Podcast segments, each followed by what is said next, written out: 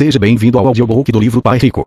Pai Pobre do escritor Robert Kiyosaki. Se de alguma maneira esse livro te agregar, compre o livro pelos links da descrição. Dessa maneira você prestigia o autor e ajuda com o crescimento do canal. Agradecimentos como dizer obrigado quando há tantos a quem agradecer. Obviamente esse livro é um agradecimento a meus pais, poderosos modelos de vida, e a minha mãe, que me ensinou o amor e a bondade. Algumas pessoas são responsáveis de forma mais direta pela transformação deste livro em realidade. Agradeço a minha esposa Kim, que torna minha vida mais plena. Kim é minha parceira no casamento, nos negócios e na vida. Sem ela estaria perdido. Aos pais de Kim, Vinny e Bill Mayer, por terem criado uma filha tão maravilhosa. Agradeço a Sharon Lester por reunir os pedaços deste livro em meu computador.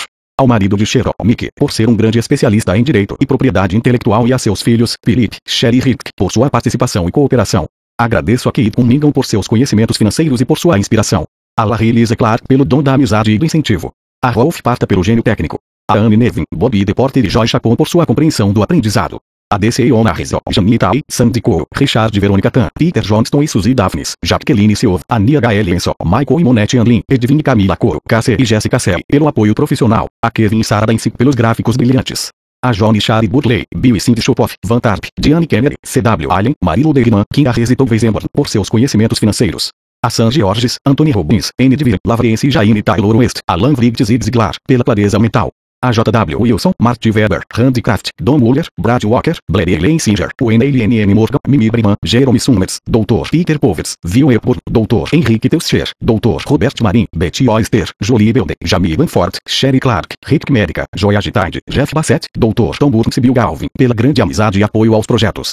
Aos Center Managers e aos milhares de graduados de Money and OIT Business Show for Entrepreneurs. E a Frank Craig, Clint Miller, Thomas Allen e Norman Long por serem grandes parceiros nos negócios. Introdução a uma necessidade A escola prepara as crianças para o mundo real. Estude com afinco, tire boas notas e você encontrará um bom emprego com um salário alto, costumavam falar meus pais. O objetivo deles na vida era oferecer instrução superior para mim e para minha irmã mais velha, de modo que no futuro tivéssemos maiores oportunidades de sucesso. Quando finalmente me formei em 1976, com destaque, pois fui um dos primeiros lugares da turma no curso de contabilidade da Florida State University, meus pais finalmente atingiram seu objetivo. De acordo com o plano diretor, fui contratada por um dos oito grandes escritórios de contabilidade imaginava à minha frente uma longa carreira e uma aposentadoria enquanto ainda fosse jovem. Meu marido, Michael, seguiu um percurso semelhante. Ambos viemos de famílias trabalhadoras, de recursos modestos, mas com uma forte ética em relação ao trabalho. Michael também se formou com louvor, e ele o fez duas vezes, primeiro em engenharia e depois em direito. Rapidamente foi contratado por um prestigioso escritório de advocacia em Washington, D.C., especializado em patentes. Seu futuro parecia brilhante, com uma trajetória profissional bem definida e uma aposentadoria precoce garantida. Embora nossas carreiras tenham sido bem-sucedidas, elas não foram exatamente o que esperávamos. Ambos mudamos de emprego várias vezes, pelas razões certas. Contudo, não há planos de pensão garantidos. Nossos fundos de aposentadoria só aumentam em função de nossas contribuições individuais. Michael e eu somos muito felizes no casamento e temos três filhos maravilhosos. Enquanto escrevo este livro, dois deles já estão na faculdade e o terceiro está começando o segundo grau. Gastamos uma fortuna para assegurar-nos de que nossos filhos estão recebendo a melhor formação possível. Um dia, em 1996, um dos meus filhos chegou em casa decepcionado com a escola. Estava aborrecido e cansado de estudar. Por que tenho de perder tempo estudando coisas que nunca aplicarei na vida real? Protestou. Sem pensar, respondi. Porque se você não tiver boas notas, você não vai entrar na faculdade. Mesmo que não entre na faculdade, replicou, vou ficar rico. Se você não se formar, não vai conseguir um bom emprego, respondi com uma ponta de pânico e preocupação maternal. E se você não tiver um bom emprego, como é que você pode ficar rico? Meu filho deu um sorriso forçado e balançou a cabeça. Já tínhamos levado este papo várias vezes. Ele abaixou a cabeça e desviou o olhar. Minhas palavras cheias de sabedoria materna caíam novamente em ouvidos surdos. Embora esperto e determinado, ele sempre se mostrou um garoto bem educado e respeitador. Mãe. Começou. Era minha vez de ouvir um sermão. Caia na real. Olhe o que está acontecendo. As pessoas mais ricas não ficaram ricas por causa do estudo. Vejam Michael Jordan e a Madonna. Até o Bill Gates largou Harvard para fundar a Microsoft, e ainda tem pouco mais de 30 anos. Há um arremessador de beisebol que ganha mais de 4 dólares milhões embora digam que é desafiado mentalmente. Um seguiu-se um prolongado silêncio. Percebi que estava dando a meu filho os mesmos conselhos que meus pais tinham me dado. O mundo havia mudado, mas os conselhos continuavam os mesmos. Boa formação e notas altas não são mais suficientes para garantir o sucesso e ninguém parece ter se dado conta, a não ser nossos filhos. Mãe, continuou ele, não quero trabalhar tanto como você e o papai. Vocês ganham muito dinheiro, moramos numa casa grande e temos muitos brinquedos. Se seguir seu conselho vou acabar como vocês, trabalhando demais só para pagar mais impostos e me endividar. Não há mais segurança no emprego. Já sei tudo a respeito de Dovin Singh e de Rigit Singh. 2. Também sei que o pessoal que se forma na universidade não está ganhando tanto quanto antigamente. Sei que não posso depender da Seguridade Social ou dos fundos de pensão da empresa para aposentar-me. Preciso de novas respostas. Ele estava certo. Ele precisava de novas respostas e eu também. O conselho de meus pais pode ter funcionado para as pessoas que nasceram antes de 1945, mas pode ser um desastre para os que nasceram em um mundo em rápida transformação. Não basta dizer para meus filhos vá para a escola, tire boas notas e procure um emprego tranquilo e seguro. Eu sabia que tinha que procurar novas formas de orientar a educação de meus filhos. Como mãe contadora, preocupava-me com a falta de instrução financeira nas escolas que nossos filhos frequentam. Muitos dos jovens de hoje têm cartão de crédito antes de concluir o segundo grau e, todavia, nunca tiveram aula sobre dinheiro e a maneira de investi-lo, para não falar da compreensão do impacto dos juros compostos sobre os cartões de crédito. Simplesmente, são analfabetos financeiros e, sem o conhecimento de como o dinheiro funciona, eles não estão preparados para enfrentar o mundo que os espera, um mundo que dá mais ênfase à despesa do que à poupança. Quando meu filho mais velho ficou totalmente endividado no cartão de crédito, no primeiro ano da faculdade, eu ajudei a rasgar os cartões e comecei a procurar um programa que me ajudasse a educar meus filhos em termos de questões financeiras. No ano passado, meu marido ligou do escritório. Encontrei alguém que pode ajudar você, disse ele. Seu nome é Robert Kiyosaki. Ele é empresário e investidor e está aqui para patentear um produto educacional. Penso que é o que você estava procurando justamente o que eu estava procurando meu marido, Mickey, ficou tão impressionado com Cashflow, o novo produto educacional que Robert Kiyosaki estava desenvolvendo, que conseguiu que nós participássemos de um teste do protótipo. Como se tratava de um produto educacional, perguntei também à minha filha de 19 anos, caloura na universidade local, se ela gostaria de participar do teste e ela concordou. Cerca de 15 pessoas, divididas em três grupos, participaram do teste. Mickey estava certo. Era esse o produto educacional que eu estava procurando. Parecia um tabuleiro coloridíssimo de banco imobiliário, contudo havia duas pistas, uma interna e outra externa. O objetivo do jogo era sair da pista interna, que Robert chamava de corrida dos ratos, 13 e alcançar a pista externa, ou pista de alta velocidade. 4 Como dizia Robert, a pista de alta velocidade simula o jogo dos ricos na vida real. Então Robert descreveu para nós a corrida dos ratos. Se você observar a vida das pessoas de instrução média, trabalhadoras, você verá uma trajetória semelhante. A criança nasce e vai para a escola. Os pais se orgulham porque o filho se destaca, tira notas boas ou altas e consegue entrar na universidade. O filho se forma, talvez faça uma pós-graduação, e então faz exatamente o que estava determinado. Procura um emprego ou segue uma carreira segura e tranquila. Encontra esse emprego, quem sabe de médico ou de advogado, ou entra para as forças armadas ou para o serviço público. Geralmente, o filho começa a ganhar dinheiro, chega um monte de cartões de crédito e começam as compras, se é que já não tinham começado. Com dinheiro para torrar, o filho vai aos mesmos lugares onde vão os jovens, conhece alguém, namora e, às vezes, casa. A vida é então maravilhosa porque atualmente marido e mulher trabalham. Dois salários são uma benção. Eles se sentem bem-sucedidos, seu futuro é brilhante e eles decidem comprar uma casa, um carro, uma televisão, tirar férias e ter filhos. O desejo se concretiza. A necessidade de dinheiro é imensa. O feliz casal concluiu que suas carreiras são da maior importância e começa a trabalhar cada vez mais para conseguir promoções e aumentos. A renda aumenta e vem outro filho, a necessidade de uma casa maior. Eles trabalham ainda mais arduamente, tornam-se funcionários melhores. Voltam a estudar para obter especialização e ganhar mais dinheiro. Talvez arrumem mais um emprego. Suas rendas crescem, mas a alíquota do imposto de renda, ou imposto predial da casa maior, as contribuições para a Seguridade Social e outros impostos também crescem. Eles olham para aquele contra-cheque alto e se perguntam para onde todo aquele dinheiro vai. Aplicam em alguns fundos mútuos e pagam as contas do supermercado com cartão de crédito. As crianças já têm 5 ou 6 anos e é necessário poupar não só para os aumentos das mensalidades escolares, mas também para a velhice. O feliz casal, nascido há 35 anos, está agora preso na armadilha da corrida dos ratos pelo resto de seus dias. Eles trabalham para os donos da empresa, para o governo, quando pagam os impostos, e para o banco, quando pagam cartões de crédito e hipoteca. Então eles aconselham seus filhos a estudar com afinco, obter boas notas e conseguir um emprego ou carreira seguros. Eles não aprendem nada sobre dinheiro, a não ser com aqueles que se aproveitam de sua ingenuidade e trabalham arduamente a vida inteira. O processo se repete com a geração seguinte de trabalhadores. Esta é a corrida dos ratos. A única maneira de sair da corrida dos ratos é provar sua proficiência tanto na contabilidade quanto no investimento, que são dois dos assuntos mais difíceis de dominar. Como auditora independente formada, que já trabalhou para um dos oito grandes escritórios de contabilidade, fiquei surpresa ao ver que Robert tornara o aprendizado desses dois temas divertido e empolgante.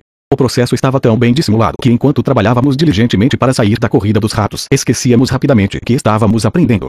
Logo o teste do produto se transformou em uma tarde divertida em que falei com minha filha de coisas que nunca tínhamos discutido antes. Como contadora, jogar o jogo que precisava de uma demonstração de renda e de um balanço era fácil, de modo que tive tempo para ajudar minha filha e os demais jogadores do meu grupo a entender conceitos que eles desconheciam. Naquele dia, fui a primeira pessoa e a única de todo o grupo do teste a sair da corrida dos ratos. Saí em 50 minutos, embora o jogo continuasse por cerca de 3 horas. Na minha mesa estavam um gerente de banco, o dono de uma empresa e um programador de computadores. O que me perturbou muito foi o pouco que essas pessoas sabiam sobre contabilidade e investimento, assuntos importantes para suas vidas. Fiquei imaginando como eles administravam as questões financeiras na vida real. Podia entender que minha filha de 19 anos não soubesse nada, mas eles eram adultos com pelo menos o dobro de sua idade. Depois que terminei a corrida dos ratos, fiquei acompanhando por duas horas minha filha e aqueles adultos instruídos e abastados que rolavam os dados e movimentavam seus marcadores. Embora estivesse contente de vê-los aprender tanto, fiquei incomodada ao perceber como os adultos tinham pouco conhecimento dos princípios básicos da contabilidade e do investimento. Eles não conseguiam ver com clareza a relação entre suas demonstrações de renda e seus balanços. À medida que compravam e vendiam ativos, eles tinham dificuldade em lembrar que cada transação poderia ter impacto sobre o fluxo de renda mensal. Pensei em quantos milhões de pessoas, no mundo real, lutam com problemas financeiros só porque nunca estudaram esse tema. Graças a Deus, estes estavam se divertindo e se distraíam na ânsia de ganhar o jogo, disse para mim mesma. Quando Robert deu por finalizado o teste, ele nos concedeu 15 minutos para discutir e criticar cash flow entre nós mesmos. O dono de empresa do meu grupo não estava feliz. Ele não gostou do jogo. Não preciso conhecer isso, disse. Tenho contadores, gerentes de banco e advogados que me assessoram nestes assuntos. Robert lhe respondeu. Você já notou que há uma porção de contadores que não ficam ricos? E gerentes de banco, e advogados, e corretores de valores e corretores imobiliários. Eles sabem muita coisa, e em geral são inteligentes, mas a maioria não é rica. Como nossas escolas não ensinam o que os ricos conhecem, seguimos os conselhos dessas pessoas. Mas, um dia, você está dirigindo na estrada, preso no engarrafamento, enquanto tenta chegar ao escritório e olha para o lado e vê seu contador preso no mesmo engarrafamento. Você olha para o outro lado e vê seu gerente de banco. Isso deveria dizer-lhe alguma coisa ao programador de computadores. Também não ficou muito impressionado com o jogo. Posso comprar um software que me ensine tudo isto. O gerente de banco, contudo, estava empolgado. Estudei isto na escola, quer dizer, a parte da contabilidade, mas nunca soube aplicá-la à vida real. Agora sei. Preciso sair da corrida dos ratos, mas foi o comentário de minha filha o que mais me impressionou. Me diverti aprendendo, disse.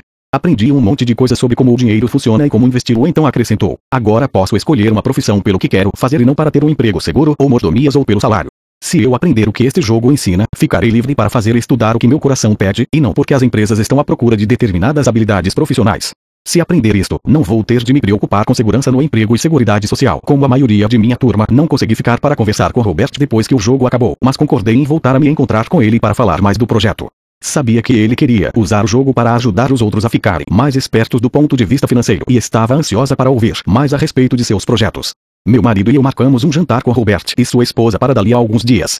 Embora fosse nosso primeiro encontro social, parecia que nos conhecíamos há anos.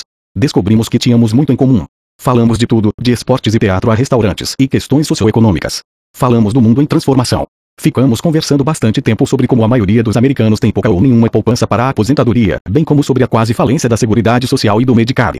Cinco meus filhos teriam de financiar a aposentadoria dos 75 milhões de baby boomers. 6. Ficamos imaginando se as pessoas percebem como é arriscado depender de planos de pensão. A principal preocupação de Robert era o hiato crescente entre os que têm e os que não têm, nos Estados Unidos e nos outros países. Empresário autodidata que viajava em torno do mundo para fazer investimentos, Robert tinha conseguido se aposentar aos 47 anos. Ele saiu do conforto da aposentadoria porque tinha a mesma preocupação que eu tinha em relação a meus filhos. Ele sabe que o mundo mudou, mas que a educação não mudou com ele. Na opinião de Robert, as crianças passam anos em um sistema educacional ultrapassado, estudando matérias que jamais usarão, preparando-se para um mundo que não existe mais. Hoje, o conselho mais perigoso que se pode dar a um garoto é vá para a escola, tire boas notas e procure um emprego seguro, ele gosta de dizer. Este velho conselho é um mau conselho. Se você pudesse ver o que está acontecendo na Ásia, na Europa, na América do Sul estaria tão preocupado quanto eu é um mau conselho. Acredita ele. Porque se você quer que seu filho tenha um futuro financeiro seguro, ele não pode jogar pelas velhas regras. É arriscado demais. Perguntei então o que ele entendia por velhas regras. As pessoas como eu jogam por regras diferentes das suas, disse. O que acontece quando uma grande empresa anuncia um Dovinsin? As pessoas são demitidas, respondi. As famílias sofrem. O desemprego aumenta. Sim, mas o que acontece com a empresa, em especial como uma empresa de capital aberto que tem ações na bolsa? Em geral, o preço das ações aumenta quando se anuncia o Dovinsin, respondi. O mercado gosta quando uma empresa reduz seus custos salariais, seja mediante a automação, seja apenas racionalizando o uso da mão de obra. Certo, respondeu ele. E quando o preço das ações aumenta, as pessoas como eu, os acionistas, ficam mais ricas. Isso é o que quero dizer sobre regras diferentes. Os empregados perdem, os proprietários e os investidores ganham. Robert estava descrevendo não apenas a diferença entre empregado e empregador, mas também entre controlar seu próprio destino e entregar esse controle a alguém. Mas para a maioria das pessoas é difícil entender por que isso acontece, disse eu. Elas só pensam que isso não é justo. É por isso que é uma besteira falar para uma criança simplesmente tenha uma boa instrução, disse. É besteira imaginar que a formação oferecida pelo sistema de ensino preparará seus filhos para o mundo que eles encontrarão depois de formados. As crianças precisam de mais educação. Uma instrução diferente. E elas precisam conhecer as regras. As regras diferentes. Robert continuou. Há as regras seguidas pelos ricos e há as regras seguidas pelos outros 95% da população, disse. E os 95% aprendem essas regras em casa e na escola. É por isso que hoje é tão arriscado dizer a uma criança, simplesmente, estude bastante e procure um emprego. Hoje uma criança precisa de uma formação mais sofisticada e o sistema corrente não está atendendo a essa necessidade. Não estou preocupado com quantos computadores há na sala de aula ou com quanto as escolas gastam. Como o sistema educacional pode ensinar o que não conhece? E como os pais podem ensinar a seus filhos o que a escola não ensina? Como você pode ensinar contabilidade para uma criança? Ela não achará aborrecido. E como os pais podem ensinar a investir se eles próprios são avessos ao risco? Em vez de ensinar a meus filhos a buscar a segurança, decidi que o melhor era ensiná-los a ficar espertos. Então, como é que você ensinaria a uma criança sobre tudo isso de que estamos falando? Perguntei a Robert. Como podemos facilitar a tarefa dos pais, especialmente quando eles próprios não sabem do que se trata? Escrevi um livro sobre o assunto, foi sua resposta. E onde está? Em meu computador. Está lá há anos, em pedaços. De vez em quando acrescento algo, mas nunca consegui organizar o material. Comecei a escrevê-lo depois que meu outro livro virou best-seller, mas nunca acabei o livro novo. Só tenho pedaços. E estava em pedaços mesmo. Depois de ler os capítulos, achei que o livro tinha méritos e que devia ser publicado, sobretudo nestes tempos em transformação.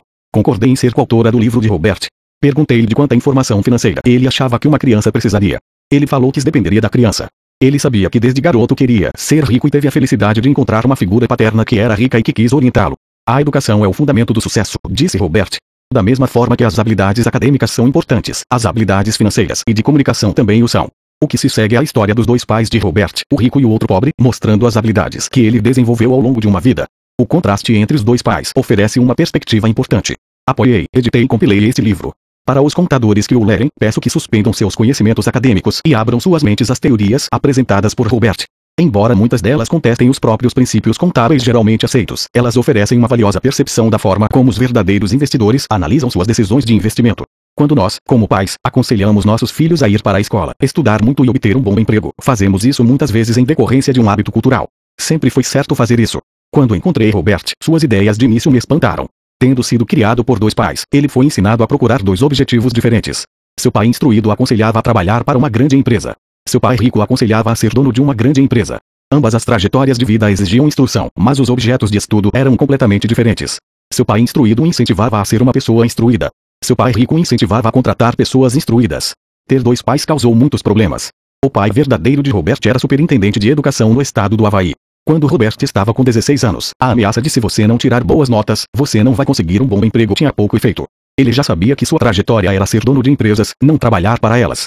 De fato, se ele não houvesse tido no curso secundário um orientador escolar sábio e persistente, poderia não ter continuado os estudos. Ele admite isso. Estava ansioso para começar a acumular seus ativos, mas finalmente concordou que uma educação superior também lhe seria útil.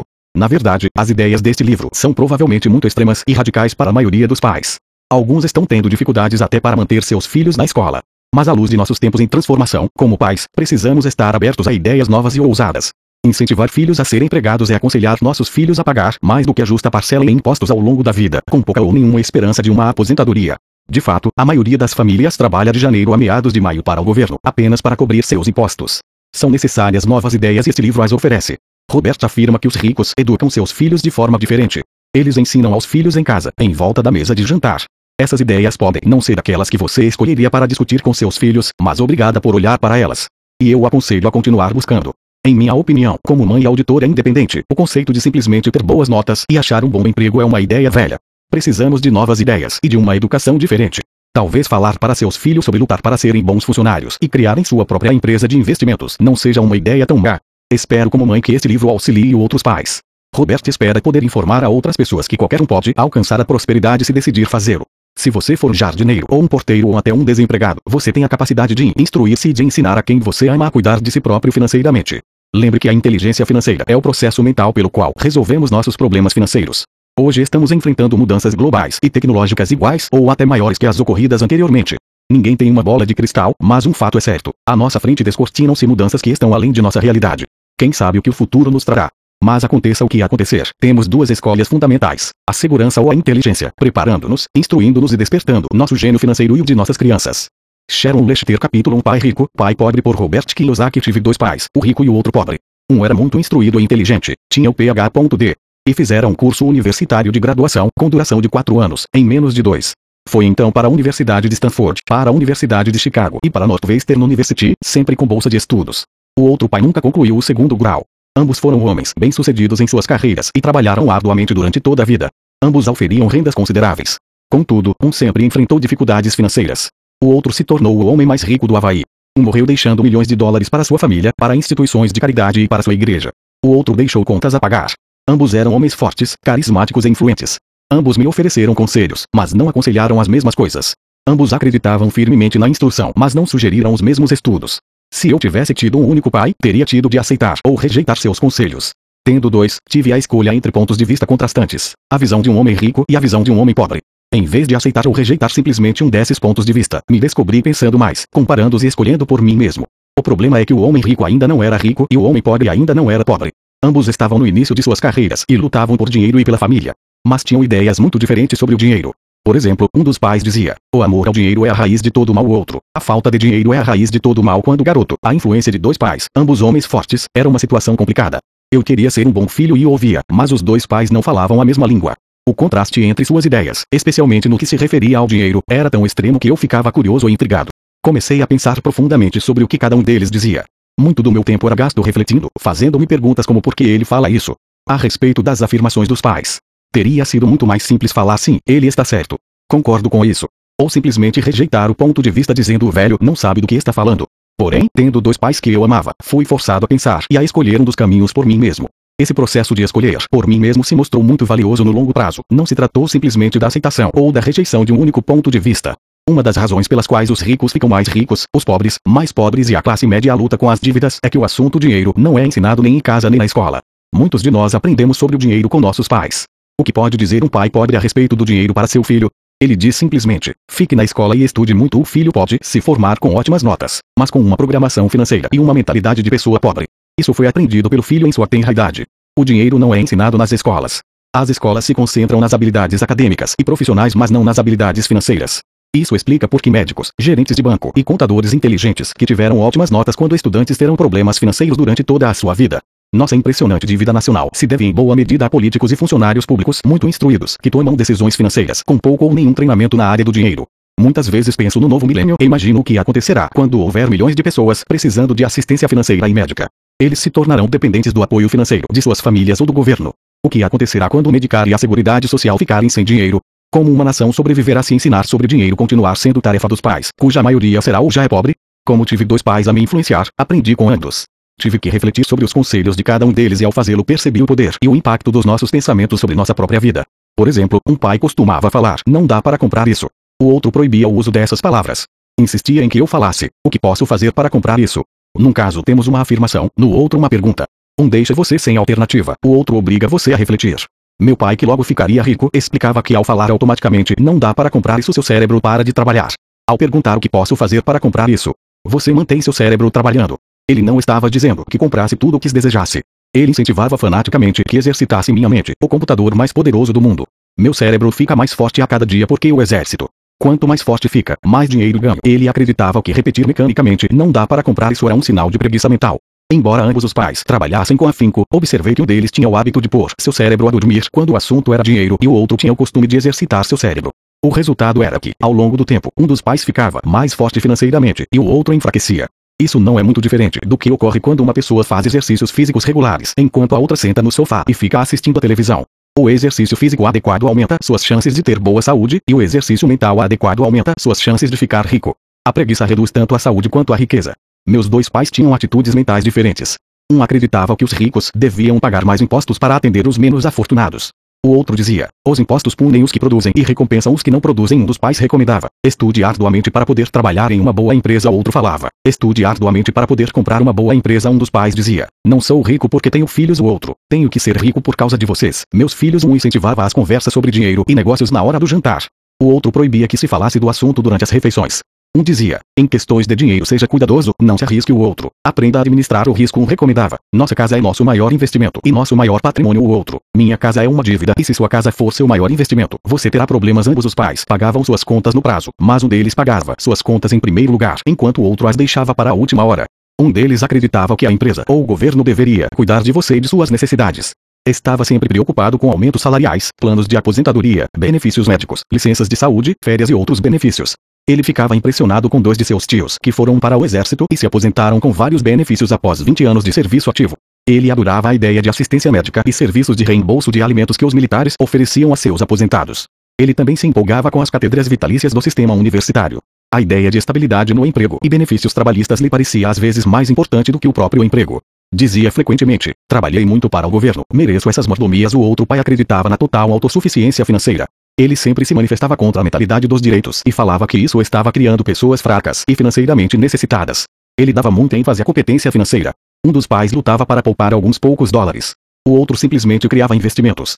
Um pai me ensinou a escrever um currículo impressionante para que eu pudesse encontrar um bom emprego. O outro me ensinou a fazer sólidos planos financeiros e de negócios de modo que eu pudesse criar empregos. Ter dois pais fortes me proporcionou o luxo de observar o impacto de diferentes formas de pensar sobre a própria vida. Observei que as pessoas moldam suas vidas por meio de seus pensamentos. Por exemplo, meu pai pobre sempre me dizia: nunca vou ficar rico, e isso acabou acontecendo.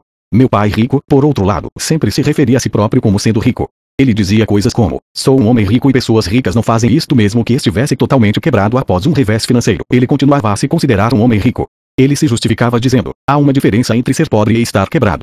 Estar quebrado é algo temporário, ser pobre é algo eterno. Meu pai pobre dizia: Não ligo para dinheiro ou dinheiro não é importante. Meu pai rico sempre dizia: Dinheiro é poder, o poder de nossos pensamentos nunca poderá ser medido ou avaliado. Mas desde jovem se tornou óbvio para mim a tomada de consciência de meus pensamentos e da forma como me expressava. Observei que meu pai pobre não era pobre por causa do dinheiro que ganhava, que era bastante, mas por causa de seus pensamentos e ações. Quando garoto, tendo dois pais, me tornei consciente de que deveria ser cuidadoso com os pensamentos que decidisse adotar como meus. A quem ouviria, a meu pai rico ou a meu pai pobre? Embora ambos tivessem um enorme respeito pela educação e pelo aprendizado, eles discordavam quanto ao que era importante aprender. Um queria que eu estudasse arduamente, me formasse e conseguisse um bom emprego para trabalhar pelo dinheiro.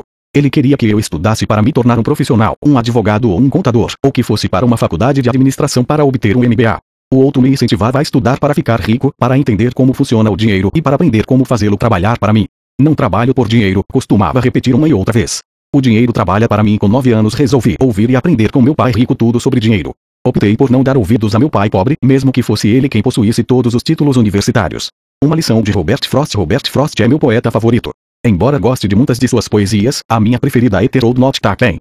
Quase todos os dias recorro às suas lições. Ter Old Not Taken Set Vorrodes Diverged in Layelovur, and Sorri Cold Not Travel Bot and Be Only Traveler, Long Stood and Loker Down as Faras e Cold to Very It Bent in Underground, Tentou Te Ter, As Justas Fire, and Aving Peraps Tebeter Claim, Because It Was Grace and Vanter Veat Togas Fortat Te Passing Ter Ad Vorn Terreal About Te Sami, and Botat Morning Qualila in Leaves nos Te Pad Trod Black. O, e Cat Te First For Anoter Die. E at noving go ele de son toei, e do obter de fish ou de ver come back. E shall be et ling piso ida sig somever agis and agisense. Tvorrodes diverged in navur, andin, e to que te oni les traveled de, and tat asma de alta diferença. Robert Frost, 1916 Isso fez toda a diferença. No correr dos anos, pensei muitas vezes no poema de Robert Frost.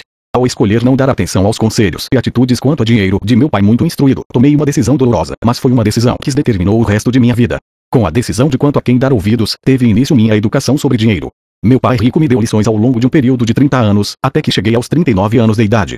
Suas lições pararam quando ele percebeu que eu conhecia e entendia plenamente o que ele estava tentando matelar na minha cabeça, às vezes, bastante dura. O dinheiro é uma forma de poder. Mais poderosa ainda, entretanto, é a instrução financeira. O dinheiro vem e vai, mas se você tiver sido educado quanto ao funcionamento do dinheiro, você adquire poder sobre ele e pode começar a construir riqueza. O motivo pelo qual o simples pensamento positivo não funciona é porque a maioria das pessoas foi à escola e nunca aprendeu como o dinheiro funciona, e assim passam suas vidas trabalhando pelo dinheiro. Como comecei com apenas 9 anos, as lições que meu pai rico me ensinou foram simples. E quando tudo foi dito e tudo foi feito, encontramos apenas seis lições, repetidas ao longo de 30 anos. Este livro trata dessas seis lições, expostas da maneira mais simples possível, da forma como meu pai rico as passou para mim. Estas lições não pretendem ser respostas e sim marcos. Marcos que ajudarão você e seus filhos a enriquecerem, não importa o que aconteça em um mundo de crescente mudança e incerteza. Lição 1. Os ricos não trabalham pelo dinheiro. Lição 2. Para que alfabetização financeira? Lição 3. Cuide de seus negócios. Lição 4. A história dos impostos e o poder da sociedade anônima. Lição 5. Os ricos inventam dinheiro. Lição 6. Trabalhe para aprender, não trabalhe pelo dinheiro. Capítulo 2. Lição 1. Os ricos não trabalham pelo dinheiro. Pai, como é que a gente fica rico? Meu pai largou o jornal. Porque você quer ficar rico, filho? Porque a mãe do Jimmy chegou hoje num Cadillac novo e eles iam passar o fim de semana na praia. Ele chamou três amiguinhos, mas o Mickey e eu não fomos convidados. Eles disseram que não chamavam a gente porque éramos garotos pobres. Falaram isso mesmo? Perguntou meu pai, incrédulo. Falaram mesmo, respondi magoado. Meu pai balançou a cabeça em silêncio, ajeitou os óculos e voltou para a leitura do jornal.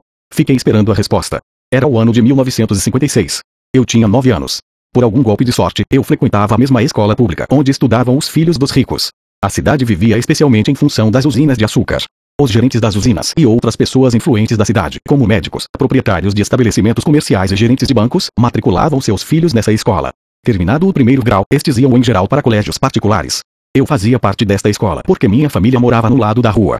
Se morasse do outro lado, eu teria ido para uma escola diferente e meus colegas seriam de famílias mais parecidas com a minha. Concluído o primeiro grau, esses garotos e eu faríamos o segundo grau também em escolas públicas. Não havia colégios particulares para eles ou para mim. Meu pai finalmente largou o jornal. Senti que estava pensando. Filho, começou lentamente. Se você quiser ficar rico, você tem que aprender a ganhar dinheiro. E como ganho dinheiro? Perguntei. Use sua cabeça, filho, respondeu sorrindo. O que na verdade queria dizer. Isso é tudo o que vou lhe dizer ou não sei a resposta, de modo que não me perturbe. Forma-se uma parceria na manhã seguinte. Contei para meu melhor amigo, Mickey, o que meu pai tinha falado. Tenho a impressão de que Mickey e eu éramos os únicos garotos pobres da escola. Também Mickey estava nesta escola por um golpe de sorte. Alguém tinha traçado aleatoriamente a linha divisória dos distritos escolares e nós acabamos na escola dos garotos ricos. Não éramos pobres de verdade, mas sentíamos como se fôssemos porque os demais garotos tinham luvas de beisebol novas, bicicletas novas, tudo novo. Mãe e pai nos davam o básico, comida, teto e roupa. Mas isso era tudo.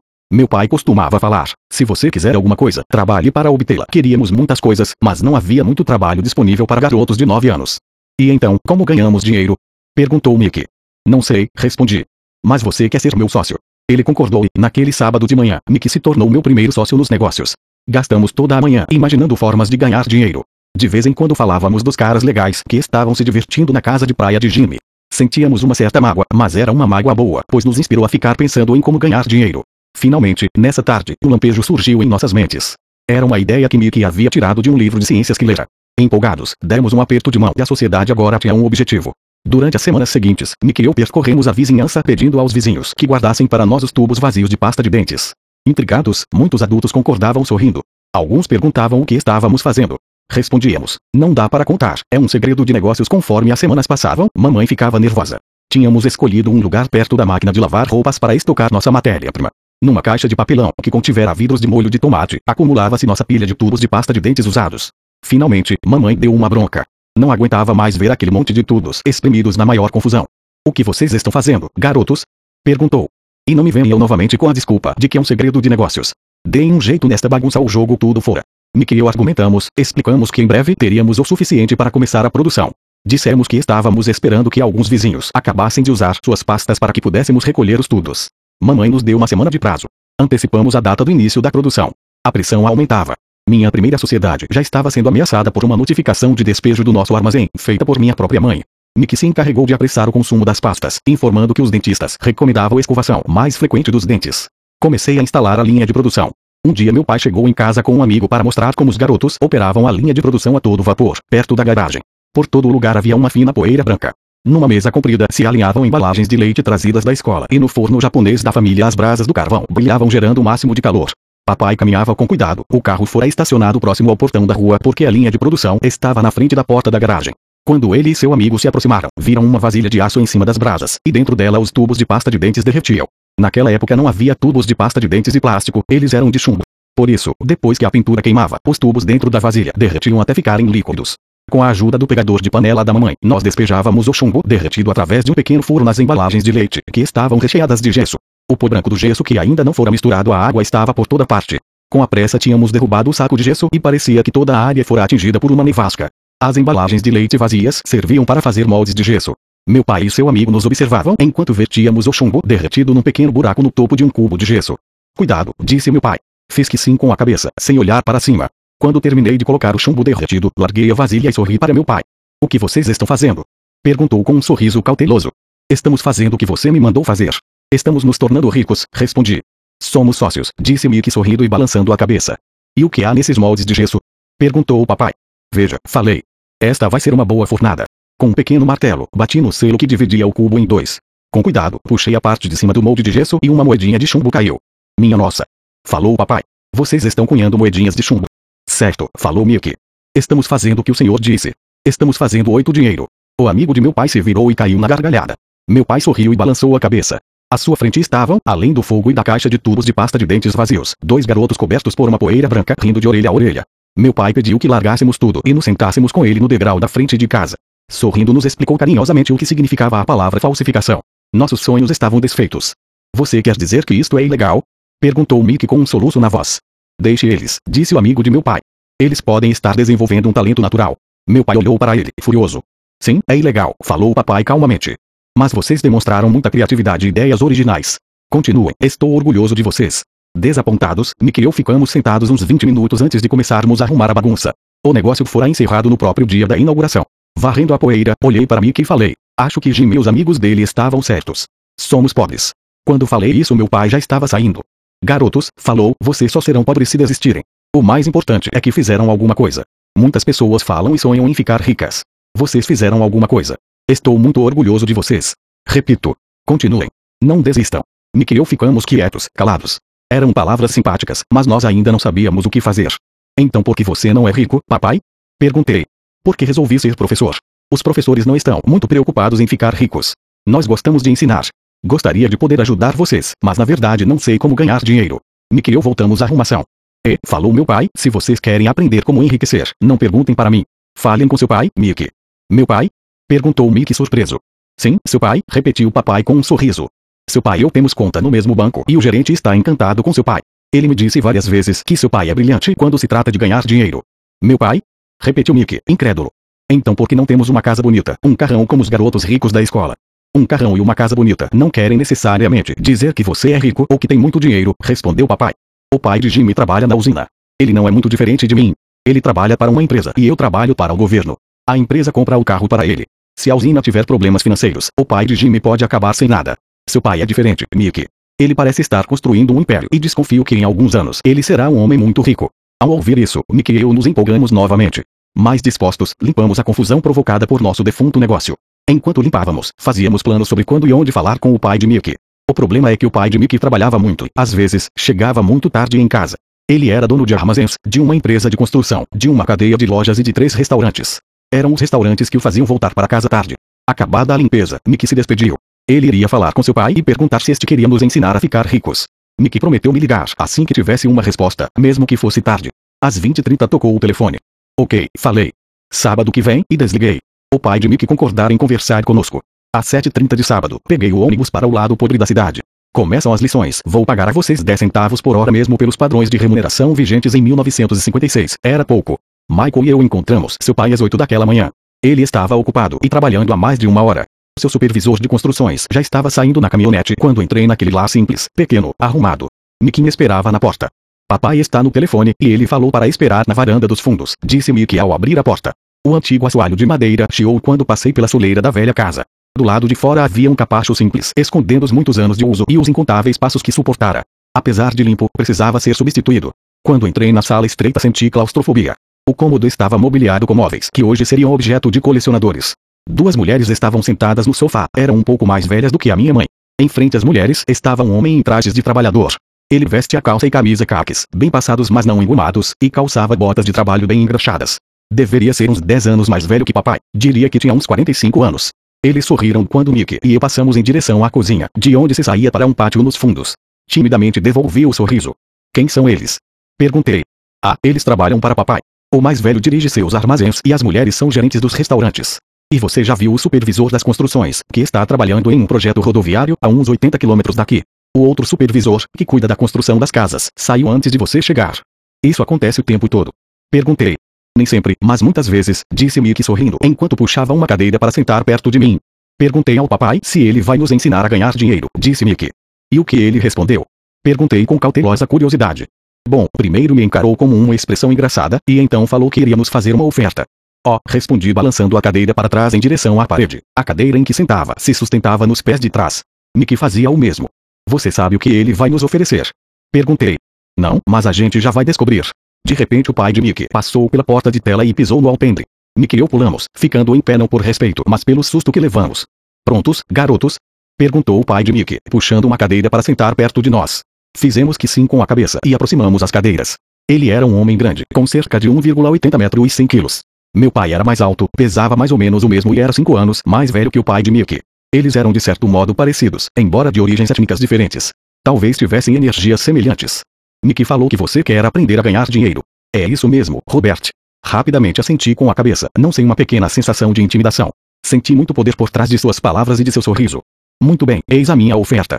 Vou ensinar a vocês, mas não como em uma sala de aula. Vocês trabalham para mim, eu ensino a vocês. Vocês não trabalham para mim, eu não ensino a vocês. Posso ensinar mais rápido se trabalharem, e não fico perdendo tempo se só ficarem sentados escutando, como fazem na escola. Esta é minha oferta. É pegar ou largar. Posso fazer uma pergunta antes? Falei. Não. É pegar ou largar. Tenho trabalho demais para perder tempo. De qualquer modo, se você não puder se decidir logo, não vai aprender nunca a ganhar dinheiro. As oportunidades vêm e vão. Ser capaz de tomar decisões rápidas é uma habilidade importante. Você tem a oportunidade que pediu. As aulas começam em 10 segundos, respondeu o pai de Mickey com um sorriso incentivador. Topo, respondi. Topo, respondeu Mickey. Bom, falou o pai de Mickey, a senhora Martin vai chegar daqui a 10 minutos. Depois que eu conversar com ela, vocês a acompanham até minha lojinha e já podem começar. Vou lhes pagar 10 centavos por hora e vocês terão de trabalhar 3 horas todo sábado. Mas hoje tem o jogo de beisebol, falei. O pai de Mickey abaixou a voz e falou com seriedade. É pegar ou largar, disse. Topo, respondi, decidindo trabalhar em lugar de jogar beisebol. 30 centavos depois das nove de uma bela manhã de sábado, Mickey e eu estávamos trabalhando para a senhora Martin. Ela era uma mulher bondosa e paciente. Sempre dizia que eu e Mickey a lembrávamos de seus dois filhos que já estavam crescidos e namoravam com ela. Apesar de bondosa, ela acreditava no trabalho árduo e nos fazia trabalhar. Era uma chefe rigorosa. Passávamos três horas pegando latas das prateleiras e espanando-as para depois recolocá-las no lugar. Era uma tarefa incrivelmente monótona. O pai de Mickey, que eu chamo de meu pai rico, era dono de nove dessas lojinhas com amplos estacionamentos. Eram as primeiras versões das lojas de conveniência. Nesses pequenos armazéns de bairro as pessoas compravam artigos como leite, pão, manteiga e cigarros. O problema é que no Havaí, e isto aconteceu antes do ar-condicionado, não se podia fechar a porta das lojas por causa do calor. Nestas havia duas amplas portas que davam para a rua e para o estacionamento. Cada vez que um carro passava ou estacionava, levantava poeira que se acumulava nas prateleiras. Portanto, tínhamos um emprego que duraria enquanto não houvesse ar-condicionado. Durante três semanas Mickey e eu comparecemos aos sábados à loja da senhora Martin e trabalhamos durante três horas. Ao meio-dia terminava nosso trabalho e ela nos dava três pratinhas de 10 centavos. Mas nem aos nove anos, em meados da década de 1950, 30 centavos era algo muito empolgante. Na época um gibi custava 10 centavos, de modo que em geral eu gastava meu dinheiro com revistas em quadrinhos e voltava para casa. Na quarta-feira da quarta semana, eu já estava a fim de largar. Tinha concordado em trabalhar só porque eu queria aprender a ganhar dinheiro com o pai do Mickey, mas agora era um escravo por 10 centavos a hora. E, ainda por cima, não tinha voltado a ver o pai do Mickey desde aquele sábado. Desisto, falei para Mickey na hora do almoço. O almoço da escola era horrível. A escola era monótona e agora já nem podia esperar pelos sábados. Mas o que estava me perturbando eram os 30 centavos. Desta vez Mickey sorriu. De que é que você está rindo? Perguntei zangado e frustrado. Papai falou que isso ia acontecer. Ele disse para você procurá-lo quando estivesse a fim de largar. O quê? Disse indignado. Ele está esperando que eu fique saturado? Por aí, falou Mickey. O papai é meio diferente. Ele ensina de modo diferente do seu pai. Seu pai e sua mãe falam muito. Meu pai é tranquilo e caladão. Espere até sábado. Vou falar para ele que você está a fim de largar. Você está dizendo que eu fui enrolado. Não, não é isso, mas pode ser. Papai vai explicar no sábado. Fazendo fila no sábado estava pronto e preparado para enfrentá-lo. Até meu pai de verdade estava furioso com ele. Meu verdadeiro pai, aquele que chamo de pai pobre, pensou que meu pai rico estava infringindo a legislação sobre trabalho de menores e deveria ser investigado. Meu instruído pai pobre me falou que eu deveria exigir o que merecia. Pelo menos 25 centavos por hora. Falou ainda que se não conseguisse o aumento deveria me demitir imediatamente. De qualquer maneira você não precisa dessa droga de emprego, falou meu pai pobre indignado. Às 8 da manhã de sábado eu estava entrando pela velha porta da casa de Mickey. Sente e espere na fila, falou o pai de Mickey quando entrei. Ele então se virou e foi para o pequeno escritório que ficava junto de um quarto de dormir. Olhei em volta e não vi Mickey em lugar algum. Achando tudo meio esquisito, sentei perto daquelas duas mulheres, as mesmas que lá estavam três semanas antes. Elas sorriram e me deram um lugar no sofá. Passaram-se 45 minutos e eu estava possesso. As duas mulheres já tinham falado com ele saído há meia hora. Um senhor mais velho ficou lá 20 minutos e foi embora. A casa estava vazia e eu sentado na sala antiquada, escura, numa bela manhã do Havaí, esperando para falar com um avarento explorador de menores. Podia ouvi-lo se movimentando no escritório, falando ao telefone e me ignorando. Queria sair dali, mas por alguma razão fiquei. Finalmente, 15 minutos depois, exatamente às nove, o pai rico apareceu sem dizer palavra e me fez sinal com a mão para entrar no modesto escritório. Parece que você está querendo um aumento ou vai largar, falou o pai rico rodando a cadeira giratória. Bem, o senhor não está cumprindo sua parte do acordo, falei quase em prantos. Para um garoto de nove anos era de fato apavorante confrontar um adulto. O senhor falou que, se eu trabalhasse para o senhor, o senhor ia me ensinar. Eu trabalhei. Dei duro. Larguei meus jogos de beisebol para trabalhar. E o senhor não cumpriu sua palavra.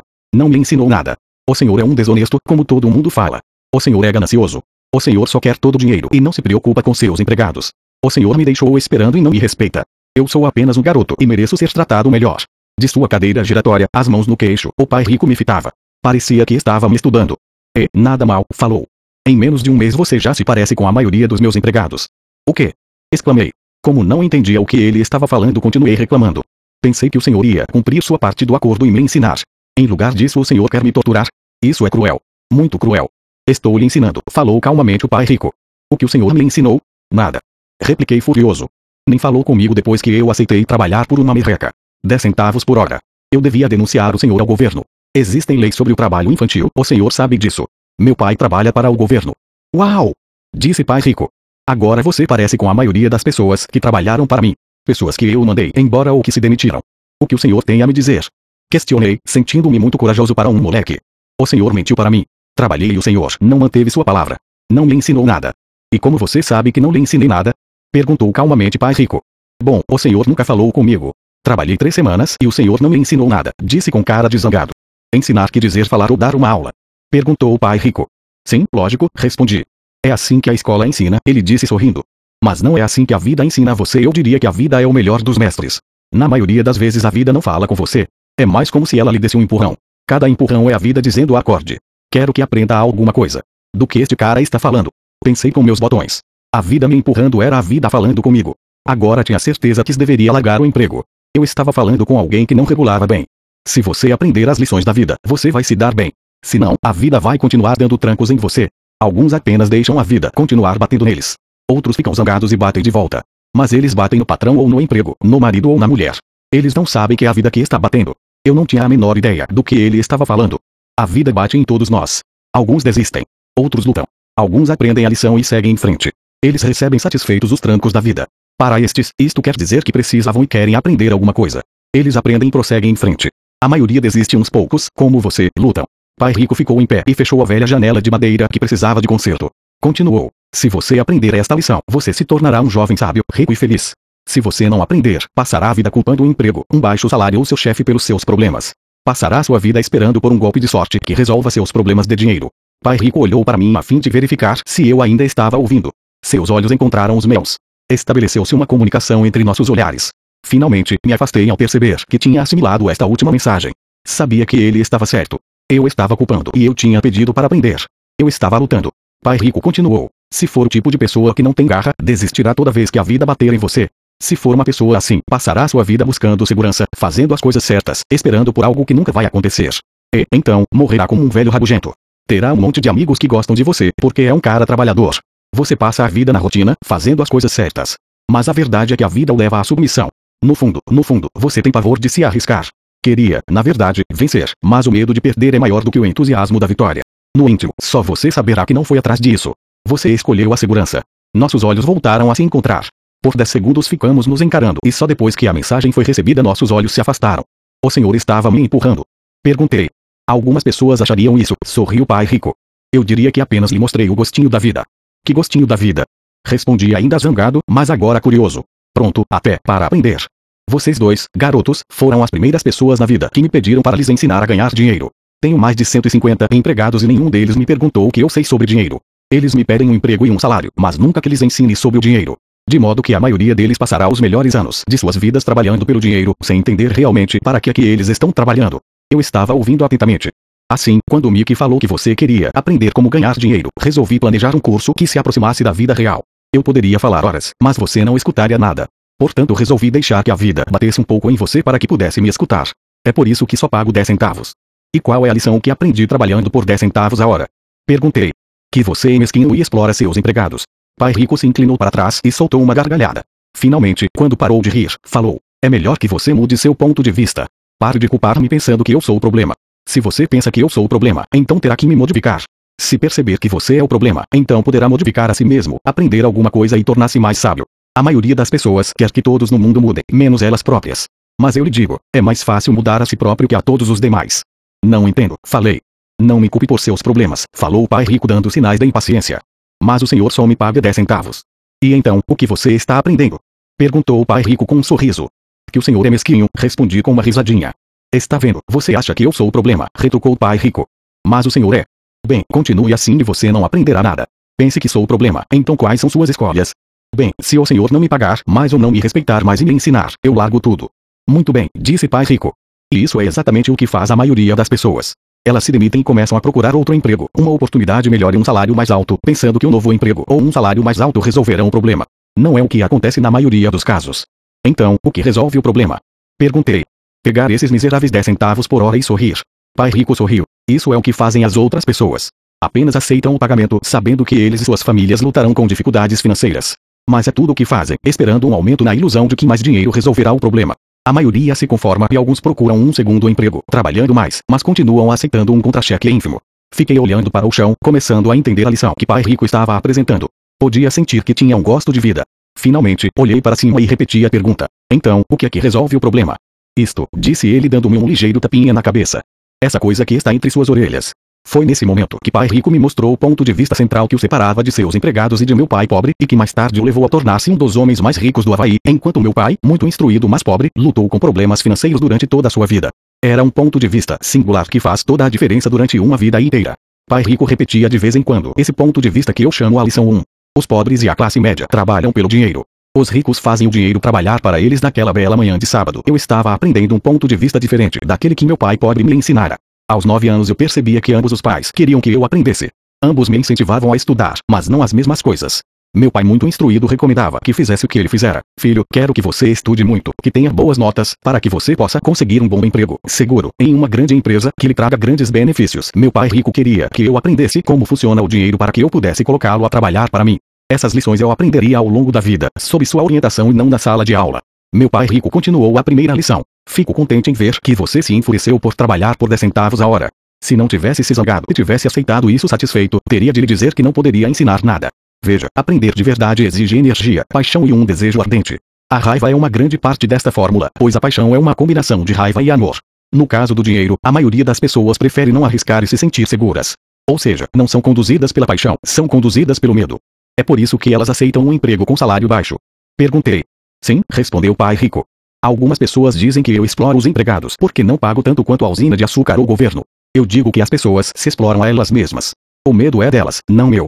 Mas o senhor não acha que deveria pagar mais para elas? Indaguei. Não tenho de fazê-lo. E, além disso, mais dinheiro não vai resolver o problema. Veja seu pai. Ele ganha bastante dinheiro e ainda assim não dá conta das despesas. A maioria das pessoas, se receber mais dinheiro, apenas passará a se endividar mais. Daí os 10 centavos por hora, eu disse rindo. É parte da lição. Certo, sorriu o pai rico. Você vê, seu pai estudou muito de modo que conseguiu um salário alto. Mas ele ainda tem problemas financeiros porque nunca aprendeu nada sobre dinheiro na escola. E, ainda por cima, ele acredita em trabalhar pelo dinheiro. E o senhor não acredita? Perguntei. Não, de verdade não, disse pai rico. Se você quiser aprender a trabalhar pelo dinheiro, então fique na escola. É um bom lugar para aprender isso. Mas se você quer aprender como fazer o dinheiro trabalhar para você, então vou lhe ensinar como fazer. Mas só se você quiser aprender. E todo mundo não quer aprender isso. Indaguei. Não, respondeu o pai rico. Simplesmente porque é mais fácil aprender a trabalhar pelo dinheiro, em especial se o medo é a principal emoção quando se trata de discutir dinheiro. Não estou entendendo, retruquei franzindo as sobrancelhas. Não se preocupe com isso, por enquanto. Saiba apenas que é um medo que faz a maioria das pessoas trabalhar no emprego. O medo de não pagar as contas.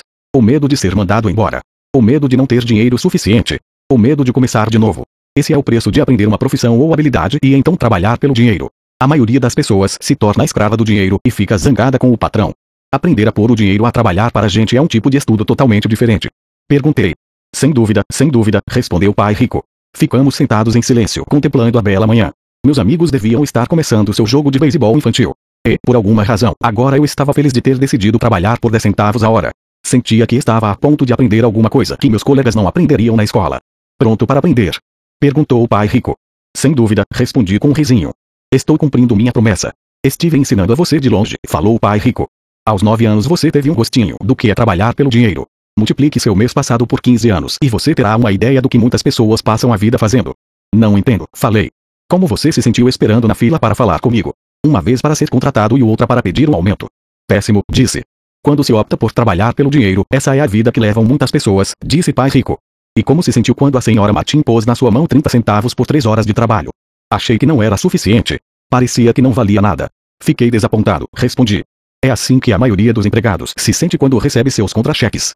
Especialmente com todos os descontos de impostos e outros itens. Pelo menos você recebeu 100%. O senhor está dizendo que a maioria dos empregados não recebe tudo? Perguntei espantado. Claro que não. Disse pai rico. O governo sempre tira sua parte antes. E como é que ele faz? Perguntei. Impostos, disse pai rico. Você paga impostos quando ganha. Você paga impostos quando gasta. Você paga impostos quando poupa. Você paga impostos quando morre. Por que, que as pessoas deixam que o governo faça isso com elas? Os ricos não deixam, disse pai rico com um sorriso. Os pobres e a classe média deixam. Aposto que ganham mais que seu pai e contudo ele paga mais impostos. E como pode ser? Perguntei. Aos nove anos isso não fazia sentido para mim. Porque alguém deixaria o governo fazer isso com ele? Pai rico ficou sentado em silêncio. Acho que ele queria que eu ouvisse, em lugar de ficar falando besteira. Finalmente me acalmei. Não tinha gostado do que ouvira. Sabia que meu pai vivia reclamando dos impostos que pagava, mas na verdade não tomava nenhuma atitude quanto a isso. A vida estaria batendo nele. Pai rico se balançava em sua cadeira tranquilamente enquanto olhava para mim. Pronto para aprender? Perguntou. Fiz que sim com a cabeça, lentamente. Como já falei, há muito a aprender. E aprender como se faz o dinheiro trabalhar para a gente é estudo para uma vida inteira. A maioria das pessoas fica quatro anos numa faculdade e aí termina os estudos. Eu sei que meu estudo sobre o dinheiro vai continuar por toda a minha vida, simplesmente porque quanto mais sei, mais descubro que tenho de aprender ainda. As pessoas em geral nunca estudam o assunto. Trabalha-se, recebe-se o salário, confere-se os canhotos do talão de cheques e isso é tudo. E ainda se espantam porque tem problemas de dinheiro. Então pensam que mais dinheiro vai resolver a situação. Poucos percebem que lhes falta instrução financeira. Então papai tem dificuldade com os impostos porque ele não entende de dinheiro? Perguntei confuso. Olha, disse pai rico. Os impostos são apenas uma pequena parte do aprendizado para fazer o dinheiro trabalhar para você.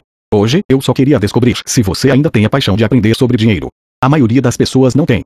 Elas querem ir para a escola, aprender uma profissão, divertir-se no trabalho e ganhar rios de dinheiro. Um dia acordam com sérios problemas financeiros e então não podem parar de trabalhar. Esse é o preço de só saber como trabalhar pelo dinheiro em lugar de estudar para saber como pôr o dinheiro a trabalhar para você. E então, você continua apaixonado por aprender? Perguntou o pai rico. Assinei afirmativamente com a cabeça. Bom, disse pai rico. Agora de volta ao trabalho. Desta vez não vou lhe pagar nada. O quê? Perguntei espantado. Você ouviu? Nada. Trabalhará as mesmas três horas no sábado, mas desta vez não receberá os 10 centavos por hora. Você disse que queria aprender a não trabalhar pelo dinheiro, sendo assim não vou pagar nada. Eu não podia acreditar no que estava ouvindo. Já conversei sobre isso com Mickey. Ele já está trabalhando, tirando a poeira e arrumando as latas para mim. Melhor você se apressar e correr para lá. Não é justo, gritei. O senhor tem de pagar alguma coisa. Você disse que queria aprender. Se não aprender isso agora, será como aquelas duas mulheres e o homem que estavam sentados na minha sala. Trabalham pelo dinheiro e esperam que eu não os mande embora. Ou como seu pai, ganhando rios de dinheiro apenas para ficar endividado até o pescoço e esperando que mais dinheiro resolva o problema. Se for isso o que você quer, então volte para aqueles 10 centavos a hora. Ou você pode ainda fazer aquilo que muitas pessoas acabam fazendo: reclamar que o salário não é suficiente, demitir-se e procurar outro emprego. Que é que eu faço? Perguntei. Pai rico deu um tapinha em minha cabeça. Use isto, falou. Se você usar bem, logo estará me agradecendo por ter lhe dado uma oportunidade de se tornar um homem rico. Fiquei parado, sem acreditar que eu estivesse embarcando nessa canoa. Queria conseguir um aumento e acabei sendo convencido a trabalhar de graça. Pai rico voltou a dar um tapinha na minha cabeça e disse: Use isto. Agora fora daqui, de volta ao trabalho. Lição 1. Os ricos não trabalham pelo dinheiro. Não contei para meu pai pobre que não estava mais sendo pago. Ele não teria entendido e eu não queria tentar explicar algo que eu próprio ainda não estava entendendo. Durante três semanas, Nick e eu trabalhamos três horas, todo sábado, sem ganhar nada. O trabalho não me preocupava e a rotina se tornou mais fácil. O que me deixava danado era perder os jogos de beisebol e não poder comprar os gibis. Na terceira semana, por volta do meio-dia, apareceu o pai rico. Ouvimos seu caminhão chegar ao estacionamento e fazer um barulhão quando o motor foi desligado. Ele entrou na loja e cumprimentou a senhora Martin com um abraço. Depois de verificar como a loja estava indo, ele abriu o freezer dos sorvetes, pegou dois picolés, pagou e chamou a mim e a Mickey. Vamos dar uma voltinha, moçada. Atravessamos a rua e fomos para um amplo gramado onde alguns adultos estavam jogando beisebol. Sentando em uma mesa de piquenique afastada, ele deu os picolés para mim e para o Mickey. Como as coisas estão indo, garotos? Ok, respondeu Mickey. Concordei com ele. Aprenderam alguma coisa? Perguntou o pai rico. Mickey e eu olhamos um para o outro, levantamos os ombros e balançamos a cabeça em uníssono. Evitando uma das maiores armadilhas da vida. Bom, garotos, precisam começar a pensar. Vocês estão observando uma das maiores lições de vida. Se aprenderem a lição, terão uma vida de grande liberdade e segurança. Se não aprenderem, acabarão como a senhora Martin e a maioria das pessoas que jogam beisebol aqui no parque. Elas trabalham muito, por um salário baixo, agarrando-se à ilusão da segurança no emprego, esperando pelas três semanas de férias anuais e pela reduzida aposentadoria depois de 45 anos de trabalho. Se isso os empolga, vou dar-lhes um aumento para 25 centavos a hora. Mas estas pessoas são boas e trabalhadoras. Porque o senhor está debochando delas. Indaguei. Pai Rico abriu um sorriso. A senhora Martin é como uma mãe para mim. Nunca seria tão cruel. Pode parecer que estou sendo desalmado porque estou tentando chamar a atenção de vocês dois para um fato que a maioria das pessoas não consegue ter a felicidade de enxergar. Graças a uma visão muito estreita, as pessoas não percebem em que armadilha caíram. Nick e eu ficamos sentados sem captar totalmente a mensagem. Ele parecia cruel, contudo sentíamos que ele desejava desesperadamente que percebêssemos algo. Sorrindo, pai rico continuou. Não estão gostando desses 25 centavos a hora. O coração de vocês não bate um pouquinho mais rápido? Fiz um não com a cabeça, mas na realidade meu coração batia mais rápido. Para mim 25 centavos a hora representava uma fortuna. Ok, vou pagar um dólar a hora, prosseguiu o pai rico, com um sorriso malicioso. Agora meu coração acelerou de verdade. Meu cérebro gritava topa. Topa. Eu não podia acreditar no que estava ouvindo. Ainda assim, fiquei calado. Ok, dois dólares a hora. Meu pequeno cérebro e meu pequeno coração de nove anos quase explodiram. Afinal, estávamos em 1956 e receber 2 dólares a hora teria me tornado o garoto mais rico do mundo. Não me podia imaginar ganhando esse dinheiro todo. Eu queria dizer sim. Eu queria fechar o negócio. E podia ver a bicicleta nova, a luva de beisebol nova e a adoração de meus colegas quando eu mostrasse algum dinheiro. E, ainda por cima, Jimmy e seus amigos ricos nunca poderiam voltar a me chamar de pobre. Mas consegui me manter em silêncio. Quem sabe tivesse torrado os miolos e queimado um fusível. Mas no fundo do coração eu queria loucamente esses dois dólares a hora. O sorvete estava se derretendo e escorregando pela minha mão. As formigas se deliciavam com a pasta melada de baunilha e chocolate. Pai Rico olhava para dois garotos que o olhavam de volta embasbacados. Ele sabia que estava nos testando e ele sabia que parte de nossas emoções queria topar a parada. Sabia que todo ser humano tem uma parte fraca e necessitada de suas almas que pode ser comprada. E sabia que todo ser humano também tinha uma parte da alma que era forte e que jamais se deixaria comprar. A questão era saber qual prevaleceria. Ele tinha testado milhares de almas ao longo de sua vida. Ele testava almas toda vez que entrevistava um candidato a emprego. Ok, 5 dólares a hora. De repente fez-se um silêncio dentro de mim. Alguma coisa tinha mudado. A oferta era grande demais e se tornara ridícula. Nem muitos adultos ganhavam 5 dólares por hora em 1956. A tentação se esvaiu e a calma se instalou. Lentamente me virei para a esquerda para olhar Mickey. Ele devolveu meu olhar. A parte de minha alma que era fraca e necessitada estava silenciada. A parte que não se vendia estava à frente. Então uma calma e uma certeza sobre o dinheiro invadiram meu cérebro e minha alma. Sabia que Mickey também chegará a esse ponto. Muito bem, disse pai rico suavemente. A maioria das pessoas tem um preço. E tem um preço por causa de duas emoções humanas, o medo e a ambição. Primeiro, o medo de não ter dinheiro as leva a trabalhar arduamente. Quando recebem o contra-cheque, a ambição ou desejo as leva a pensar nas coisas maravilhosas que podem ser compradas. Então se define o padrão. Que padrão? Perguntei. Acordar, ir para o trabalho, pagar contas, acordar, ir para o trabalho, pagar contas. Suas vidas então são conduzidas sempre por duas emoções, medo e ambição. Ofereça-lhes mais dinheiro e elas continuarão o ciclo, aumentando também as despesas. É isso que chamo de corrida dos ratos. E há outro jeito? Perguntou Mickey. Sim, disse pai rico. Mas poucas pessoas o descobrem. E qual é esse jeito? Perguntou Mickey. É o que espero que vocês descubram enquanto trabalham e estudam comigo. É por isso que acabei com todas as formas de pagamento. Alguma dica? Perguntou Mickey. Estamos um pouco cansados de trabalhar muito, especialmente sem receber. Bem, o primeiro passo é falar a verdade, disse pai rico. Nós não mentimos, falei. Não disse que estavam mentindo. Disse para falar a verdade, retrucou pai rico. A verdade sobre o quê? Perguntei. Sobre como estão se sentindo, respondeu pai rico. Vocês não precisam falar para mais ninguém. Só para vocês mesmos. O Senhor está dizendo que as pessoas que estão no parque, as pessoas que trabalham para o Senhor, a senhora Martin não fazem isso. Perguntei. Duvido, disse pai rico. Elas têm medo de ficar sem dinheiro. Em lugar de enfrentar o medo, elas reagem em vez de pensar. Elas reagem emocionalmente em lugar de usar suas cabeças, disse pai rico batendo nas nossas cabeças. Então, elas se veem com alguns dólares na mão e novamente as emoções da alegria e do desejo e da ambição se apossam delas e novamente reagem em vez de pensar. São suas emoções que pensam por elas, falou Mickey. Certo, falou o pai rico. Em vez de falar a verdade sobre como se sentem, elas reagem a seus sentimentos, e não pensam. Elas sentem o medo, vão para o trabalho, esperando que o trabalho acalme esse medo, mas não é isso que acontece. Esse medo antigo as assombra, e elas voltam ao trabalho, esperando novamente que o dinheiro acalme seu medo. Novamente, nada. O medo as leva a essa armadilha de trabalhar, ganhar dinheiro, trabalhar, ganhar dinheiro, esperando que o medo vá embora. Mas a cada dia elas acordam, e o velho medo acorda com elas. Para milhões de pessoas, esse velho medo as mantém acordadas de noite, perturbando-as com ansiedade e preocupação. De modo que se levantam e vão para o trabalho, esperando que o contra-cheque mate esse medo que lhe rói a alma. O dinheiro conduz suas vidas e elas se recusam a aceitar essa verdade. O dinheiro controla suas emoções e, consequentemente, suas almas. Pai Rico ficou sentado, quieto, deixando que assimilássemos suas palavras. Eu havíamos escutado o que ele disse, mas na verdade não entendemos o que ele falou. Eu só sabia que muitas vezes ficava pensando em por que os adultos corriam para o trabalho. Não parecia ser algo muito divertido e eles não aparentavam estar muito felizes, mas alguma coisa os impelia a correr para o trabalho.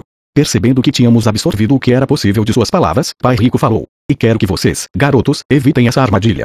É isso que quero ensinar a vocês. Não apenas a ser rico, porque ser rico não resolve o problema. Não resolve. Perguntei surpreso. Não, não resolve. Deixem-me falar desta outra emoção, que é o desejo. Alguns a chamam de ganância, mas eu prefiro desejo. É perfeitamente normal querer coisas melhores, mais bonitas, mais divertidas ou empolgantes. Portanto, as pessoas também trabalham por dinheiro por causa do desejo. Elas desejam o dinheiro pela alegria que, acreditam, o dinheiro pode comprar. Mas a alegria que o dinheiro traz muitas vezes tem curta duração e é preciso mais dinheiro para adquirir mais alegria, mais satisfação, mais conforto, mais segurança. Assim, continua-se trabalhando, pensando que o dinheiro um dia acalmará suas almas, perturbadas pelo medo e pelo desejo. Mas o dinheiro não pôde fazer isso. Mesmo para as pessoas ricas? Perguntou Mickey. Incluindo os ricos, respondeu o pai rico. De fato, a razão pela qual muitas pessoas são ricas não é o desejo, mas o medo. Elas pensam que o dinheiro pode acabar com seu medo de ficar sem dinheiro, de serem pobres, de modo que acumulam fortunas para descobrir que o medo fica pior. Agora elas receiam perdê-lo. Tenho amigos que continuam trabalhando mesmo quando já têm muito. Sei de pessoas que têm milhões e estão mais apavoradas do que quando eram pobres. Estão aterrorizadas com a possibilidade de perder todo o seu dinheiro. Os medos que as levaram a se tornarem ricas ficam maiores. Essa parte fraca e necessitada de suas almas na verdade grita ainda mais forte. Não querem perder suas mansões, seus carros, a vida de luxo que o dinheiro pode comprar. Preocupam-se com o que seus amigos dirão se perderem todo o seu dinheiro. Muitos estão emocionalmente desesperados e neuróticos, embora pareçam ricos e tenham grandes fortunas. Então a pessoa pode ir mais feliz? Perguntei. Não, não acho, replicou o pai rico. Evitar o dinheiro é tão neurótico quanto ser apegado ao dinheiro. Como se isso tivesse sido uma deixa, o mendigo da cidade passou perto de nossa mesa, parou junto ao cesto de lixo e começou a vasculhar. Nós três observamos com grande interesse, talvez antes o tivéssemos ignorado.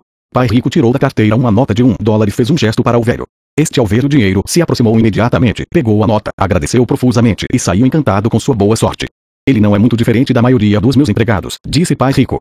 Já encontrei tanta gente que fala, ah, não estou interessado no dinheiro. Contudo, eles trabalham oito horas por dia nos seus empregos. Isso é uma negação da verdade. Se não estão interessados no dinheiro, então por que é que trabalham? Esse tipo de pensamento é possivelmente mais neurótico do que o de uma pessoa que junta dinheiro. Enquanto eu estava ali sentado, ouvindo meu pai rico, minha mente recordava as inúmeras vezes em que meu próprio pai dizia: Não estou interessado no dinheiro. Ele falava isso frequentemente. Também se justificava dizendo sempre: Trabalho porque gosto do que faço, então o que temos de fazer? Perguntei. Não trabalhar pelo dinheiro até perder todos os resquícios de medo e ganância. Não, isso seria uma perda de tempo, falou o pai rico. As emoções são o que nos tornam humanos. Elas nos tornam reais. A palavra emoção representa energia em movimento. Seja sincero a respeito de suas emoções e use sua mente e suas emoções a seu favor, não contra você. Nossa! exclamou Mickey. Não se preocupe com o que acabei de falar. Daqui a alguns anos você entenderá melhor. Observe suas emoções, não reaja a elas. A maioria das pessoas não percebe que está pensando com suas emoções. Suas emoções são suas emoções, mas você precisa aprender a pensar por si próprio. O senhor poderia dar um exemplo. Pedi. Lógico, retrucou o pai rico. Quando uma pessoa fala preciso procurar um emprego, o mais provável é que esteja pensando como uma emoção. O medo de não ter dinheiro é que gera esse pensamento. Mas as pessoas precisam de dinheiro se têm contas a pagar, falei. Sem dúvida, disse pai rico sorrindo.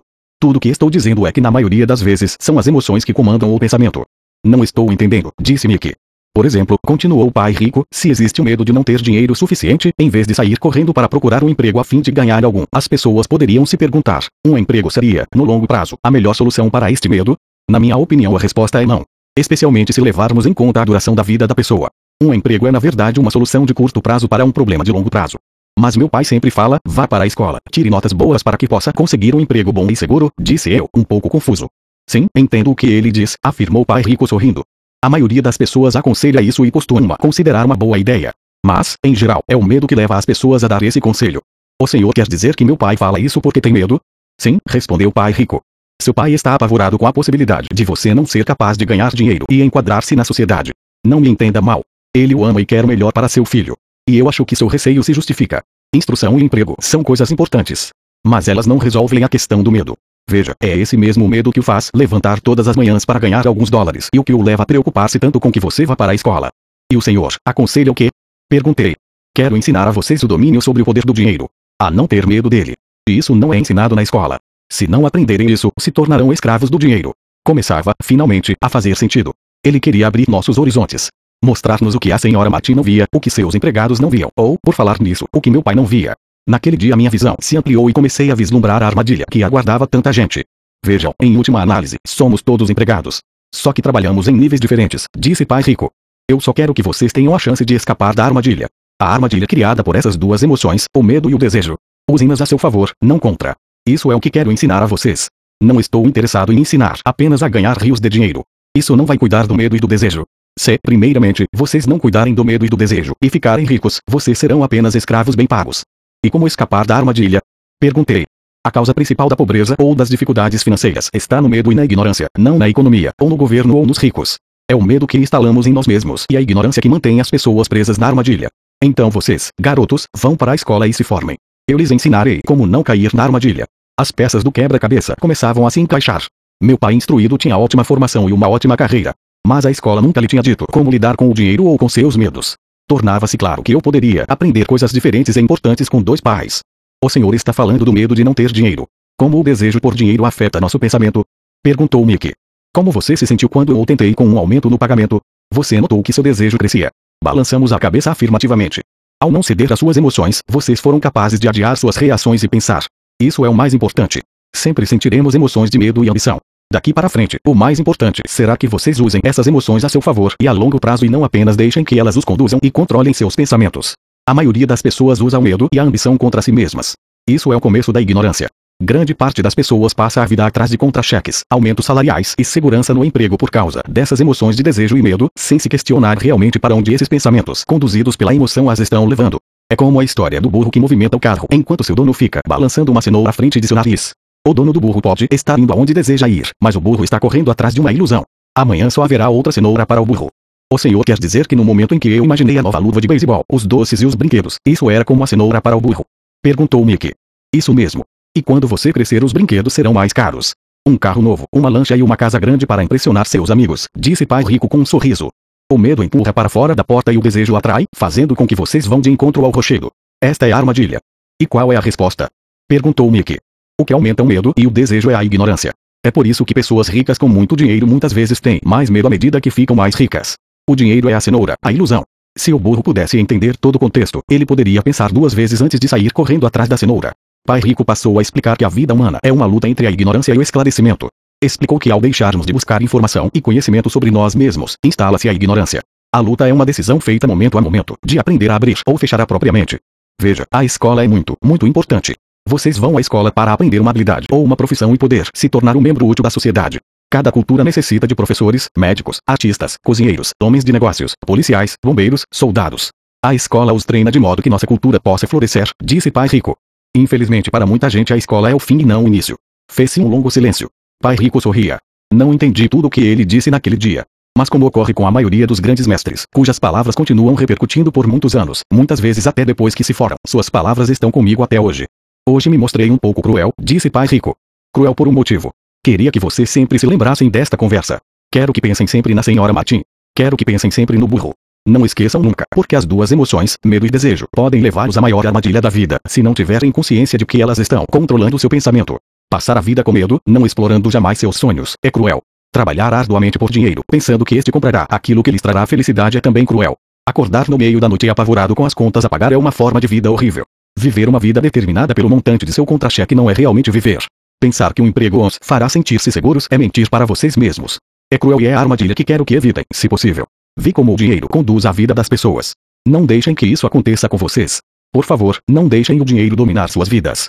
Uma bola de beisebol rolou para nossa mesa. Pai Rico a pegou e a lançou de volta. O que a ignorância tem a ver com a ambição e o medo? Perguntei. É a ignorância sobre o dinheiro que causa tanta ambição e tanto medo, disse Pai Rico. Vou dar alguns exemplos.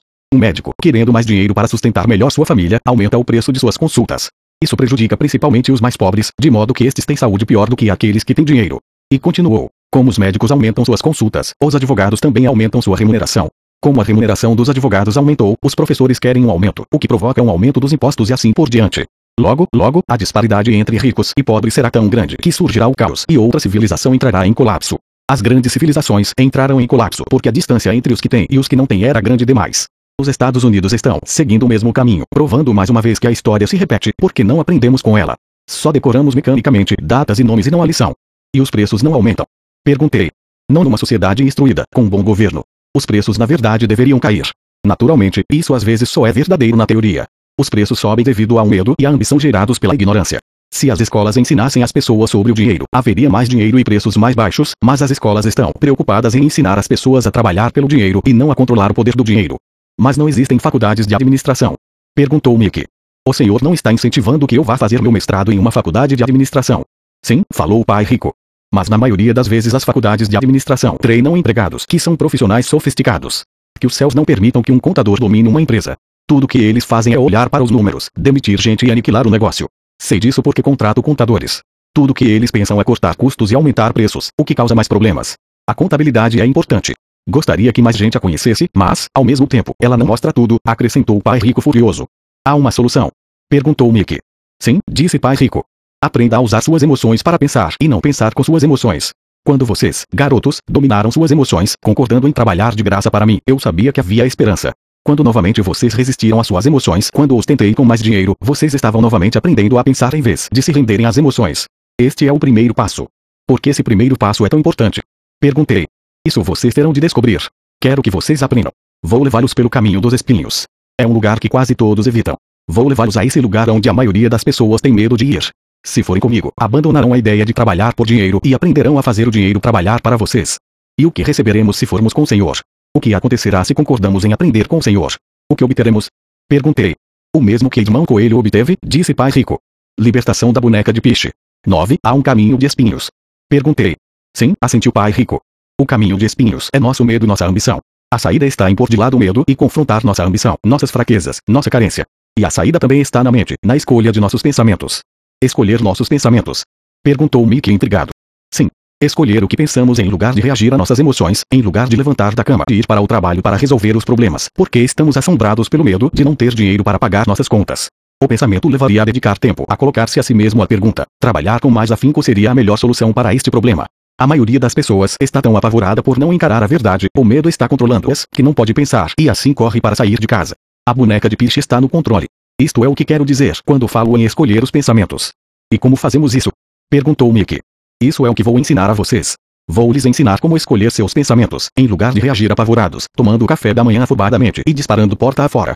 Lembrem-se do que disse antes: um emprego é apenas uma solução de curto prazo para um problema de longo prazo. A maioria das pessoas só tem um problema em mente e é de curto prazo. São as contas do fim do mês, a boneca de piche. O dinheiro passa a conduzir suas vidas. Ou melhor dizendo, o medo e a ignorância em relação ao dinheiro. Da mesma forma que faziam seus pais, elas acordam toda manhã e vão trabalhar por dinheiro. Não tem tempo de se perguntar se há outra maneira. Suas emoções estão no controle do seu pensamento, não há razão. O Senhor pode distinguir o pensar com as emoções do pensar com a cabeça. Perguntou Mickey. Sim, eu ouço isso o tempo todo, respondeu o pai rico. Ouço coisas como bem, todo mundo tem de trabalhar. Ou os ricos são desonestos. Ou vou procurar outro emprego. Mereço esse aumento. Eles não vão me passar para trás. Ou gosto deste emprego porque ele é seguro. Em lugar de perguntas como o que é que eu estou perdendo aqui. O que interromperia o pensamento emocional e daria tempo de pensar com clareza. Devo admitir que estava recebendo uma grande lição, saber quando alguém estava falando a partir de suas emoções ou de um pensamento claro. Era uma lição que me prestou bons serviços a vida toda. Especialmente quando era eu que estava falando a partir de uma reação e não de um pensamento claro. Enquanto caminhávamos de volta à loja, Pai Rico explicou que os ricos realmente faziam dinheiro. Eles não trabalhavam por ele. Ele continuou explicando que quando Mickey e eu estávamos cunhando pratinhas de 5 centavos com chumbo, pensando que estávamos fazendo dinheiro, nós estávamos pensando quase como os ricos. O problema é que nós estávamos praticando um ato ilegal. Era legal quando o governo e os bancos faziam isso, mas não quando nós o fazíamos. Ele explicou que havia formas legais de fazer dinheiro e formas ilegais. Pai Rico continuou explicando que os ricos sabiam que o dinheiro era uma ilusão, como a cenoura para o burro.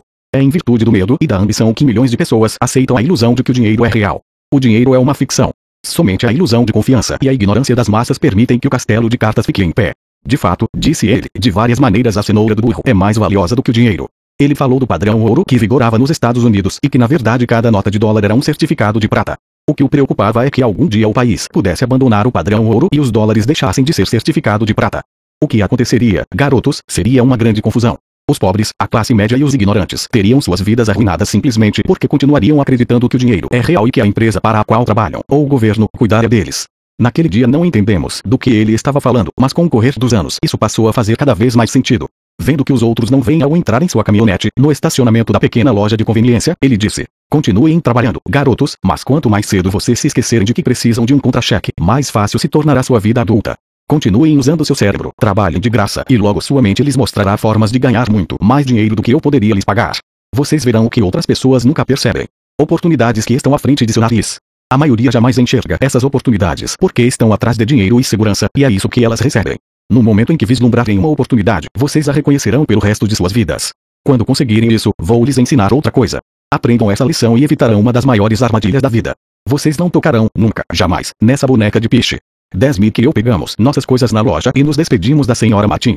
Voltamos ao parque, ao mesmo banco da área de piquenique, e passamos várias horas pensando e conversando. Passamos a semana seguinte na escola, pensando e conversando. Durante outras duas semanas, pensamos, conversamos e trabalhamos de graça. No fim do segundo sábado, estava eu, outra vez, me despedindo da senhora Martin e atirando um olhar sonhador para a estante das revistas em quadrinhos. O duro de não ganhar nem mesmo 30 centavos aos sábados era que eu não tinha dinheiro para comprar gibis.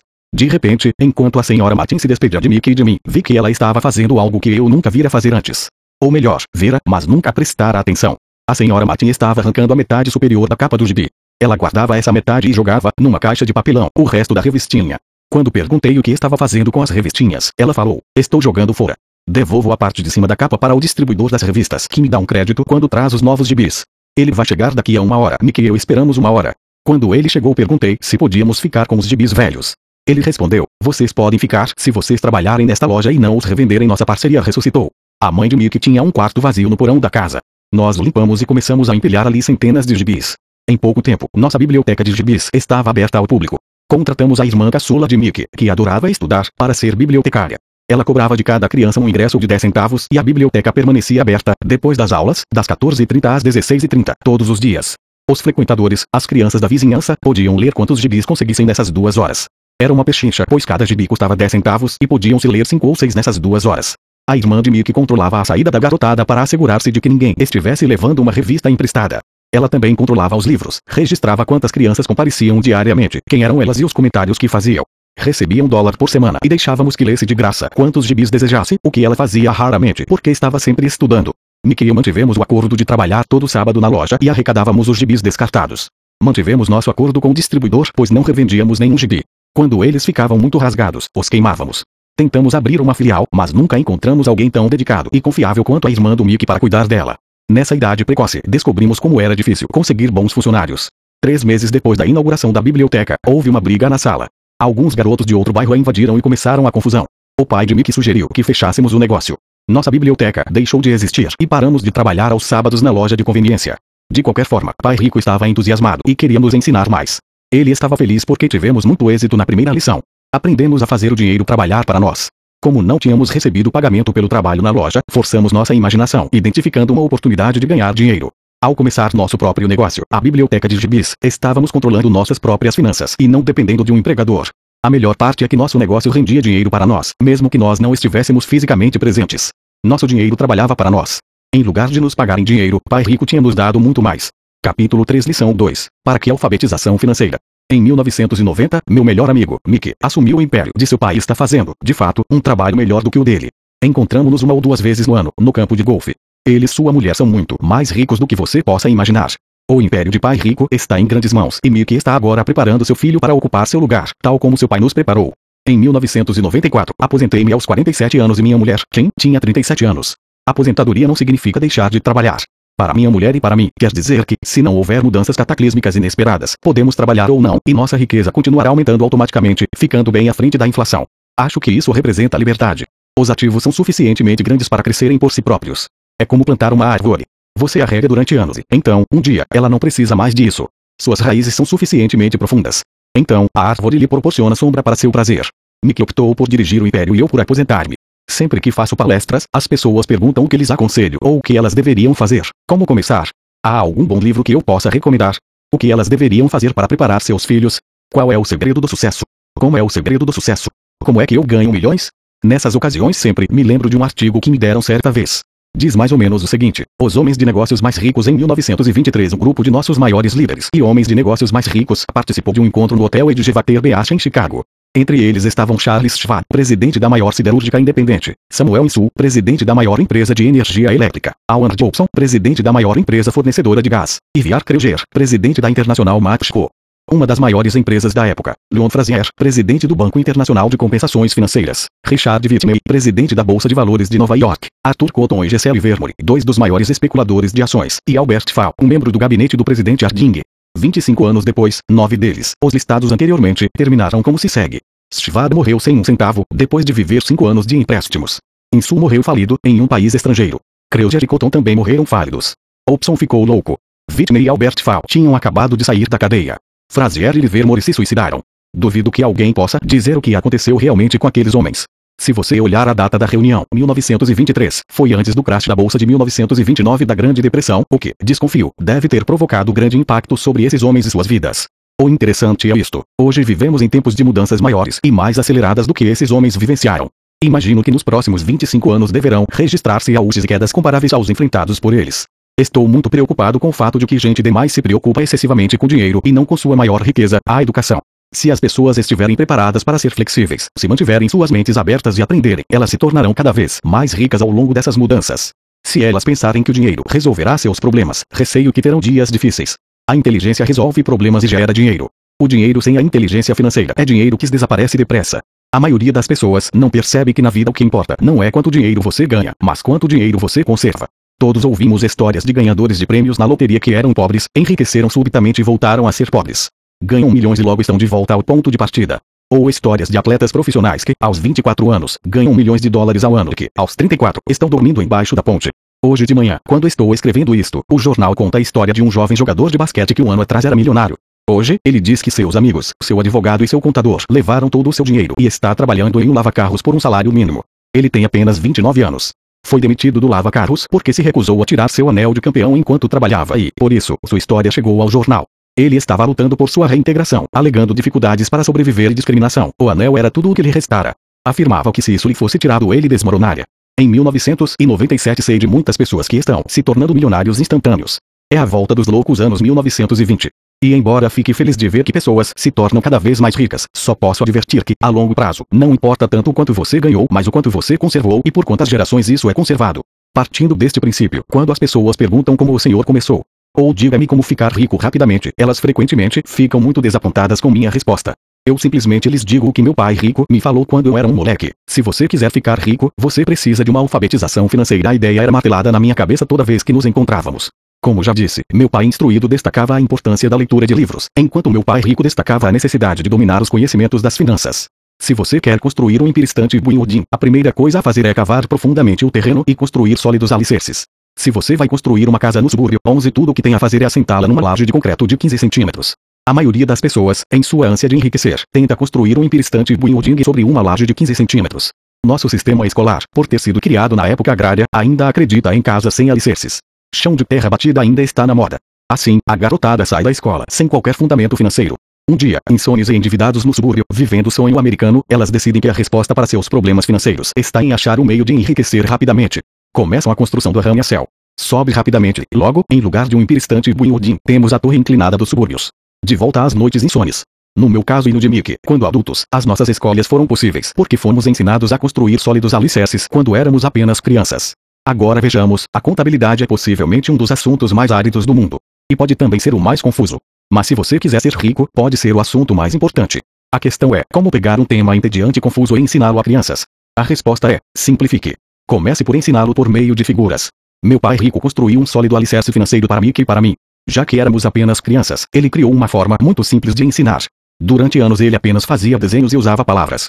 Mickey e eu entendíamos os desenhos simples, o jargão, o movimento do dinheiro e então, anos mais tarde, pai rico começou a incluir números. Hoje, Mickey domina uma análise contábil muito mais complexa e sofisticada porque precisa disso. Ele tem de controlar um império de um bilhão de dólares. Eu não sou tão sofisticado porque meu império é menor. Contudo, ambos partimos do mesmo alicerce simplificado.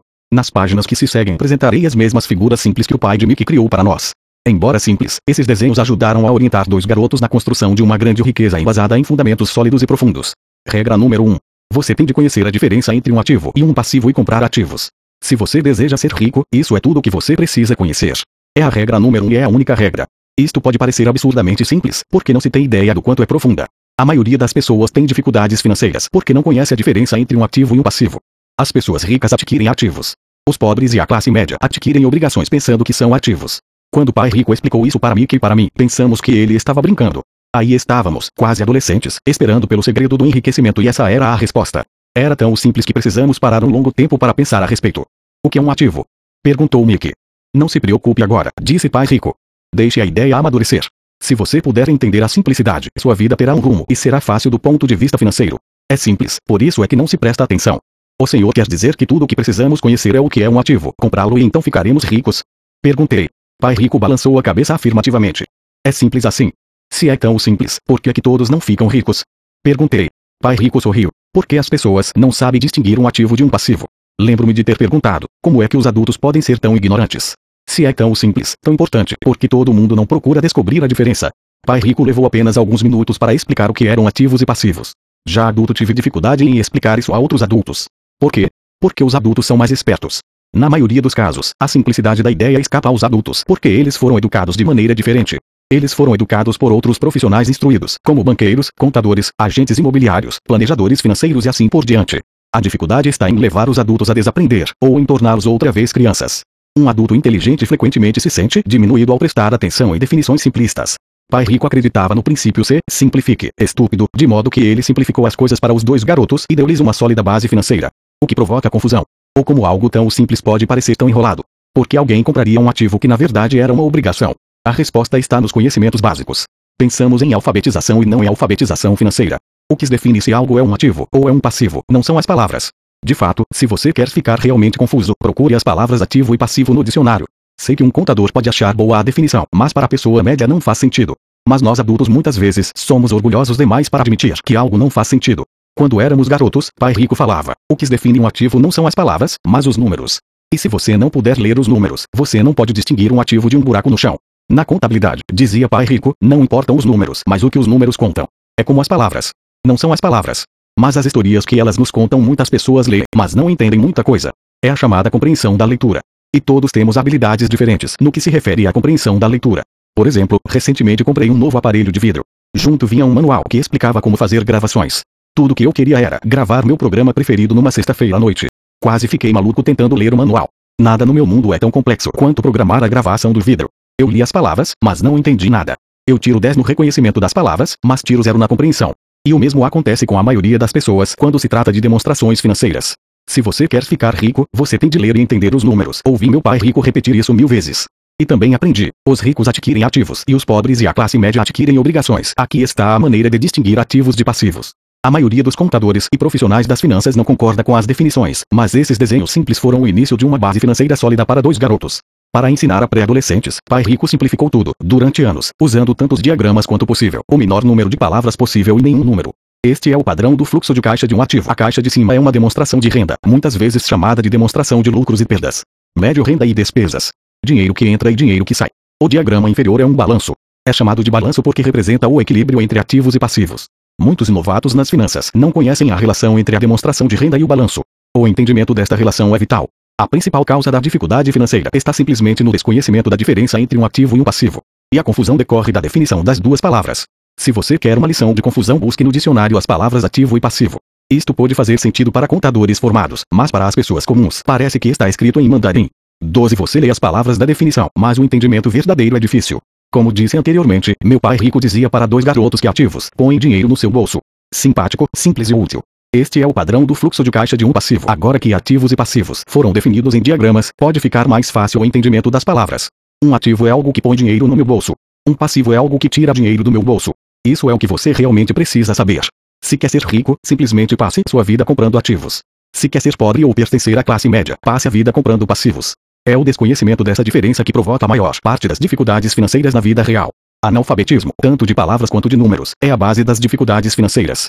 Se as pessoas têm problemas com as finanças, existem dados que elas não podem ler, sejam palavras, sejam números. Alguma coisa não está sendo compreendida. Os ricos são ricos porque possuem nível de alfabetização superior ao das pessoas com dificuldades financeiras. Se você quer ficar rico e conservar sua fortuna, é importante ser alfabetizado do ponto de vista financeiro, tanto em palavras quanto em números. As setas nos diagramas representam o movimento do dinheiro ou fluxo de caixa. Números dizem pouco. Palavras também dizem pouco. É a história que conta. Nas demonstrações financeiras, a leitura dos números é a busca pelo enredo, pela história. A história de para onde o dinheiro está indo. Em 80% das famílias, a história financeira é um percurso de trabalho árduo na tentativa de progredir. Não porque não ganhem dinheiro, mas porque passam suas vidas comprando passivos no lugar de ativos. Por exemplo, este é o padrão do fluxo de caixa de uma pessoa pobre ou de um jovem que ainda mora com os pais. Este é o fluxo de caixa de uma pessoa de classe média. Este é o fluxo de caixa de uma pessoa rica. Todos esses diagramas estão obviamente bastante simplificados. Todos têm despesas de subsistência, necessidade de alimentação, moradia e vestimentas. Os diagramas mostram o fluxo de caixa na vida de pessoas pobres, da classe média e ricas. É esse fluxo de caixa que conta a história. É a história de como a pessoa lida com o dinheiro e o que faz depois que tem o dinheiro em mãos. Comecei apresentando a história dos homens mais ricos dos Estados Unidos porque quis ilustrar a falha no pensamento de tantas pessoas. A falha é considerar que o dinheiro resolverá todos os problemas. É por isso que me arrepio quando ouço as pessoas perguntando como ficar ricas rapidamente. Ou por onde começar. Muitas vezes ouço estou endividado, por isso preciso ganhar mais dinheiro. Porém, mais dinheiro nem sempre resolve o problema. De fato, pode até aumentá-lo. O dinheiro muitas vezes põe a nu nossas trágicas falhas humanas. É como um holofote sobre o que não sabemos. É por isso que, com muita frequência, uma pessoa que tem um ganho súbito de dinheiro, uma herança, um aumento salarial ou um prêmio na loteria, volta rapidamente ao mesmo ponto, ou até pior, ao caos financeiro em que se encontrava antes de receber esse dinheiro. O dinheiro só acentua o padrão de fluxo de caixa que está na sua mente. Se seu padrão for gastar tudo o que ganha, o mais provável é que um aumento de dinheiro disponível apenas resulte em um aumento de despesa. Como se diz popularmente, um louco e seu dinheiro fazem uma grande festa. Repeti inúmeras vezes que vamos à escola para adquirir habilidades acadêmicas e profissionais, ambas muito importantes. Na década de 1970, quando eu frequentava o segundo grau, se alguém fosse bem sucedido academicamente, quase imediatamente, imaginava-se que esse estudante brilhante se tornaria um médico. Muitas vezes nem se perguntava se o jovem desejava ser médico. Era uma pressuposição. Era uma profissão que prometia a maior recompensa financeira. Hoje, os médicos enfrentam dificuldades financeiras que não desejaria a meus piores inimigos. Seguradoras controlando os negócios, cuidados de saúde administrados, intervenção governamental e processos por erro médico, para mencionar algumas. E a garotada quer ser estrela do basquete, jogador de golfe como Tiger Woods, gênio da computação, estrela do cinema, roqueiro, rainha de beleza ou corretor de Wall Street. Isso ocorre, simplesmente, porque é aí que estão a fama, o dinheiro e o prestígio. Eis o motivo por que é tão difícil motivar a garotada na escola. Eles sabem que o sucesso profissional já não depende apenas do sucesso acadêmico como em outros tempos. Como os estudantes deixam a escola sem habilidades financeiras, milhões de pessoas instruídas obtêm sucesso em suas profissões, mas depois se deparam com dificuldades financeiras. Trabalham muito, mas não progridem. O que falta em sua educação não é saber como ganhar dinheiro, mas como gastá-lo, o que fazer com ele depois de tê-lo ganhado. É o que se chama aptidão financeira. O que você faz com o dinheiro depois que o ganhou, como evitar que as pessoas lhe tirem o dinheiro, quanto tempo você o conserva e o quanto esse dinheiro trabalha para você. A maioria das pessoas não descobre o motivo de suas dificuldades financeiras porque não entende os fluxos de caixa. Uma pessoa pode ser muito instruída, bem-sucedida profissionalmente e ser analfabeta do ponto de vista financeiro. Essas pessoas muitas vezes trabalham mais do que seria necessário porque aprenderam a trabalhar arduamente, mas não como fazer o dinheiro trabalhar para elas. A história de como a conquista de um sonho financeiro se transforma em um pesadelo financeiro. A visão cinematográfica de pessoas trabalhadoras tem um padrão definido. Recém-casados, jovens altamente instruídos, felizes, mudam-se para um de seus pequenos apartamentos alugados. Imediatamente percebem que estão poupando dinheiro porque dois podem viver com a mesma despesa de um. O problema é que o apartamento é apertado. Decidem então poupar para comprar a casa de seus sonhos e ter filhos. Eles têm duas rendas e se concentram em suas carreiras. Suas rendas começam a aumentar. E a aumentar, e suas despesas também. A despesa no 1, para a maioria, são os impostos. Muitas pessoas pensam que se trata do imposto de renda, mas para grande parte dos americanos o que pesa mais é a seguridade social. Para o empregado parece que a contribuição para a seguridade social combinada com a do Medicare é de cerca de 7,50%, mas na verdade é de 15%, porque o empregador deve dar uma contrapartida do mesmo montante. Essencialmente, esse é um dinheiro que o empregador não pode pagar a você. Além disso, você ainda paga imposto de renda sobre a quantia deduzida de seus salários para a Seguridade Social. 13 renda essa que você nunca recebeu porque foi transferida na fonte para a Seguridade Social. E seu passivo também aumenta.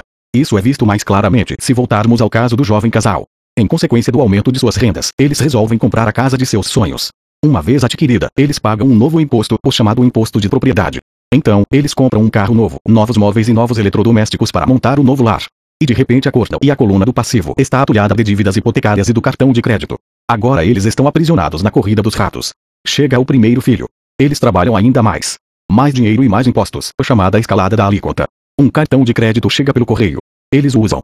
Mais despesa. Uma financeira telefona e diz que seu maior ativo, sua casa, teve seu valor aumentado.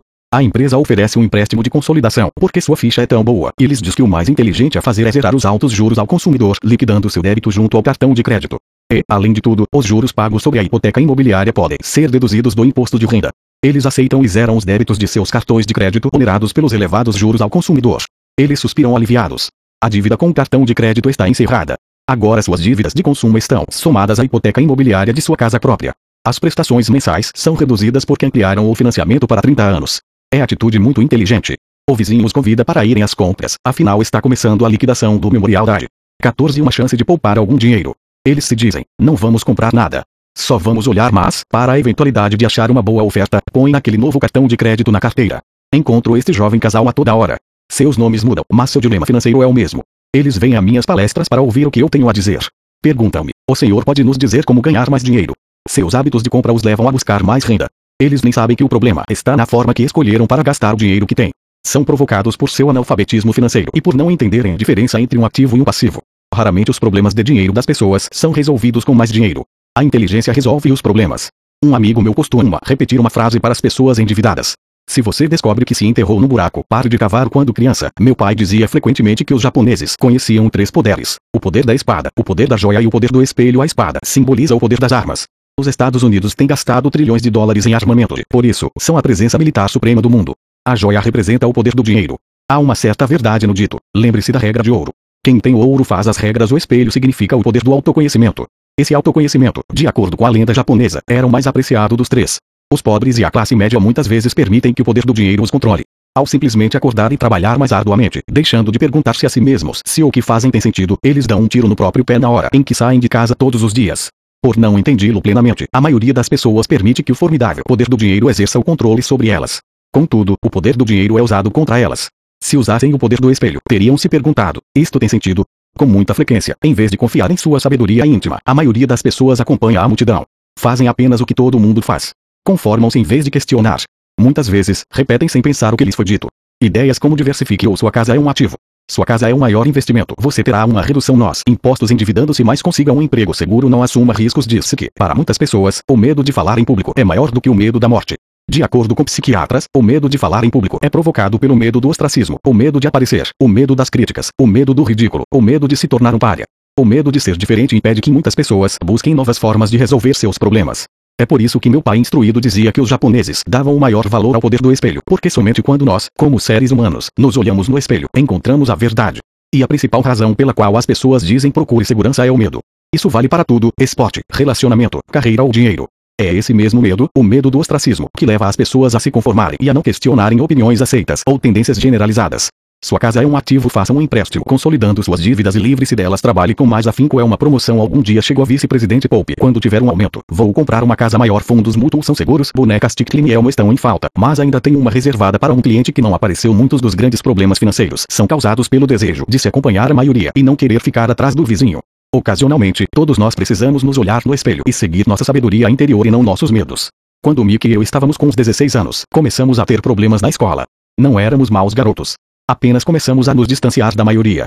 Trabalhávamos para o pai do Mickey depois das aulas e nos fins de semana. Muitas vezes, Mick e eu passávamos horas depois do trabalho, sentados junto do seu pai, enquanto este se reunia com diretores de banco, advogados, contadores, corretores, investidores, gerentes e empregados. Ele era um homem que quis deixar a escola aos 13 anos, e agora dirigia, instruía, comandava e questionava pessoas com alto nível de escolaridade. Elas acorriam a seu chamado e se preocupavam quando ele não as aprovava. Esse era um homem que não tinha acompanhado a multidão, um homem que pensava por si próprio e detestava as palavras temos de fazer assim, porque todos fazem assim. Ele também odiava ouvir não é possível.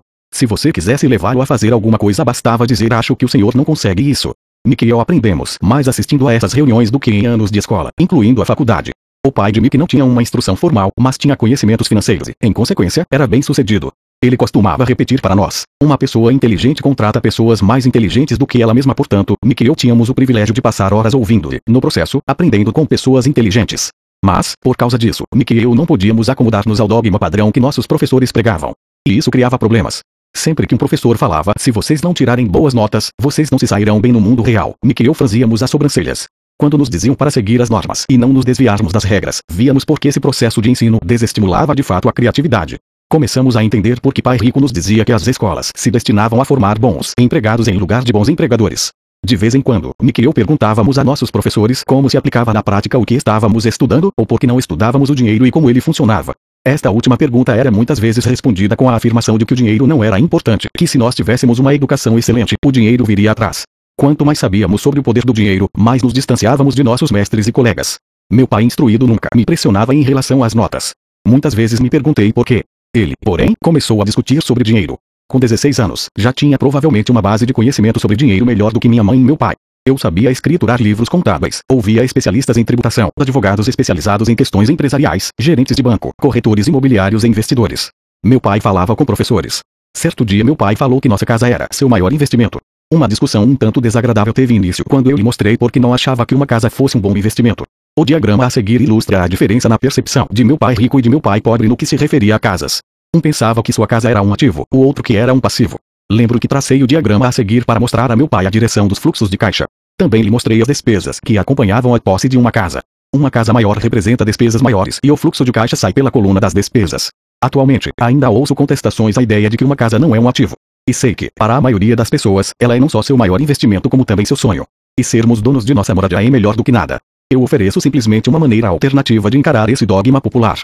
Se minha mulher e eu fôssemos comprar uma casa maior, mais vistosa, nós a encararíamos não como um ativo mas como um passivo, já que iria tirar dinheiro de nossos bolsos. Aqui vai o argumento que desenvolvo. Na verdade, não espero que a maioria das pessoas concorde com ele, uma vez que o lar agradável é um fator emocional. E, no que se refere a dinheiro, grandes emoções tendem a reduzir a inteligência financeira. 1. Em relação a casas, destaco que em geral as pessoas passam a vida pagando por uma moradia que nunca será delas. Em outras palavras, compra-se uma casa nova a cada tantos anos, incorrendo, cada vez, em um novo empréstimo de 30 anos sobre a casa anterior 2. Apesar de poderem deduzir os juros da hipoteca para fins de imposto de renda, as pessoas pagam todas as demais despesas com dinheiro que sobra depois de pago o imposto, mesmo depois que liquidam a hipoteca. 3. Imposto sobre a propriedade.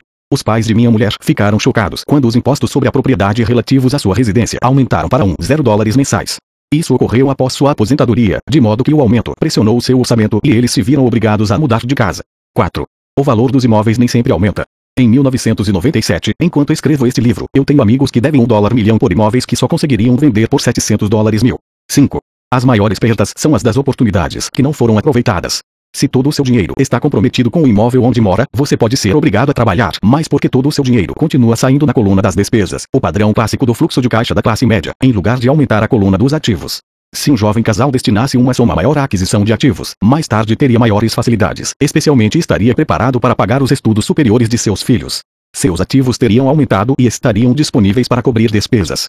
Com excessiva frequência, um imóvel residencial só serve como meio de incorrer em empréstimos hipotecários para pagar despesas crescentes. Em suma, o resultado final de optar por possuir um imóvel residencial caro demais, em lugar de começar a formar um portfólio de ativos mais cedo, prejudica o indivíduo de três formas. 1. Perda de tempo, porque outros ativos poderiam ter registrado aumento em seu valor. 2. Perda de capital adicional, que poderia ter sido investido em vez de se ter pagado as altas despesas de manutenção relacionadas diretamente ao imóvel residencial. 3. Perdas na instrução. Com muita frequência, os casais consideram seu imóvel residencial, as poupanças e o plano de aposentadoria como o total de sua coluna de ativos. Como não tem dinheiro para investir, eles simplesmente não investem. Isso lhes custa a experiência do investimento. Quase nunca conseguem tornar-se o que o mundo dos investimentos denomina um investidor sofisticado. E os melhores investimentos são em geral oferecidos aos investidores sofisticados que, por sua vez, vendem-nos às pessoas que buscam a segurança. A demonstração financeira de meu pai instruído é a melhor demonstração da vida de alguém que está na corrida dos ratos. Suas despesas sempre acompanharam sua renda, de modo que nunca investiu em ativos. Em consequência, seus passivos, como a hipoteca imobiliária e as dívidas do cartão de crédito, eram maiores que seus ativos. A figura a seguir fala mais do que mil palavras. A demonstração financeira pessoal de pai rico, por outro lado, reflete os resultados de uma vida dedicada ao investimento e à minimização do passivo. Uma revisão da demonstração financeira de meu pai rico mostra por que os ricos ficam mais ricos. A coluna dos ativos gera renda mais do que suficiente para cobrir as despesas, com saldo reinvestido na coluna dos ativos. A coluna dos ativos continua crescendo e, portanto, a renda gerada continua crescendo com eles. O resultado é: os ricos ficam mais ricos. A classe média se encontra em um estado de constantes dificuldades financeiras. Sua renda principal é gerada por salários, e quando seus salários aumentam, os impostos também aumentam. Suas despesas tendem a crescer no mesmo montante de seus salários, daí a expressão corrida dos ratos. Eles consideram seu imóvel residencial como seu principal ativo, em lugar de investir em ativos geradores de renda. O padrão de se considerar o imóvel residencial como investimento e a filosofia de que um aumento de salário significa que você pode comprar uma casa maior ou gastar mais é a base do atual endividamento da sociedade. Este processo de despesa crescente faz com que as famílias se endividem mais e tenham mais incerteza financeira, mesmo quando progridem no emprego e recebem aumentos salariais regulares. Esta é uma vida muito arriscada decorrente da precária instrução financeira. A maciça perda de empregos de década de 1990, ou do funcising das empresas, trouxe à luz a instabilidade financeira da classe média. De repente, os planos de pensão das empresas estavam sendo substituídos por planos 401k. 15 A Seguridade Social está obviamente com problemas e não pode ser considerada uma alternativa de aposentadoria. O pânico se instalou na classe média. O bom, nestes dias, é que muitas dessas pessoas reconheceram esses problemas e começaram a aplicar em fundos mútuos. Este aumento nos investimentos é responsável em boa medida pela acentuada alta do mercado de ações. Hoje, mais e mais fundos mútuos estão sendo criados em resposta à demanda da classe média. Os fundos mútuos são populares porque representam segurança. Os aplicadores médios dos fundos de pensão estão demasiadamente ocupados trabalhando para pagar impostos e hipotecas imobiliárias e têm dificuldade em poupar de modo a poder pôr seus filhos na faculdade e liquidar as dívidas do cartão de crédito não têm tempo de aprender a investir, de modo que confiam na experiência do administrador do fundo mútuo. Como o fundo mútuo também inclui muitos tipos diferentes de investimento, tem-se uma sensação de segurança porque o fundo é diversificado. Este grupo da classe média instruída aceita o dogma da diversificação, defendido por corretores de fundos mútuos e consultores financeiros. Procure a segurança. Evite o risco. A verdadeira tragédia, contudo, é a falta de instrução financeira precoce, responsável pelo risco enfrentado pela pessoa comum da classe média. A razão é que precisam procurar a segurança porque uma situação financeira é, na melhor das hipóteses, precária. Seus balanços não fecham. Estão atulhados de passivos, sem verdadeiros ativos para gerar renda. Em geral, sua única fonte de renda é o contra-cheque. Seu modo de vida depende totalmente do empregador. Sendo assim, quando os verdadeiros negócios de sua vida aparecem, essas mesmas pessoas não podem aproveitar a oportunidade. Elas devem procurar a segurança porque estão trabalhando muito, pagando impostos máximos e assoberbadas de dívidas. Como disse no início da sessão, a regra mais importante é conhecer a diferença entre um ativo e um passivo. Uma vez que você consiga entender a diferença, concentre seus esforços na compra exclusiva de ativos geradores de renda. Essa é a melhor maneira de dar o primeiro passo para se tornar rico. Continue fazendo isso e sua coluna dos ativos crescerá. Concentre-se em reduzir passivos e despesas. Isso aumentará o dinheiro disponível para continuar aumentando a coluna dos ativos. Logo, a base de ativos será tão profunda que você poderá permitir-se olhar para investimentos mais especulativos. Investimentos que podem ter retornos que variam de 100% ao infinito. Investimentos em que 5 dólares mil podem se transformar rapidamente em 1 dólar milhão ou mais. Investimentos que a classe média considera demasiado arriscados. O investimento não é arriscado. É a falta de simples inteligência financeira, a começar pela alfabetização financeira, que leva o indivíduo a ser muito arriscado. Se você fizer o que as massas fazem, você estará na seguinte situação. Como empregado possuidor da casa própria, seus esforços no trabalho em geral resultam no seguinte: 1. Um, você trabalha para alguém. Os esforços e o sucesso da maioria das pessoas assalariadas ajudarão a garantir o sucesso, o enriquecimento e a aposentadoria do dono da empresa e de seus acionistas. 2. Você trabalha para o governo. O governo fica com uma parte de seu contra-cheque antes mesmo que você veja o dinheiro. Ao trabalhar mais, você simplesmente aumenta o montante de impostos que o governo arrecada. A maioria das pessoas trabalha de janeiro a maio apenas para o governo. 3. Você trabalha para o banco. Depois dos impostos, sua maior despesa é, em geral, a hipoteca imobiliária e a conta do cartão de crédito. O problema decorrente de simplesmente trabalhar mais é que cada uma dessas três parcelas leva consigo uma parte maior de seu esforço. Você precisa aprender a fazer com que seus maiores esforços beneficiem diretamente você e sua família. Uma vez que você decidiu cuidar de seus próprios problemas, como determinar seus objetivos, é necessário, em geral, dedicar-se à sua profissão e usar os salários recebidos para financiar a aquisição de ativos. À medida que os ativos crescem, como medir a extensão de seu sucesso? Quando alguém percebe que está rico, que tem fortuna. Da mesma maneira que tenho minhas definições de ativos e passivos, também tenho minha própria definição para a riqueza. Na verdade, eu a tomei emprestada de alguém chamado Buckminster Fuller. Alguns o consideram um charlatão e outros um gênio vivo. Anos atrás ele criou uma UE entre os arquitetos ao solicitar a patente para algo chamado um domo geodésico. Mas, ao fazer isso, ele também falou algo sobre a riqueza. Parecia à primeira vista muito confuso, mas depois de relê-lo algumas vezes, começou a fazer sentido. A riqueza é a capacidade de uma pessoa sobreviver tantos dias a mais, ou, se eu parar de trabalhar hoje, por quanto tempo poderei sobreviver? Ao contrário do patrimônio líquido, a diferença entre ativos e passivos, que frequentemente está repleta com lixo caro e as opiniões de pessoas sobre o valor das coisas, esta definição cria a possibilidade de desenvolver uma mensuração verdadeiramente acurada. Poderia assim medir e saber realmente em que pé estou em termos de meu objetivo de tornar-me financeiramente independente. Embora o patrimônio líquido frequentemente inclua ativos que não geram dinheiro, como objetos comprados e agora abandonados no canto da garagem, a riqueza mede quanto dinheiro seu dinheiro está gerando, portanto, sua sobrevivência financeira. A riqueza é a medida do fluxo de caixa gerado pela coluna dos ativos em comparação com a coluna das despesas. Vejamos um exemplo. Digamos que o fluxo de caixa da minha coluna de ativos gere 1 dólar mil por mês, e que eu tenha despesas mensais de 2 dólares mil. Qual é a minha riqueza? Voltemos à definição de Buckminster Fuller. Usando essa definição, quantos dias para frente posso sobreviver? Consideremos um mês de 30 dias. Por essa definição, eu tenho um fluxo de caixa suficiente para meio mês. Quando eu tiver alcançado um fluxo de caixa gerado por meus ativos de 2 dólares mil, então eu serei abastado. Ainda não estou rico, mas sou abastado. Agora eu tenho uma renda gerada por ativos, a cada mês, que cobre totalmente minhas despesas mensais. Se eu desejo aumentar essas despesas, preciso primeiro aumentar o fluxo de caixa gerado por meus ativos para manter esse nível de vida. Observe que nesse ponto eu não dependo mais do meu salário. Eu me concentro com sucesso em construir uma coluna de ativos que me tornou financeiramente independente. Se eu largar meu emprego hoje, eu poderei cobrir minhas despesas mensais com o fluxo de caixa gerado por meus ativos. Meu próximo objetivo poderia ser empregar o excedente de meu fluxo de caixa no reinvestimento em mais ativos. Quanto mais dinheiro for destinado para a coluna dos ativos, mais esta crescerá. Quanto mais meus ativos crescerem, mais aumentará meu fluxo de caixa. E enquanto eu mantiver minhas despesas menores do que o fluxo de caixa gerado por esses ativos, eu me tornarei mais rico, com mais e mais fontes de renda além de meu trabalho físico. Enquanto este processo de reinvestimento continuar, estarei no caminho do enriquecimento.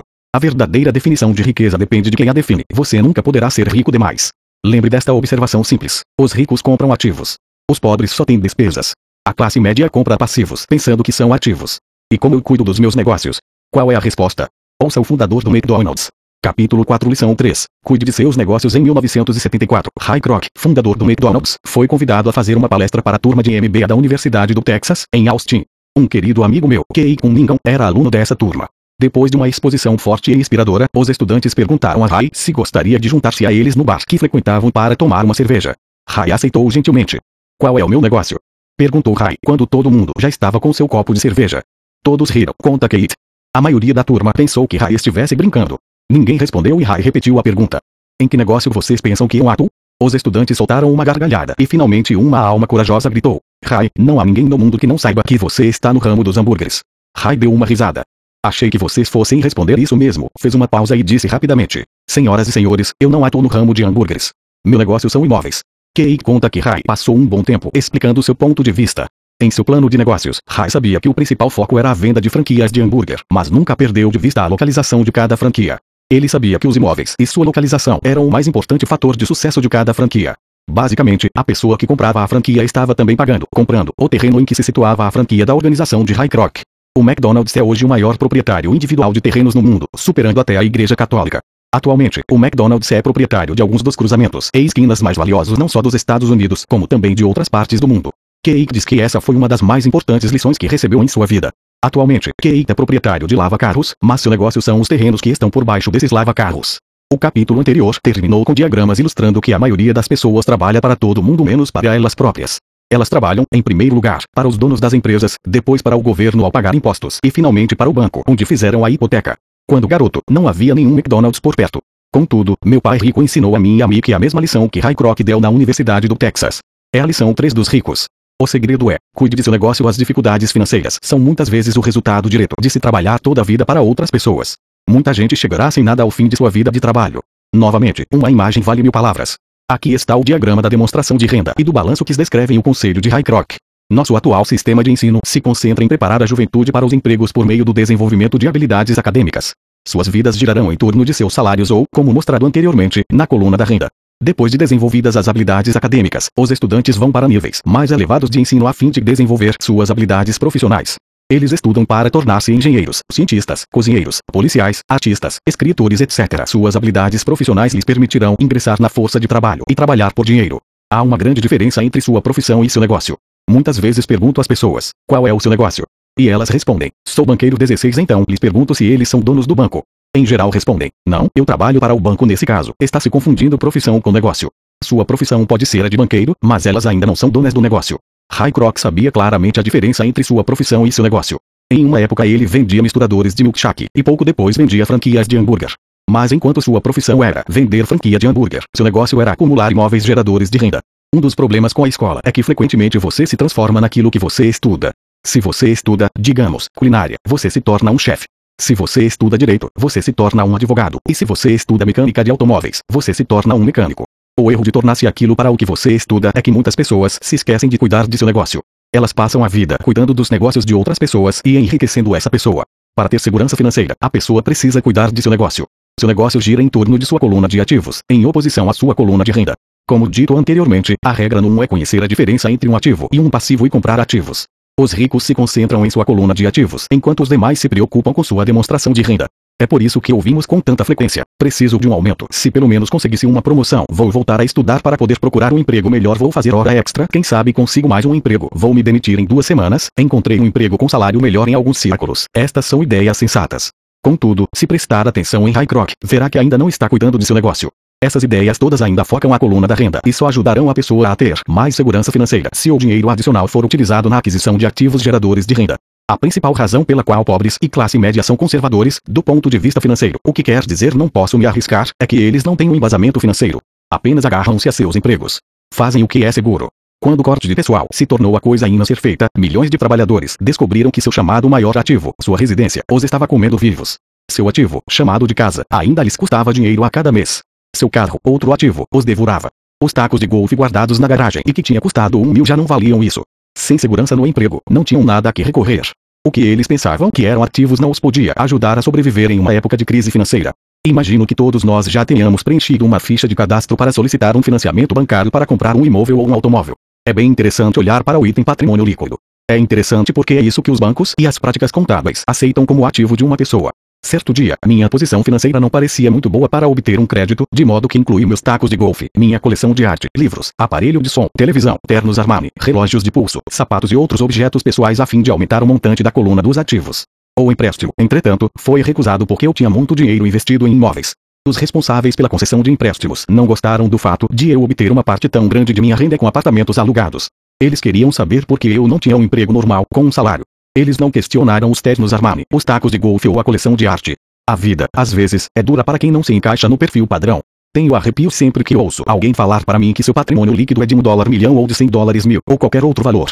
Um dos motivos por que o patrimônio líquido não é um indicador acurado é simplesmente porque no momento em que você começa a vender seus ativos, seus ganhos são tributados. Muitas pessoas se envolvem em dificuldades financeiras quando sua renda é reduzida. Elas tomam empréstimos, elas vendem seus ativos, Primeiro, seus ativos em geral só podem ser vendidos por uma fração do valor declarado em seu balanço pessoal. Ou se houver um ganho na venda desses ativos, esse ganho será tributado. De modo que, repito, o governo pega uma parte dos ganhos, reduzindo assim um montante disponível para auxiliá-las a sair da dívida. Por isso, costumo dizer que o patrimônio líquido de alguém frequentemente vale menos do que ele pensa.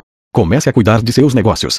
Fique no seu emprego, mas comece a comprar ativos reais, não passivos ou objetos pessoais que não têm valor real, uma vez que você os leva para dentro de casa.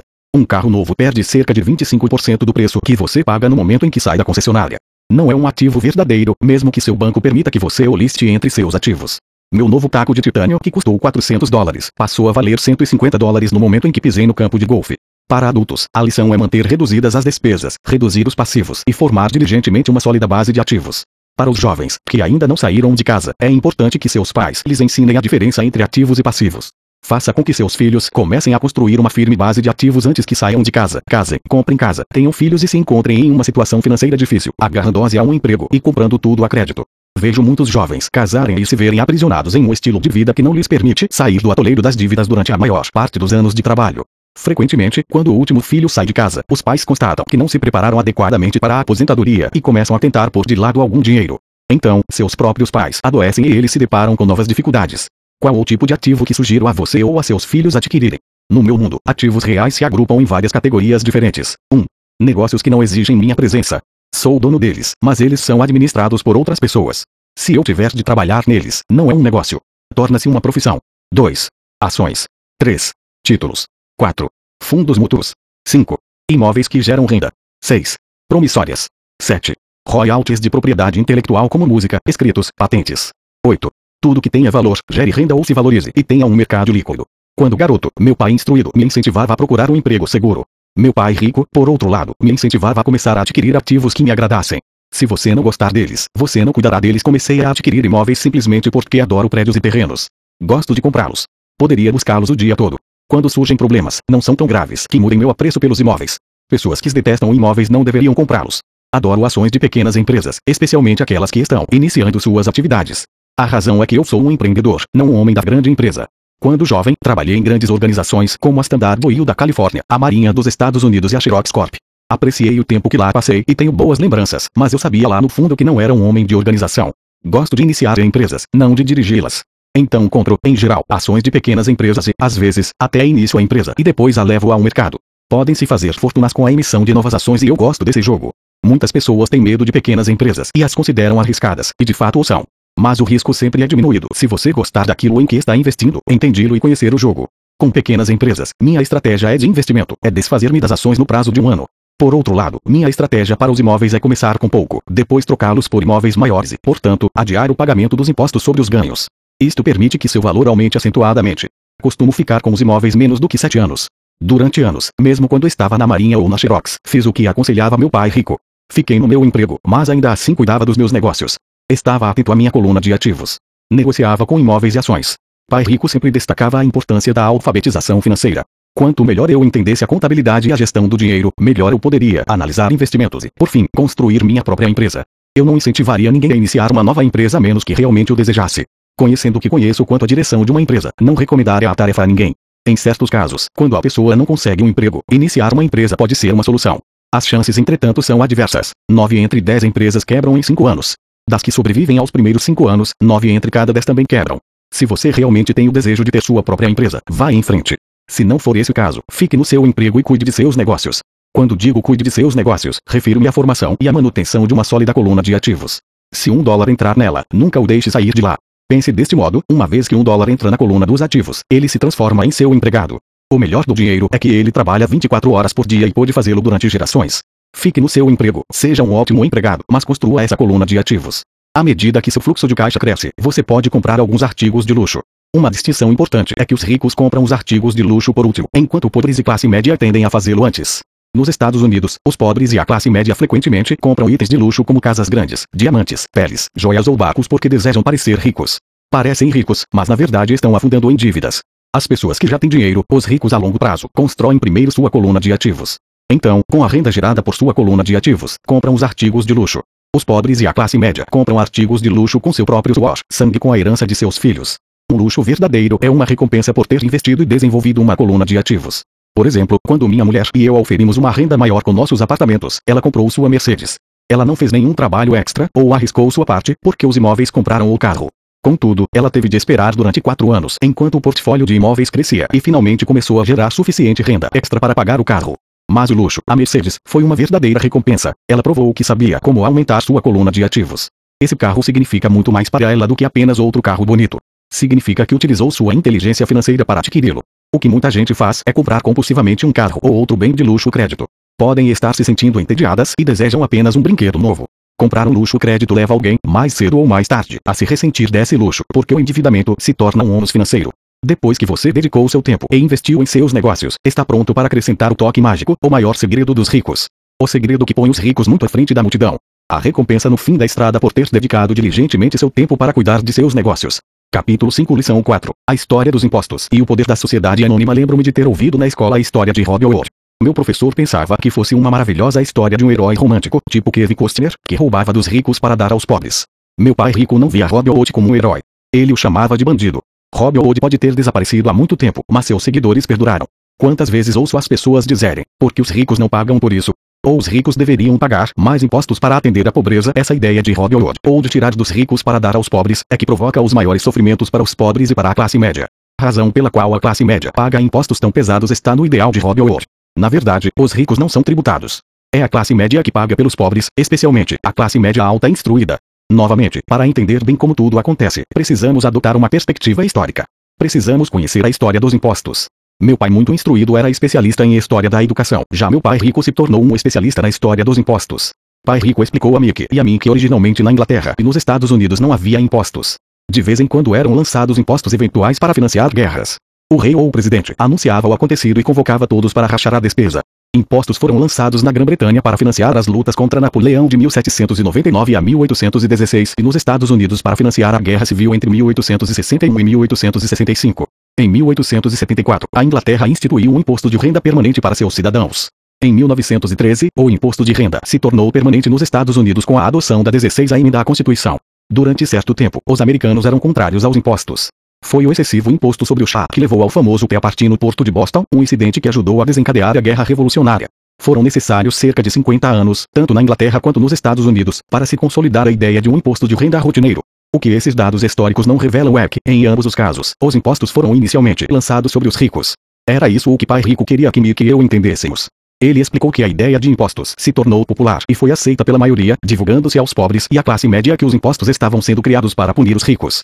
Foi assim que as massas votaram a favor da lei e ela se tornou constitucionalmente legal. Embora fosse imaginada para punir os ricos, na realidade acabou punindo aquelas pessoas que votaram a seu favor, isto é, os pobres e a classe média. Quando o governo sentiu gosto do dinheiro, seu apetite aumentou, disse pai rico. Seu pai e eu somos exatamente os opostos. Ele é um burocrata do governo, eu sou um capitalista. Quanto mais ele gasta e quanto mais gente ele contrata, maior será sua organização. No governo, quanto maior sua organização, mais ele será respeitado. Por outro lado, dentro de minha organização, quanto menos gente eu contratar e quanto menos eu gastar, mais respeito obterei de meus investidores. É por isso que não gosto de gente do governo. Eles têm objetivos diferentes daqueles da maioria dos homens de negócios. À medida que o governo cresce, mais e mais dólares, saídos dos impostos, serão necessários para sustentá-lo. Meu pai instruído acreditava sinceramente que o governo deveria ajudar as pessoas. Gostava de John F. Kennedy, especialmente da ideia do Corpo da Paz. Gostava tanto dessa ideia que ele e mamãe trabalharam para o Corpo da Paz, treinando voluntários para Malásia, Tailândia e Filipinas. Ele sempre lutava por doações adicionais e aumentos no orçamento de modo que pudesse contratar mais gente, tanto no seu cargo no Departamento de Educação quanto no Corpo da Paz. Essa era sua função. Desde meus 10 anos, ouvia meu pai rico dizer que os funcionários do governo eram um bando de ladrões preguiçosos, e meu pai pobre falava que os ricos eram bandidos gananciosos que deveriam ser obrigados a pagar mais impostos. Ambos os lados tinham argumentos válidos. Era difícil trabalhar para um dos maiores capitalistas da cidade e chegar à casa onde o pai era um destacado líder do governo. Não era fácil saber em quem acreditar. Contudo, quando você estuda a história dos impostos, aparece uma perspectiva interessante. Como já disse, a aprovação dos impostos só foi possível porque as massas acreditavam na teoria Robin Hood da economia, que era tirar dos ricos para distribuir aos demais. O problema é que o apetite do governo por dinheiro era tão grande que logo os impostos precisaram ser lançados sobre a classe média e daí ir descendo. Os ricos, por outro lado, viram nisso uma oportunidade. Eles não jogam pelas mesmas regras. Como já disse, os ricos já sabiam sobre as sociedades anônimas que se tornaram populares na época das navegações. Os ricos criaram a sociedade anônima como veículo para limitar o risco dos ativos a cada viagem. Os ricos colocavam seu dinheiro em uma sociedade anônima para financiar a viagem. A sociedade anônima, então, contratava uma tripulação para ir ao novo mundo em busca de tesouros. Se a embarcação se perdesse, a tripulação perdia a vida, mas a perda para os ricos se limitava apenas ao dinheiro investido em cada viagem. O diagrama que se segue mostra como a estrutura da sociedade anônima fica fora de sua demonstração pessoal de renda e de seu balanço. É o reconhecimento do poder da estrutura legal da sociedade anônima que dá aos ricos uma grande vantagem sobre os pobres e a classe média. Tendo dois pais a me ensinar, um socialista e o outro capitalista, rapidamente percebi que a filosofia dos capitalistas tinha mais sentido financeiro para mim. Tinha a impressão de que os socialistas, em última análise, puniam a si próprios, em decorrência de sua falta de instrução financeira. Não importa o que inventasse a turma do tiro dos ricos, os ricos sempre encontravam uma forma de passá-la para trás. E desta forma os impostos acabaram onerando a classe média. Os ricos passaram para trás os intelectuais, somente porque aqueles entendiam o poder do dinheiro, um tema não abordado pela escola. Como os ricos passaram para trás os intelectuais, quando o imposto tire dos ricos foi implementado, o dinheiro começou a fluir para os cofres do governo. Inicialmente as pessoas ficaram felizes. O dinheiro foi repassado para os funcionários do governo e para os ricos. Foi para os funcionários na forma de empregos e aposentadorias. Foi para os ricos quando as empresas receberam contratos do governo. O governo se tornou uma grande fonte de dinheiro, mas o problema era a administração fiscal desses recursos. Na verdade, não havia recirculação. Em outras palavras, a política do governo, se você fosse um burocrata estatal, era evitar ter excesso de dinheiro. Se não conseguisse gastar a verba recebida, você se arriscava a perdê-la no próximo orçamento. Certamente, não haveria reconhecimento para você se fosse eficiente. Os homens de negócios, por outro lado, são recompensados pelo dinheiro que sobra e são reconhecidos por sua eficiência. À medida que este ciclo de despesas públicas crescentes continuava, a demanda por dinheiro aumentava e a ideia de tire dos ricos se ajustava agora para incluir níveis de renda mais baixos, chegando aos que tinham votado em favor dos impostos, os pobres e a classe média. Os verdadeiros capitalistas aplicavam seus conhecimentos financeiros para simplesmente encontrar uma maneira de escapar. Eles se voltaram para a proteção de uma sociedade anônima. Uma sociedade anônima protege os ricos. Mas o que muita gente desconhece é que uma sociedade anônima não é algo concreto, no sentido literal do termo. Uma sociedade anônima é simplesmente uma pasta de arquivo com alguns documentos legais, que descansa no escritório de um advogado e está registrada em um órgão público. Não é um edifício com o nome de uma empresa. Não é uma fábrica ou um grupo de pessoas. Uma sociedade anônima é simplesmente um documento legal que cria um corpo jurídico sem alma. A fortuna dos ricos estava novamente protegida. Mais uma vez as sociedades anônimas se tornaram populares, depois que as leis do imposto de renda permanente foram aprovadas, porque a alíquota do imposto de renda sobre as sociedades anônimas era menor do que as vigentes sobre as pessoas físicas. Além disso, como foi mostrado anteriormente, certas despesas poderiam ser descontadas da renda tributável da sociedade anônima. Esta guerra entre os que têm e os que não têm se mantém há centenas de anos. É a turma do tiro dos ricos contra os ricos. A batalha é travada sempre que são discutidas leis, e continuará sempre. O problema é que as pessoas que perdem não têm informação. Se elas entendessem a maneira como os ricos jogam, também poderiam jogar. Então estariam a caminho de sua independência financeira. É por isso que me arrepio toda vez que ouço um pai aconselhar seu filho a estudar para poder conseguir um bom emprego seguro. Um empregado com um emprego bom e seguro não tem escapatória. O americano comum de hoje trabalha de 5 a 6 meses para o governo antes de ter conseguido o suficiente para pagar seus impostos. Em minha opinião, isso é tempo demais. Quanto mais arduamente você trabalha, tanto mais você paga ao governo. É por isso que acredito que a ideia de tire dos ricos acaba sendo um tiro pela culatra para aqueles que a votaram. Toda vez que as pessoas tentam punir os ricos, esses não apenas não obedecem, como reagem. Eles têm o dinheiro, o poder e a intenção de mudar as coisas. Não ficam sentados e pagam voluntariamente mais impostos. Ao contrário, buscam maneiras de minimizar sua carga tributária. Contratam advogados e contadores competentes e convencem os políticos a mudar as leis ou a criar artifícios legais. Eles têm os recursos para fazer mudanças. O Código Tributário dos Estados Unidos também oferece outras formas de elidir os impostos. Muitos desses instrumentos estão à disposição de qualquer um, mas são em geral os ricos que tiram proveito deles porque cuidam de seus negócios. Por exemplo, 1031 é um jargão para a seção 1031 do Código da Receita Federal, que permite a um vendedor adiar o pagamento dos impostos sobre o ganho de capital resultante da venda de um imóvel, se este for trocado por um imóvel mais caro. Se você continuar aumentando seu patrimônio mediante a troca de imóveis, seus ganhos não serão tributados, enquanto você não liquidar a transação. As pessoas que não se beneficiam desta poupança de impostos, permitida legalmente, estão perdendo uma grande oportunidade de aumentar sua coluna de ativos. Os pobres e a classe média não têm os mesmos recursos. Eles ficam sentados e deixam que o governo espete em seus braços as agulhas para a doação de sangue. Atualmente fico chocado com o número de pessoas que pagam mais impostos ou aplicam menos deduções simplesmente porque têm medo do governo. E sei como um agente tributário do governo pode ser apavorante e intimidante. Tenho amigos cujos negócios foram fechados e destruídos, para só depois descobrirem que se tratava de um erro do governo. Eu percebi isso. Mas o preço de trabalhar de janeiro a meados de maio é um preço muito alto para essa intimidação. Meu pai pobre nunca se rebelou. Nem meu pai rico. Este foi apenas mais esperto e usou as sociedades anônimas, o maior segredo dos ricos. Você lembrará a primeira lição que aprendi com meu pai rico. Eu era um garoto de 9 anos que teve de sentar e esperar até que ele resolvesse falar comigo. Frequentemente sentei em seu escritório esperando que ele me atendesse. Ele me ignorava propositalmente. Queria que eu reconhecesse seu poder e desejasse ter um dia esse mesmo poder. Durante todos os anos que estudei e trabalhei com ele, sempre me lembrou que conhecimento é poder. E com dinheiro vem mais poder, o que exige o conhecimento certo para mantê-lo e fazê-lo se multiplicar. Sem esse conhecimento, o mundo arrasta você. Pai Rico sempre recordava a mim e a Mickey que o maior tirano não era o patrão ou o supervisor, mas o homem dos impostos. Se você deixar, o homem dos impostos sempre tirará mais de você. A primeira lição relativa a fazer o dinheiro trabalhar para mim, em vez de trabalhar pelo dinheiro, tem na verdade tudo a ver com poder. Se você trabalha pelo dinheiro, está cedendo poder a seu empregador. Se seu dinheiro trabalha para você, você mantém e controla o poder. No momento em que adquirimos esse conhecimento do poder do dinheiro trabalhando para nós, Pai Rico quis que nos tornássemos financeiramente espertos e não deixássemos os tiranos nos intimidarem. Você precisa conhecer as leis e a forma como funciona o sistema. Se for ignorante, é fácil ser intimidado. Se você sabe do que está falando, tem uma chance de vencer. É por isso que ele pagava tanto a advogados e contadores especialistas em tributação. Era menos dispendioso pagar-lhes do que pagar ao governo. A melhor lição que me deu e que apliquei a maior parte de minha vida é: seja esperto e você não será oprimido. Ele conhecia a lei porque era um cidadão respeitador das leis. Se você sabe que está certo, você não terá receio de se defender, mesmo se você estiver indo contra Rob ou de seu bando. Meu pai instruído sempre me incentivou a conseguir um bom emprego em uma grande empresa. Ele falava das vantagens de subir na hierarquia empresarial. Ele não entendia que dependendo apenas do contra-cheque de um patrão eu seria uma vaca dócil pronta a ser ordenhada. Quando contei a meu pai rico o conselho de meu pai pobre, ele deu uma risadinha. Por que não ser dono da hierarquia? Foi tudo o que disse. Eu era garoto e não entendia o que meu pai rico queria dizer com tornar-me dono de minha empresa. Era uma ideia que parecia impossível e assustadora. Embora a ideia me empolgasse, minha juventude não me permitia vislumbrar a possibilidade de que adultos trabalhassem, algum dia, para uma empresa da qual eu era o dono. O importante é que se não fosse por meu pai rico, eu teria provavelmente seguido o conselho de meu pai instruído. Foi apenas a lembrança ocasional de meu pai rico que manteve viva a ideia de eu vir a ter minha própria empresa e me fez seguir um caminho diferente. Quando eu já estava com 15 ou 16 anos, sabia que não podia continuar a trajetória que meu pai instruído recomendava. Não tinha ideia de como fazer, mas estava disposto a não seguir na direção em que a maioria de meus colegas se encaminhava. Essa decisão mudou minha vida. Não foi antes de eu chegar aos 20 e poucos anos que o conselho de meu pai rico começou a fazer sentido. Tinha saído da marinha e estava trabalhando na Xerox. Ganhava muito bem, mas cada vez que olhava para o contra-cheque me sentia desapontado. As deduções eram tão grandes e, quanto mais eu trabalhava, maiores elas eram. Na medida em que eu era bem sucedido, meus chefes falavam de promoções e aumentos. Era lisonjeador, mas podia ouvir pai rico sussurrando em meu ouvido: Para quem você está trabalhando? Quem você está enriquecendo? Em 1974, ainda estava na Xerox, criei minha primeira sociedade anônima e comecei a cuidar de meu negócio. Já havia alguns ativos em minha coluna de ativos, mas agora estava determinado a focar o mercado maior. Esses contra-cheques cheios de deduções justificavam todos os conselhos que pai rico me dera ao longo dos anos. Via o futuro que me aguardava se seguisse o conselho de meu pai instruído.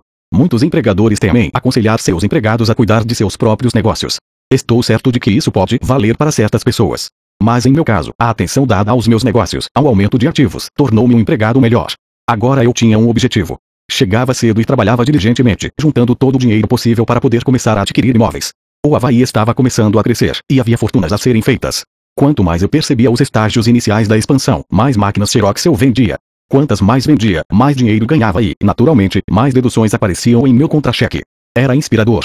Estava tão ansioso para fugir da armadilha que eu trabalhava mais, e não menos. Por volta de 1978, costumava ocupar um dos primeiros cinco lugares entre os vendedores, às vezes o primeiro. Estava louco para sair da corrida dos ratos.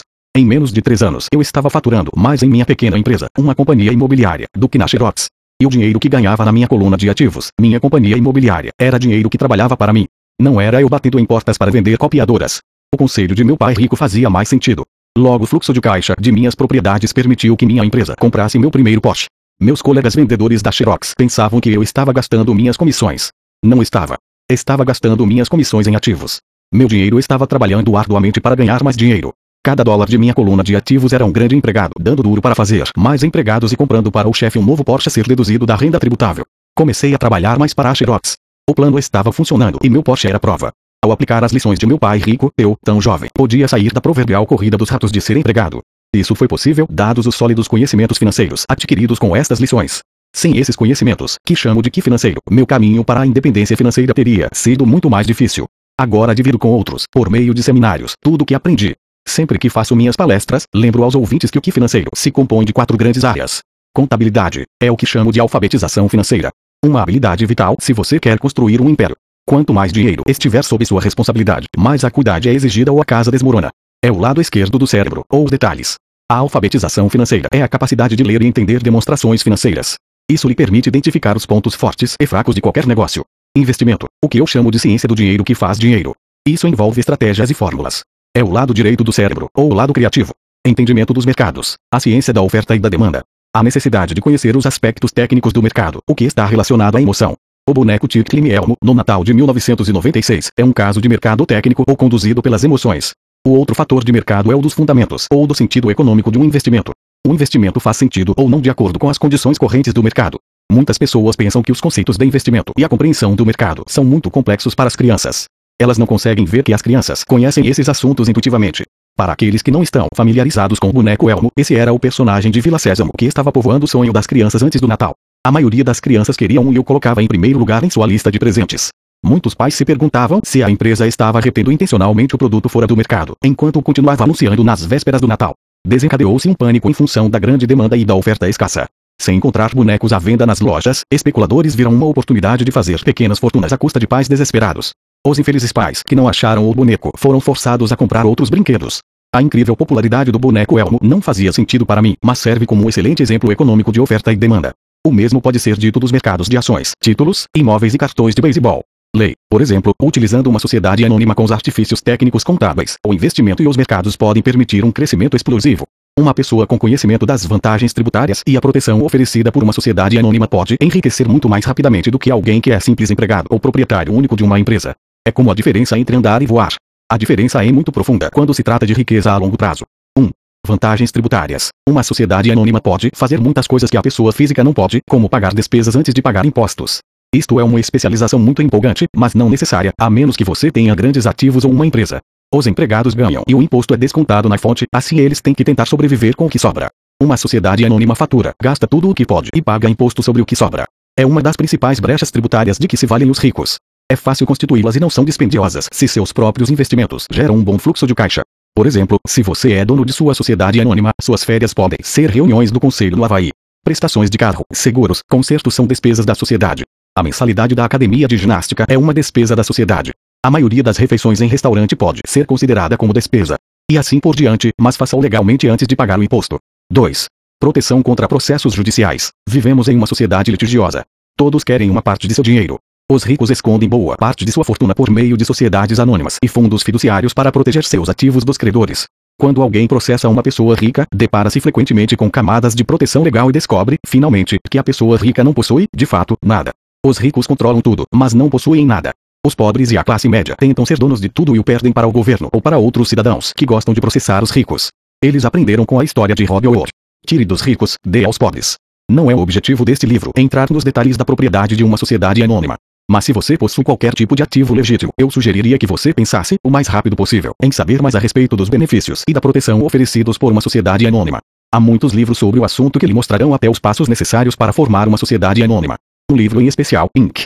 And Grove Rich, oferece conhecimentos importantes sobre o assunto. O que financeiro é na verdade a sinergia de várias habilidades e talentos. Mas eu diria que é uma combinação das quatro habilidades técnicas mencionadas anteriormente o que constitui a inteligência financeira básica. Se você aspira a uma grande fortuna, é a combinação dessas habilidades que amplificará a sua inteligência financeira. Em resumo, os ricos com sociedades anônimas as pessoas que trabalham para empresas 1. Ganham 1. Ganha 2. Gastam 2. Pagam impostos 3. Pagam impostos 3 gastam como parte de sua estratégia financeira geral, recomendamos firmemente que você agrupe seus ativos sob o manto de uma sociedade anônima. Capítulo 6 Lição 5 Os ricos inventam dinheiro Ontem à noite interrompi a redação e fui assistir a um programa de televisão sobre a história de um jovem chamado Alexander Graham Bell. Bell acabara de patentear o telefone e estava tendo dificuldades crescentes em função da grande demanda por seu novo invento. Precisando ampliar suas atividades, ele procurou o gigante da época, a Western Union, para perguntar se havia interesse na compra de sua patente e de sua pequena empresa. Ele desejava 100 dólares mil por todo o pacote. O presidente da Western Union zombou dele e recusou a oferta, afirmando que o preço era ridículo. O resto é história. Surgiu uma indústria multibilionária e nascia a AT&T. Quando terminou a história de Alexander Graham Bell, veio o noticiário noturno. Entre as notícias estava o do Vinci Zing de outra empresa local. Os trabalhadores estavam furiosos e reclamavam que os donos da empresa estavam sendo injustos. Um gerente demitido, de cerca de 45 anos, estava na fábrica com sua mulher e duas crianças, pedindo aos guardas que o deixassem entrar para falar com os proprietários a fim de solicitar que reconsiderassem sua demissão. Ele acabara de comprar uma casa e estava com medo de perdê-la. A câmera focalizava suas queixas para que todo mundo pudesse ver. Não preciso dizer que isso prendeu minha atenção. Ensino profissionalmente desde 1984. Tem sido uma experiência muito gratificante. E também uma atividade perturbadora, pois tenho ensinado para milhares de pessoas e vejo algo em comum em todos nós, incluindo eu próprio. Todos temos um potencial tremendo e fomos abençoados com dons. Contudo, a única coisa que nos detém é alguma insegurança. Não é tanto a falta de informação, mas sim a falta de autoconfiança. Alguns são mais afetados do que outros. Quando saímos da escola, a maioria de nós sabe que o que conta não é tanto o título que obtivemos ou as notas que tiramos.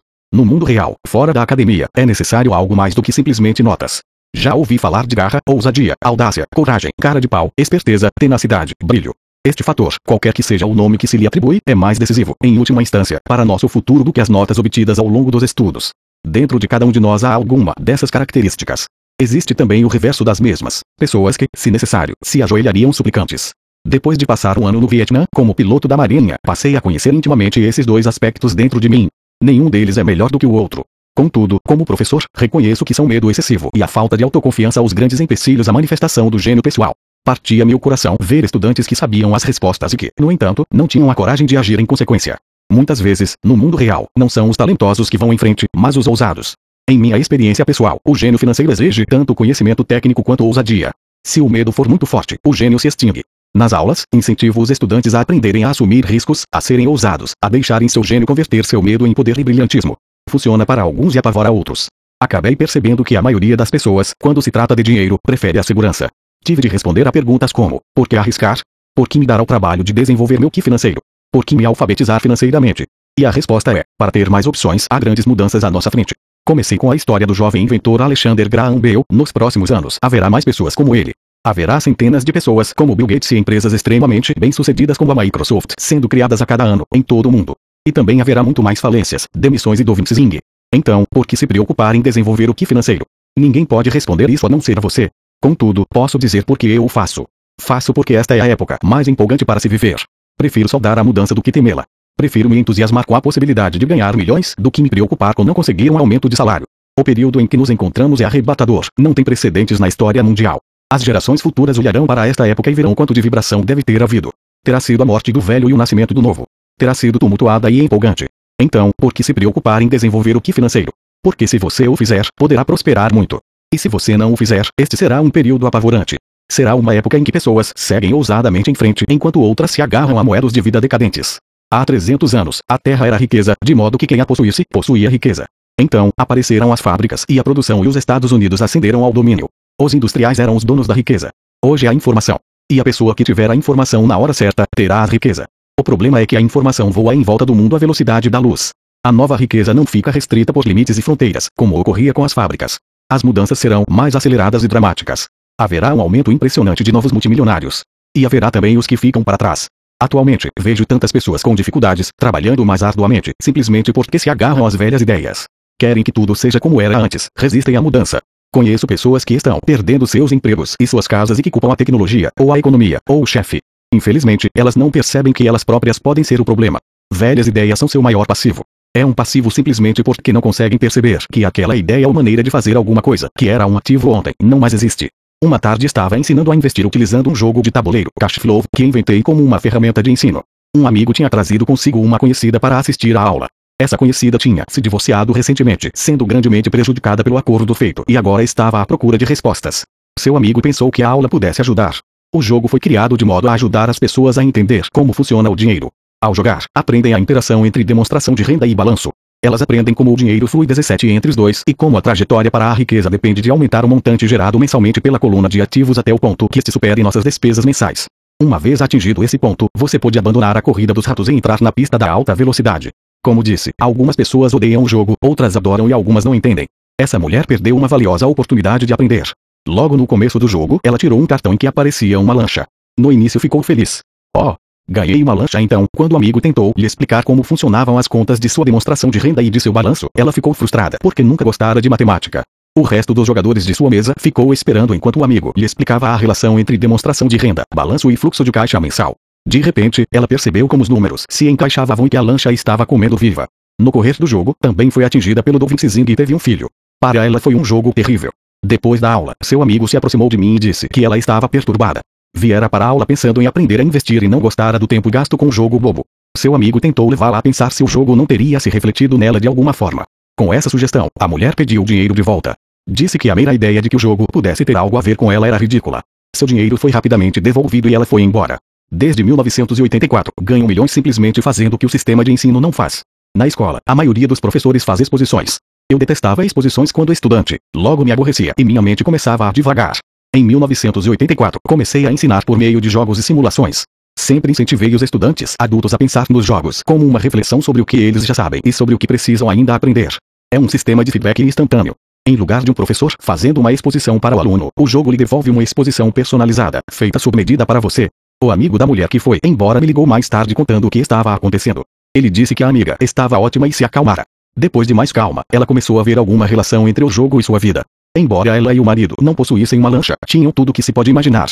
Ela estava furiosa depois do divórcio, tanto porque ele a deixara por uma mulher mais nova, quanto pelo fato de em 20 anos de casamento eles terem acumulado poucos ativos. Não havia quase nada a dividir. Os 20 anos de casamento tinham sido muito divertidos, mas tudo o que eles tinham acumulado era um monte de badulaques. Ela percebeu, ao fazer as contas, a demonstração de renda e o balanço, que sua raiva decorria do fato de não entendê-las. Ela tinha acreditado que as finanças eram assunto de homem. Ela cuidava da casa e da vida social e ele tratava das finanças. Estava agora certa de que nos últimos cinco anos de casamento ele ocultara dinheiro dela. Ela estava furiosa consigo mesma por não ter visto para onde o dinheiro ia, tanto quanto por não ter descoberto a existência da outra mulher. Da mesma maneira que o jogo de tabuleiro, o mundo está sempre nos dando um feedback instantâneo. Poderíamos aprender muito se prestássemos mais atenção. Um dia, não muito tempo atrás, queixei-me com minha mulher de que lavanderia devia ter encolhido minhas calças. Minha mulher sorriu gentilmente e cutucou minha barriga para informar que as calças não tinham encolhido, alguma coisa tinha se expandido. Eu. O jogo Cash Flow se destina a oferecer a cada jogador um feedback pessoal. Seu objetivo é apresentar opções. Se você tirar um cartão que o endívida, a questão é o que posso fazer agora. Quantas opções financeiras diferentes você pode imaginar? Este é o objetivo do jogo: ensinar os jogadores a pensar e criar várias e novas opções financeiras. Já observei mais de mil pessoas jogar em Cash Flow. Aquelas que saem da corrida dos ratos mais rapidamente são as que têm um bom conhecimento dos números e uma mente criativa do ponto de vista financeiro. Elas reconhecem as diferentes opções financeiras. As pessoas que demoram mais são as que não têm familiaridade com números e que frequentemente não entendem o poder do investimento. As pessoas ricas frequentemente são criativas e assumem riscos calculados. Há muita gente que ganha rios de dinheiro no jogo, mas não sabe o que fazer com ele. A maioria dessas pessoas também não é bem sucedida nas finanças na vida real. Todos parecem passar à sua frente. São muitos os que, apesar da quantidade de dinheiro que possuem, não progridem financeiramente.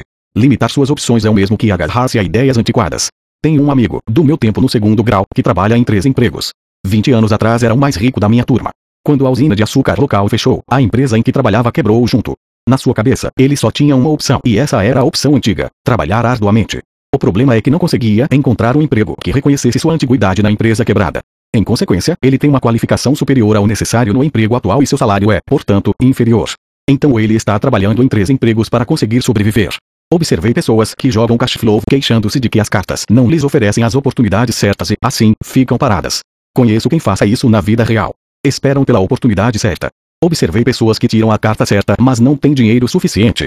Então se queixam de que poderiam ter saído da corrida dos ratos se tivessem mais dinheiro. Assim, ficam paradas. Na vida real há quem faça o mesmo. Vêem todos os grandes negócios mas não tem dinheiro. E já vi pessoas tirarem uma carta com uma grande oportunidade, lê-la em voz alta e não terem a ideia do que se tratava. Tem o dinheiro, a época é oportuna, tem a carta, mas não veem a chance que está à sua frente. Não conseguem ver como isso se encaixa em seu plano financeiro para sair da corrida dos ratos. E ainda os que parecem todos esses tipos combinados. A maioria tem uma oportunidade única bem na sua frente e não consegue vê-la. Um ano depois descobre que todos os outros ficaram ricos. A inteligência financeira é simplesmente ter mais opções. Se as oportunidades não aparecem à sua frente, que outra coisa você pode fazer para melhorar sua posição financeira? Se uma oportunidade lhe cai do céu e você não tem dinheiro e o banco não lhe dá atenção, o que mais poderia fazer para essa oportunidade trabalhar a seu favor? Se seu palpite é errado e o que você esperava não acontece, como pode transformar um limão em milhões? Isso é inteligência financeira.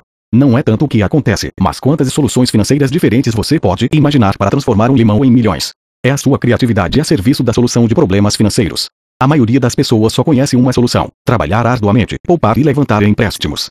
Então, por que você quer aumentar sua inteligência financeira? Porque você quer ser o tipo de pessoa que cria sua própria sorte. Você pega o que quer que aconteça e o torna melhor. Poucas pessoas percebem que a sorte é criada. Do mesmo modo que o dinheiro. E se você quer ter mais sorte e criar dinheiro em lugar de trabalhar arduamente, então sua inteligência financeira é importante. Agora, se você é o tipo de pessoa que fica à espera de a coisa certa acontecer, pode esperar muito tempo.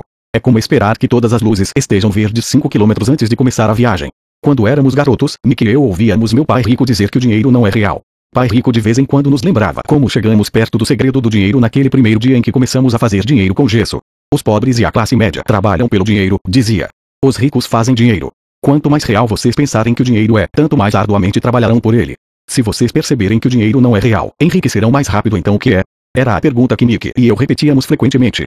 O que é a moeda se não é real? O que nós concordamos que seja, era tudo que pai rico respondia.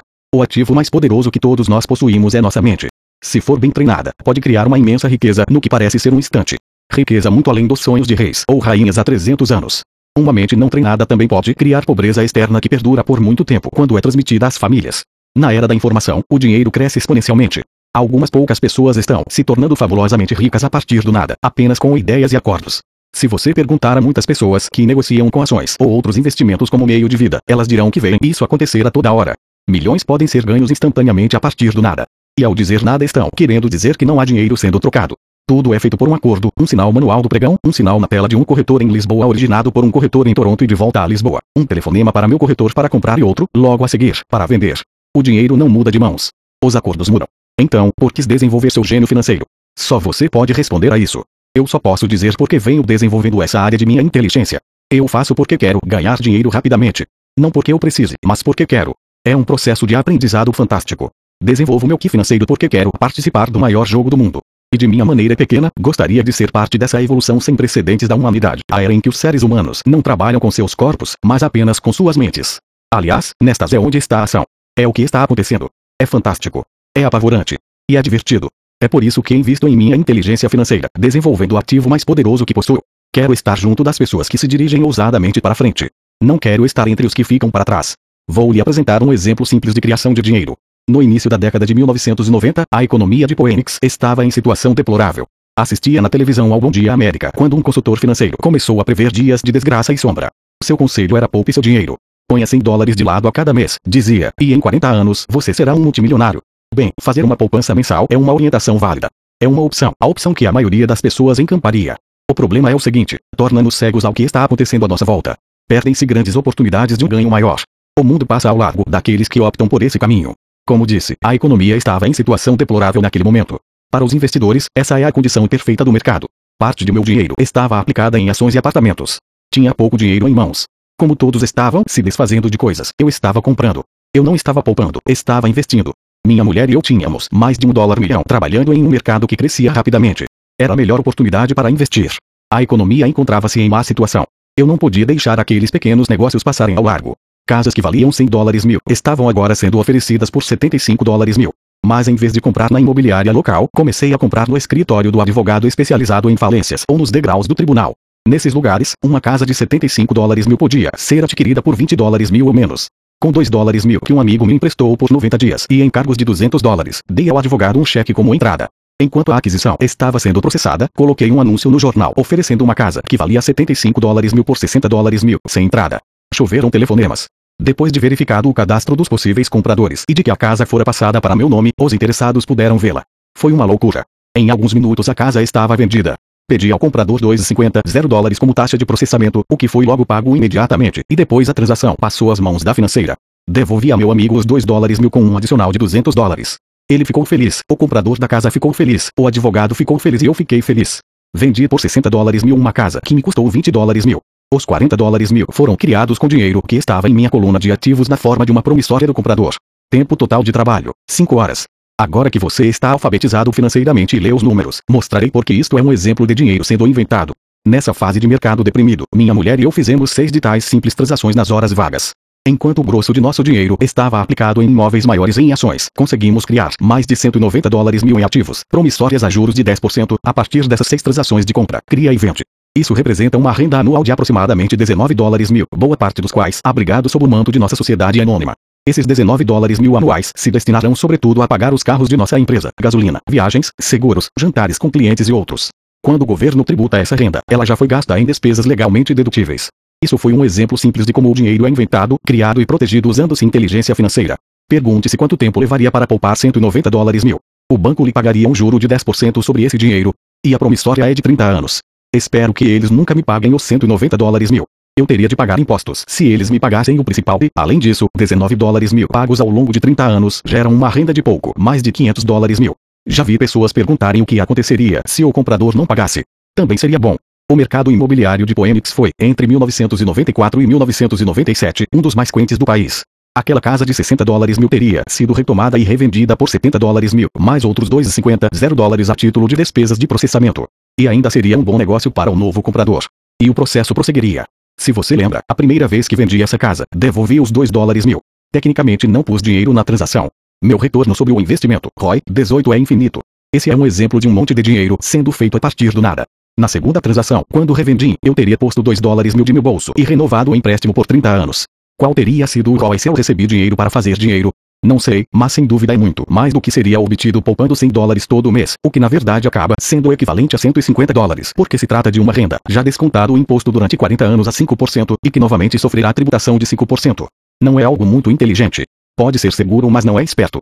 Atualmente, em 1997, quando estou escrevendo este livro, as condições de mercado são exatamente o oposto do registrado cinco anos atrás. O mercado de Phoenix é a inveja dos Estados Unidos. As casas que eram vendidas a 60 dólares mil valem agora 110 dólares mil. Há ainda oportunidades, mas me custaria um ativo valioso, meu tempo, sair por aí atrás delas. São raras. Mas hoje há milhares de compradores buscando esses negócios e apenas uns poucos fariam sentido financeiramente. O mercado mudou.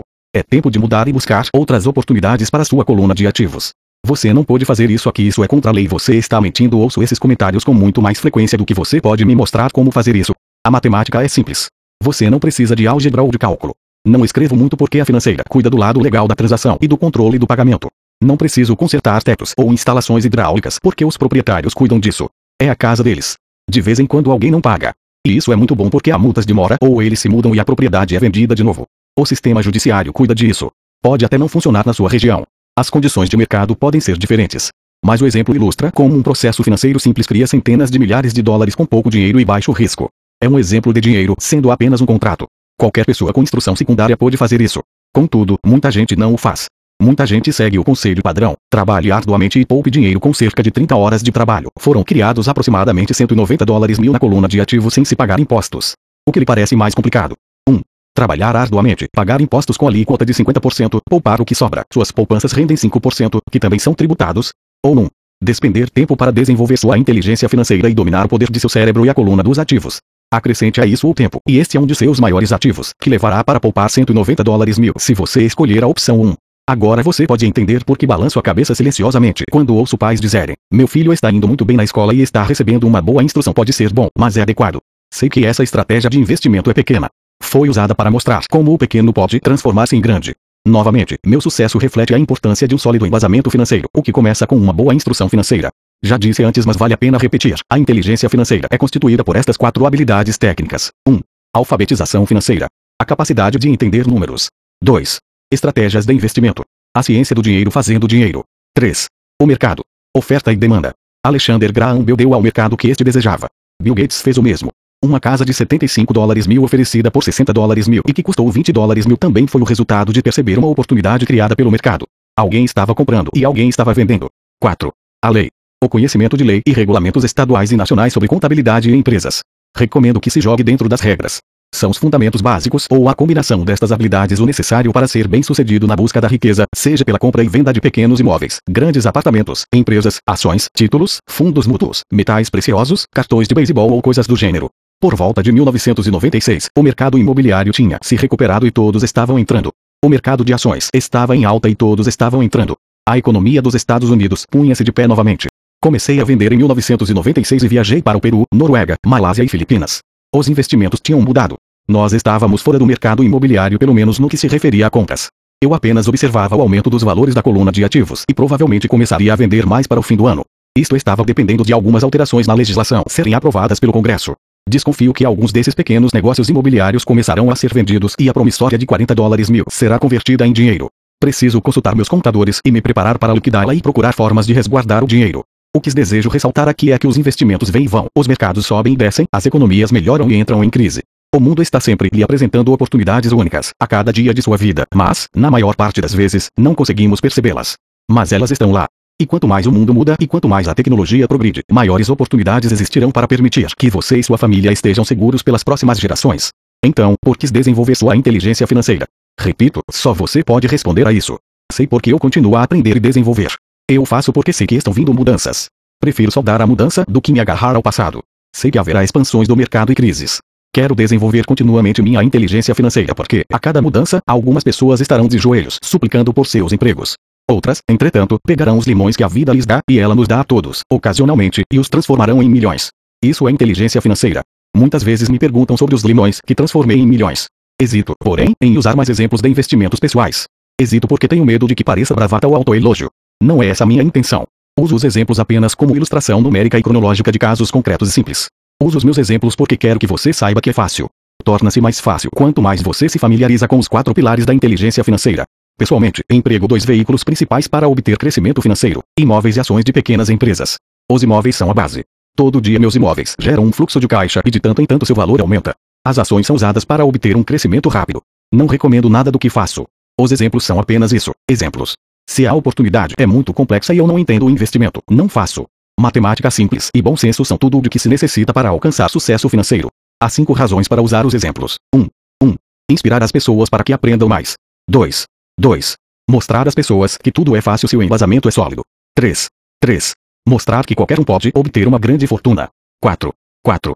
Mostrar que há milhões de maneiras de atingir nossos objetivos. 5. 5. Mostrar que isto não é ciência espacial. Em 1989, eu costumava correr numa bela região de Portland, Oregon. Era um subúrbio com lindas casas que pareciam de boneca. Eram pequenas e lindas. Eu quase que esperava encontrar na calçada Chapeuzinho Vermelho a caminho da casa da vovó. Por todo lugar havia cartazes de vende-se. O mercado de toras de madeira estava em crise e o mercado de ações acabara de entrar em colapso e a economia estava deprimida.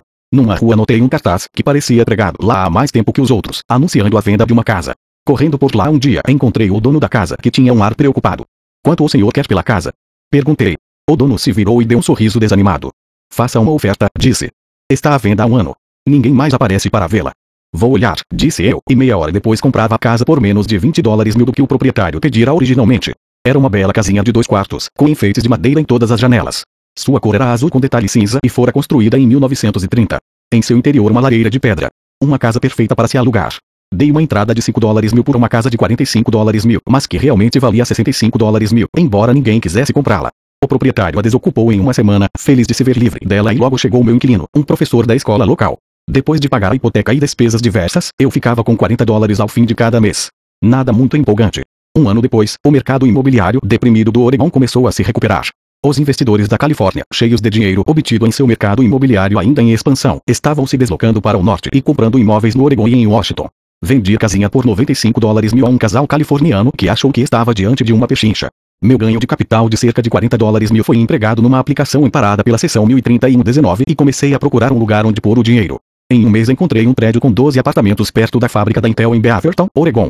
Seus donos moravam na Alemanha e não tinham ideia de quanto valia o local e, novamente, só queriam se desfazer do imóvel. Ofereci 275 dólares mil por um prédio que valia 450 dólares mil. Concordaram com 300 dólares mil. Comprei e fiquei com ele por dois anos. Utilizando o mesmo processo de troca de imóveis com tributação deferida, minha mulher e eu vendemos o prédio por 495 dólares mil e compramos outro com 30 apartamentos, em Phoenix, Arizona. Naquela época nos mudamos para Phoenix, para sair de uma crise, e teríamos de vendê-lo de qualquer maneira. O preço do prédio de 30 apartamentos era de 875 dólares mil com entrada de 225 dólares mil. O fluxo de caixa decorrente do aluguel dos 30 apartamentos era de pouco, mais de 5 dólares mil ao mês. O mercado de imóveis do Arizona começou a subir. Em 1996, um investidor do Colorado nos ofereceu um dólar, 2 milhões pelo imóvel. Minha mulher e eu pensamos em vendê-lo mas decidimos esperar para ver se a legislação relativa a ganhos de capital seria alterada pelo Congresso. Se mudasse o imóvel deveria aumentar, acredito, outros 15% ou 20%. Além disso, os 5 dólares mil ao mês eram um bom fluxo de caixa. Este exemplo mostra como é possível transformar uma pequena soma de dinheiro em outra muito maior. Repito, é uma questão de entender demonstrações financeiras, estratégias de investimento, sentir o mercado e conhecer as leis. Se as pessoas não são versadas nesses tópicos, então tenderão a seguir o dogma padrão, que é buscar segurança, diversificar e só aplicar em investimentos seguros. O problema é que investimentos seguros muitas vezes são esterilizados. Isto é, são tão seguros que seus ganhos são menores. A maioria das corretoras não tocará em transações especulativas para se proteger a si próprias e a seus clientes. E essa é uma política sábia. Os negócios realmente quentes não são oferecidos aos novatos. Normalmente, os melhores negócios, que tornam os ricos ainda mais ricos, são reservados para aqueles que entendem o jogo.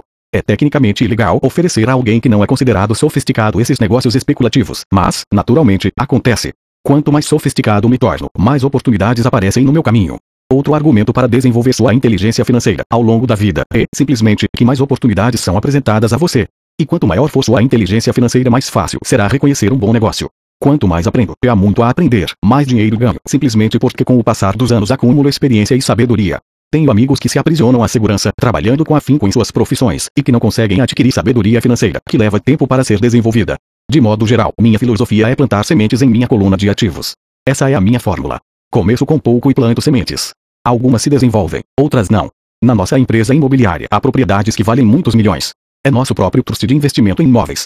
A maioria desses milhões partiu de investimentos mínimos, da ordem de 5 dólares mil ou 10 dólares mil. Todas essas entradas foram beneficiadas por terem ocorrido em momentos de rápida ascensão do mercado, aumentos isentos de imposto, compras e vendas feitas repentinamente ao longo de alguns anos. Também temos um portfólio de ações, abrigado em uma empresa que minha mulher e eu chamamos de nosso fundo mútuo pessoal. Temos amigos que fazem negócios especificamente com investidores como nós, de modo que temos a cada mês dinheiro extra para investir. Compramos ações de empresas de capital fechado, de alto risco, especulativas, que estão próximas de serem listadas em bolsas dos Estados Unidos ou do Canadá. Um exemplo de como é possível obter ganhos rápidos são 100 mil ações compradas a 25 centavos pouco antes da abertura de capital da empresa. Seis meses depois, a empresa estava listada em bolsa e as 100 mil ações agora valem 2 dólares cada uma. Se a empresa for bem administrada, o preço continuará subindo e as ações podem alcançar 20 dólares ou mais, cada uma. Houve ocasiões em que nossos 25 dólares mil se transformaram em um milhão em menos de um ano. Se você sabe o que está fazendo, você não está jogando. É jogo quando você põe dinheiro em um negócio e reza para que dê certo. O importante é usar conhecimento técnico, sabedoria e amor ao jogo para minimizar os riscos. Naturalmente sempre há algum risco. É a inteligência financeira que aumenta as chances. Assim, o que é muito arriscado para uma pessoa é menos arriscado para outra. Essa é a principal razão pela qual incentivo sempre as pessoas a investir mais em sua instrução financeira do que em ações, imóveis ou outros mercados. Quanto mais esperto você for, mais chances terá de reduzir os riscos. As ações nas quais eu invisto são extremamente arriscadas para a maioria das pessoas e não aconselho de forma alguma que outros o façam. Estou nesse jogo desde 1979 e já paguei mais do que devia por elas.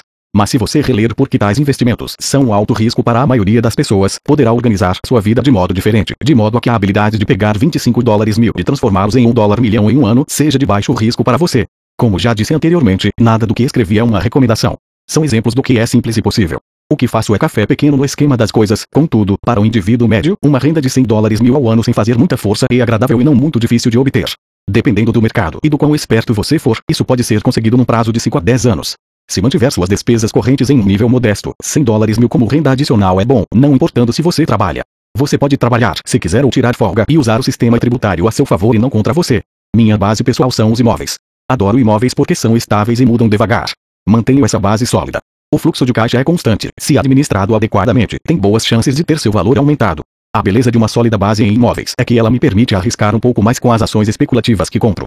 Se tenho grandes lucros no mercado de ações, pago imposto sobre os ganhos de capital e reinvisto o que sobra em imóveis, garantindo assim o alicerce de meus ativos. Uma última palavra sobre imóveis. Tenho viajado por todo o mundo ensinando a investir. Em todas as cidades ouço as pessoas dizerem que não há imóveis baratos. Não é essa minha experiência. Mesmo em Nova York ou Tóquio, ou mesmo nos arredores das cidades, há pechinchas desprezadas pela maioria das pessoas. Em Singapura, que atualmente registra uma alta no preço dos imóveis, podem-se encontrar ainda pechinchas em locais não muito distantes. Logo, sempre que ouço alguém me dizer você não pode fazer isso aqui, respondo que talvez a afirmação adequada seja: não sei como fazer isso aqui. Ainda as grandes oportunidades não são vistas com os olhos, são vistas com a mente. Muita gente não ficará rica nunca simplesmente porque não tem o treinamento financeiro para reconhecer oportunidades que estão bem à sua frente. Muitas vezes me perguntam: como começo? No último capítulo, mostro 10 passos que segui na trajetória para minha independência financeira. Mas sempre lembro que é preciso que seja divertido. É apenas um jogo. Algumas vezes você ganha e outras aprende. Mas divirta-se. A maioria das pessoas jamais ganha porque tem medo de perder. É por isso que a escola é tão tola. Na escola aprendemos que os erros são maus e somos punidos por cometê-los. Contudo, se você prestar atenção à maneira como os seres humanos aprendem, verá que aprendemos errando. Aprendemos a andar, caindo. Se nunca cairmos, não andaremos nunca. O mesmo quanto a andar de bicicleta. Ainda tenho cicatrizes nos joelhos, mas hoje ando de bicicleta sem pensar. O mesmo vale para enriquecer. Infelizmente, a principal razão pela qual a maioria das pessoas não é rica é por seu pavor de perder. Os vencedores não têm medo de perder. Mas os perdedores, sim. Os fracassos são parte do processo do sucesso. As pessoas que evitam os fracassos também evitam os sucessos. Penso no dinheiro de forma semelhante ao meu jogo de tênis. Jogo muito, erro, corrijo, erro mais, volto a corrigir e melhoro meu jogo. Se eu perder o jogo, vou até a rede e aperto a mão de meu adversário, sorrio e digo: até sábado há dois tipos de investidor. 1. Um, o primeiro e mais comum são as pessoas que compram um investimento empacotado. Eles procuram um varejista, seja uma imobiliária, seja um corretor ou um consultor financeiro e compram alguma coisa. Pode ser um fundo mútuo, um trust de investimentos imobiliários, ações ou títulos. É uma forma bem limpa e simples de investir. Pode ser comparada à pessoa que vai à loja e compra um computador direto da prateleira. 2. O segundo são os investidores que criam investimentos. Este investidor em geral organiza o negócio de forma semelhante às pessoas que compram os componentes e montam seu computador. É algo sob medida. Eu não sei como juntar componentes de computador. Mas sei como juntar oportunidades ou conheço gente que sabe. É este segundo tipo que tem mais probabilidade de se tornar um investidor profissional. Algumas vezes são necessários anos para se juntarem todas as peças. E às vezes nunca se consegue isso. Meu pai rico me incentivou a ser este tipo de investidor. É importante aprender a juntar as peças porque é aí onde estão os grandes ganhos e, se a maré é adversa, as grandes perdas. Se você quer ser o segundo tipo de investidor, precisa desenvolver três habilidades principais. Estas se somam àquelas necessárias para se adquirir a inteligência financeira. 1. Um, como encontrar uma oportunidade que ninguém mais viu. Você vê com sua mente o que os outros veem com os olhos. Por exemplo, um amigo comprou uma casa caindo aos pedaços. Era assustador olhar para ela. Todos se perguntavam por que ele a teria comprado. O que ele viu e nós não vimos foi que, junto com a casa, a compra envolvia mais quatro lotes de terreno vazio. Ele verificou isso indo à imobiliária. Depois de comprar a casa, ele a demoliu e vendeu cinco lotes para um construtor por três vezes o que tinha pago. Ele ganhou 75 dólares mil em dois meses de trabalho. Não é muito dinheiro, mas sem dúvida é muito mais do que o salário mínimo, e não há muitas dificuldades técnicas. 2. Como conseguir dinheiro? Em geral, as pessoas só procuram o banco. Esse segundo tipo de investidor precisa saber onde levantar recursos, e há muitas formas de fazê-lo sem ir ao banco. Para começar, aprendi a comprar imóveis sem precisar de banco. Não é tanto pelos imóveis, mas pela aprendizagem de como conseguir o dinheiro, o que não tem preço. Muito frequentemente ouço as pessoas dizerem o banco não me dá um empréstimo ou não tenho dinheiro para comprar isso. Se você quiser se tornar um investidor do tipo 2, precisará aprender a fazer o que atrapalha tanta gente. Em outras palavras, a maioria das pessoas deixa que a falta de dinheiro as impeça de fechar um negócio. Se você puder evitar esse obstáculo, estará milhões à frente dos que não aprenderam essas habilidades. Muitas vezes adquiri uma casa ou ações ou um prédio de apartamento sem ter um tostão no banco. Uma vez comprei um prédio por um dólar, dois milhão. O que eu fiz é chamado amarrar a transação com um contrato escrito entre comprador e vendedor.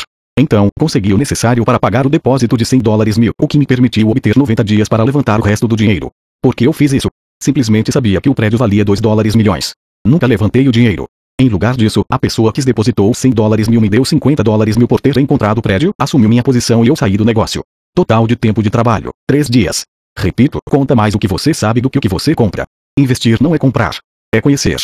1. Um, como organizar pessoas espertas. Pessoas inteligentes são aquelas que trabalham com ou contratam uma pessoa mais inteligente do que elas. Quando você precisar de orientação, assegure-se de escolher sabiamente seu conselheiro. Há muito o que aprender, mas a recompensa pode ser astronômica. Se você não quer aprender estas habilidades, então é aconselhável ser um investidor do tipo 1.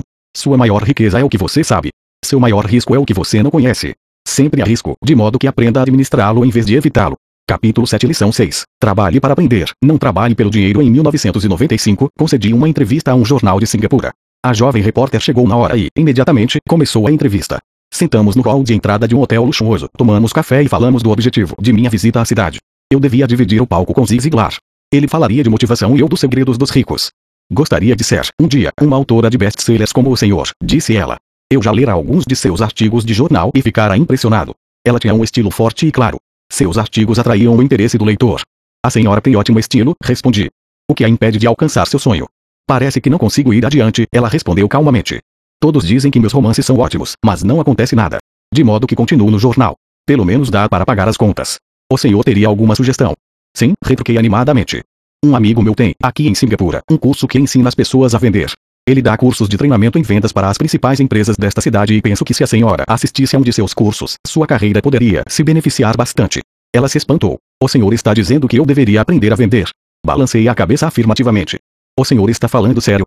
Voltei a fazer que sim com a cabeça. O que há de errado com isso? Agora eu estava recuando. Ela se ofenderá com o que eu disse. Preferiria não ter dito nada. Em minha tentativa de ser útil, comecei a defender minha sugestão. Tenho um mestrado em literatura inglesa. Por que frequentaria um curso de vendas? Sou uma profissional. Fui para a universidade para não ser vendedora. Odeio vendedores. Eles só pensam em dinheiro. Diga-me, para que vou estudar vendas? Ela começou a arrumar suas coisas. A entrevista tinha acabado. Na mesa em frente ao sofá estava um exemplar de um best-seller que eu publicara. Peguei o livro e algumas notas que ela fizera no bloco. Está vendo isto? Disse eu apontando para suas anotações. Ela olhou para o bloco. O quê? Ela disse confusa. Novamente, apontei para suas anotações. No bloco ela escrevera Robert Kiyosaki, autor de best-sellers. Aqui fala autor de best-sellers, não diz melhor escritor. Seus olhos se arregalaram imediatamente. Sou um péssimo escritor. Você é uma grande escritora. Eu frequentei cursos de vendas. Você tem um mestrado. Junte as duas coisas e você terá uma autora de best-sellers e uma boa escritora. Seu olhar estava enfurecido. Nunca me rebaixarei tanto quanto chegar a aprender como vender. Pessoas como o senhor não têm nada que ficar escrevendo. Fui treinada profissionalmente para escrever o senhor para vender. Não é justo. Guardou o resto de suas notas e disparou pelas amplas portas de vidro para a 1 da manhã de Singapura. Pelo menos, na manhã seguinte, sua reportagem era equilibrada e favorável. O mundo está cheio de gente inteligente, talentosa, instruída e qualificada. Encontramos com elas todos os dias. Estão todas em volta de nós. Alguns dias atrás, meu carro estava com problemas. Entrei numa oficina e o jovem mecânico consertou em alguns minutos. Ele sabia o que estava errado apenas pelo barulho do motor. Fiquei impressionado. A triste verdade é que um grande talento não é suficiente. Sempre fico chocado ao perceber o pouco que ganham as pessoas talentosas. Ouvi outro dia que menos de 5% dos americanos ganham mais de 100 dólares mil ao ano. Já encontrei gente muito instruída, brilhante, que ganha menos de 20 dólares mil ao ano. Um consultor comercial especializado na área médica me dizia que muitos médicos, dentistas e quiropráticos têm dificuldades financeiras. Até então eu pensava que, quando eles se formassem, os dólares choveriam. Foi esse consultor que me disse: eles estão uma habilidade atrás da grande riqueza. O que isso quer dizer é que muitas pessoas precisam apenas aprender e dominar uma habilidade e a mais de sua renda aumentará exponencialmente. Já mencionei que a inteligência financeira é uma sinergia entre contabilidade, investimento, marketing e direito. Combine essas quatro habilidades técnicas e ganhar dinheiro com dinheiro será mais fácil. Quando se fala de dinheiro, a única habilidade que a maioria das pessoas conhece é trabalhar mais. O exemplo clássico de sinergia de habilidades era essa jovem jornalista. Se ela aprendesse ativamente as habilidades de vendas e marketing, sua renda poderia aumentar de forma espetacular. Se eu fosse ela, faria alguns cursos de redação publicitária além de vendas. Então, em vez de trabalhar no jornal, eu procuraria um emprego em uma agência de publicidade. Mesmo se seu salário se reduzisse, ela aprenderia a comunicar-se sinteticamente como se faz com tanto sucesso na publicidade. Ela também aprenderia relações públicas, uma habilidade importante. Aprenderia como obter milhões em publicidade gratuita. Então, à noite e nos fins de semana ela poderia escrever seu grande romance. E, quando este tivesse terminado, ela estaria mais apta a vender seu livro. E, assim, em pouco tempo, ela poderia ser autora de best-sellers. Quando publiquei meu primeiro livro, If You Want to Be a Rich and Happy, Don't Go to Show Se você quer ser rico e feliz, não vá para a escola. Um editor sugeriu que eu mudasse o título para a economia da educação. Falei que com um título como este eu só conseguiria vender dois exemplares, um para minha família, o outro para meu melhor amigo. O problema é que eles esperariam ganhá-lo. O agressivo título foi escolhido porque eu sabia que assim obteria toneladas de publicidade. Sou favorável à educação e acredito em reforma educacional. De outra forma, porque continuaria eu a pressionar por mudanças em nosso sistema de ensino antiquado. Por isso, escolhi um título que me permitisse ir a mais apresentações de televisão e rádio, simplesmente por causa da controvérsia. Muitas pessoas pensaram que eu era louco, mas o livro vendeu muito bem.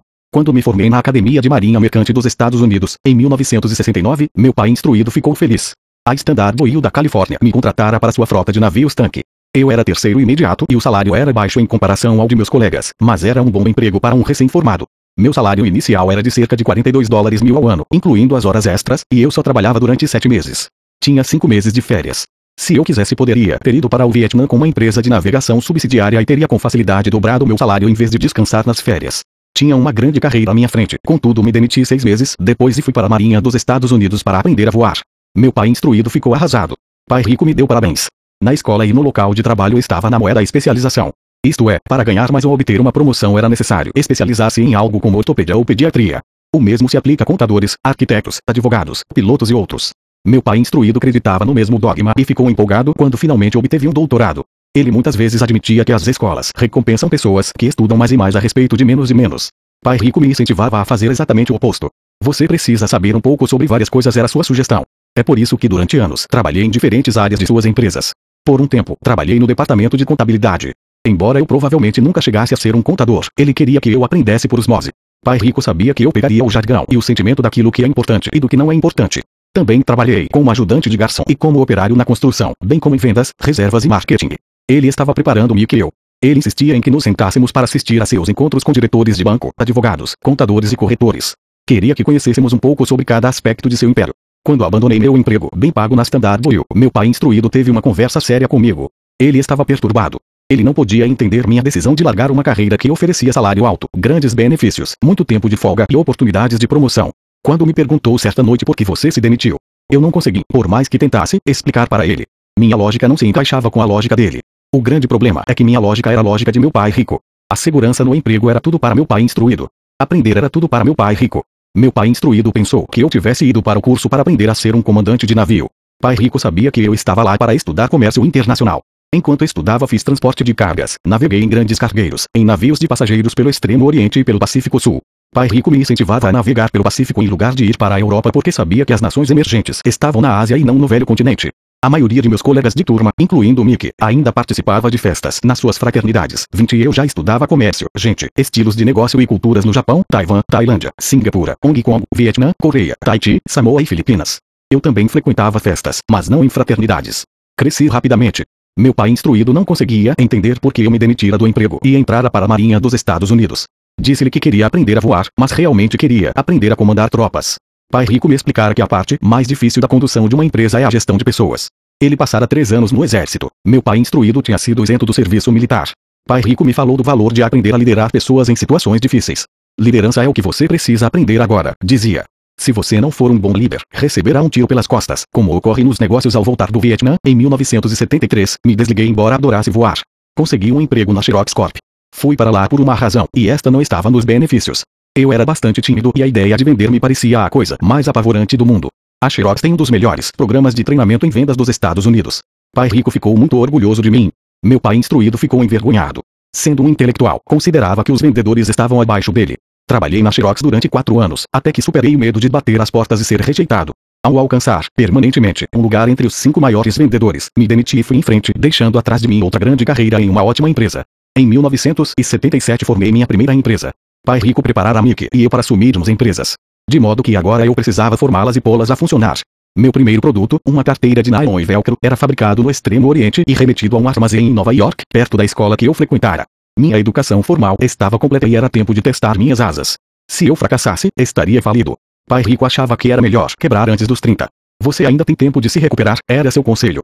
Na véspera de meu trigésimo aniversário, a primeira remessa saiu da Coreia para Nova York. Hoje, ainda faço negócios internacionais. E conforme me incentivou o pai rico, procuro os países emergentes. Minha empresa de investimentos opera na América do Sul, Ásia, Noruega e Rússia. Há um velho dito segundo qual emprego é a sigla de quase quebrado. 21 e, infelizmente, eu diria que isso se aplica a milhões de pessoas. Como a escola não acha que inteligência financeira seja inteligência, a maioria dos trabalhadores vive dentro de suas posses. Trabalhavam e pagam as contas.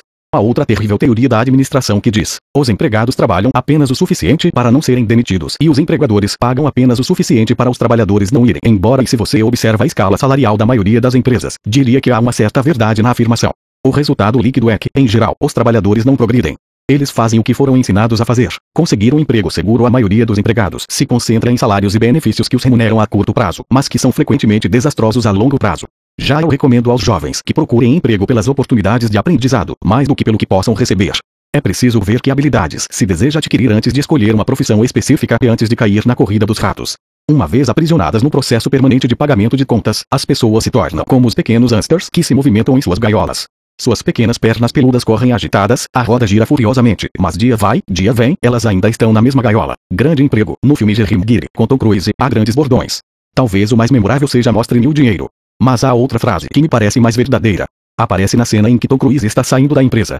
Ele acaba de ser demitido e pergunta para toda a empresa: Quem quer me acompanhar? E todos permanecem silenciosos e petrificados. Apenas uma mulher se levanta e diz: Eu gostaria, mas daqui a três meses serei promovida. A afirmação é provavelmente a mais verdadeira de todo o filme. É o tipo de frase que as pessoas usam para continuar trabalhando de forma a pagar suas contas. Sei que meu pai instruído esperava por seu aumento anual e todo ano ficava desapontado. Então ele voltava a estudar para se tornar mais qualificado de modo a poder ganhar outro aumento, mas novamente sofria uma decepção. Frequentemente pergunto às pessoas: para onde essa atividade diária está levando você? Como o pequeno Anster, duvido que as pessoas olhem para onde seu trabalho árduo as está levando. O que o futuro oferece. Cyril Brickfiel, o antigo diretor executivo da Associação Americana de Aposentados, afirma que as aposentadorias privadas estão um caos. Em primeiro lugar, 50% da força de trabalho não contam atualmente com fundos de pensão. Apenas isso já deveria ser motivo de grande preocupação. E de 75% a 80% dos demais têm aposentadorias desprezíveis, que pagam 55 dólares ou 150 dólares ou 300 dólares por mês. Em seu livro The Retirement Myth H. O Mito da Aposentadoria, Craig S. Carpel escreve, visitei a sede de uma grande empresa nacional de consultoria especializada em aposentadorias e falei com uma diretora administrativa que planeja exuberantes planos para altos executivos. Quando lhe perguntei o que as pessoas comuns poderiam esperar receber como aposentadoria, ela disse com um sorriso confiante, a bala de prata. O que é? Perguntei, a bala de prata? Ela deu de ombros. Se os Baby Boomers 22 descobrem que não têm dinheiro suficiente para viver quando forem mais velhos, eles sempre podem dar um tiro nos miolos. Carpel continua explicando a diferença entre os antigos planos de benefícios definidos e os novos planos de contribuições programadas que são mais arriscados. Não é um quadro animador para a maioria das pessoas que está trabalhando atualmente. E isso é só a aposentadoria. Quando se acrescentam despesas médicas e casas de repouso para idosos, o quadro se torna aterrador. Em seu livro de 1995, ela indica que as despesas hospitalares variam de 30 dólares mil a 125 dólares mil ao ano. Em uma casa de repouso para idosos, sem qualquer mordomia, a anuidade estava em torno de 88 dólares mil. Muitos hospitais em países onde a medicina é socializada já têm que tomar decisões dramáticas como quem permanecerá vivo e quem vai morrer. Eles tomam essas decisões com base no orçamento e na idade dos pacientes. Os cuidados médicos são destinados ao paciente mais jovem. O paciente mais velho fica para o fim da fila. Assim como os ricos podem se permitir uma educação, eles também podem se manter vivos enquanto aqueles com pouca fortuna morrem. Fico imaginando se há trabalhadores pensando no futuro ou se eles apenas se preocupam com o próximo contra-cheque sem questionar-se sobre o que virá mais adiante, quando falo para adultos que querem ganhar mais dinheiro, sempre dou o mesmo conselho. Sugiro que pensem no longo prazo. Em lugar de trabalhar simplesmente pelo dinheiro e pela segurança que são, admito, importantes, sugiro que procurem um segundo emprego onde possam aprender outra habilidade. Muitas vezes recomendo que se integrem a uma empresa de marketing de rede, também chamado de marketing multinível, se quiserem adquirir habilidades de venda. Algumas dessas empresas têm excelentes programas de treinamento que ajudam as pessoas a suportar o medo do fracasso e da rejeição, que são as principais razões pelas quais a maioria das pessoas não é bem sucedida. A instrução vale mais do que o dinheiro, a longo prazo. Quando ofereço esta sugestão, ouço muitas vezes: Ah, isso é muito trabalhoso ou só quero fazer o que me interessa. Quanto à primeira resposta, retruco. Então o senhor prefere passar a vida entregando 50% do que ganha ao governo. Quanto à segunda observação, digo, eu não tenho interesse em ir à academia de ginástica, mas vou para me sentir melhor e viver mais infelizmente. A verdade no velho adágio não se pode ensinar truques novos a um cachorro velho. A menos que a pessoa esteja acostumada a mudar, é difícil mudar. Mas para aqueles que ainda estão em cima do muro em relação à ideia de trabalhar para aprender algo novo, ofereço esta palavra de incentivo. A vida se parece muito com ir à academia. A parte mais difícil é se decidir a começar. Uma vez feito isso, fica fácil.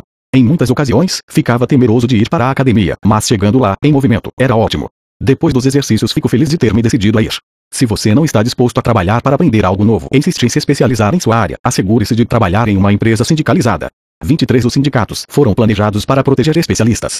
Meu pai instruído, depois de ter caído em desgraça junto ao governador, tornou-se presidente do sindicato de professores do Havaí. Ele dizia que esse era o trabalho mais pesado que já tivera na vida. Meu pai rico, por outro lado, passou toda a sua vida fazendo o possível para que suas empresas não fossem sindicalizadas.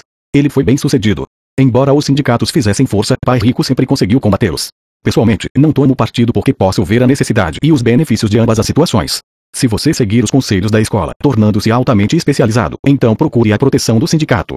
Por exemplo, se eu tivesse prosseguido minha carreira de piloto de aviões, eu teria procurado trabalhar em uma empresa em que o sindicato dos pilotos fosse forte.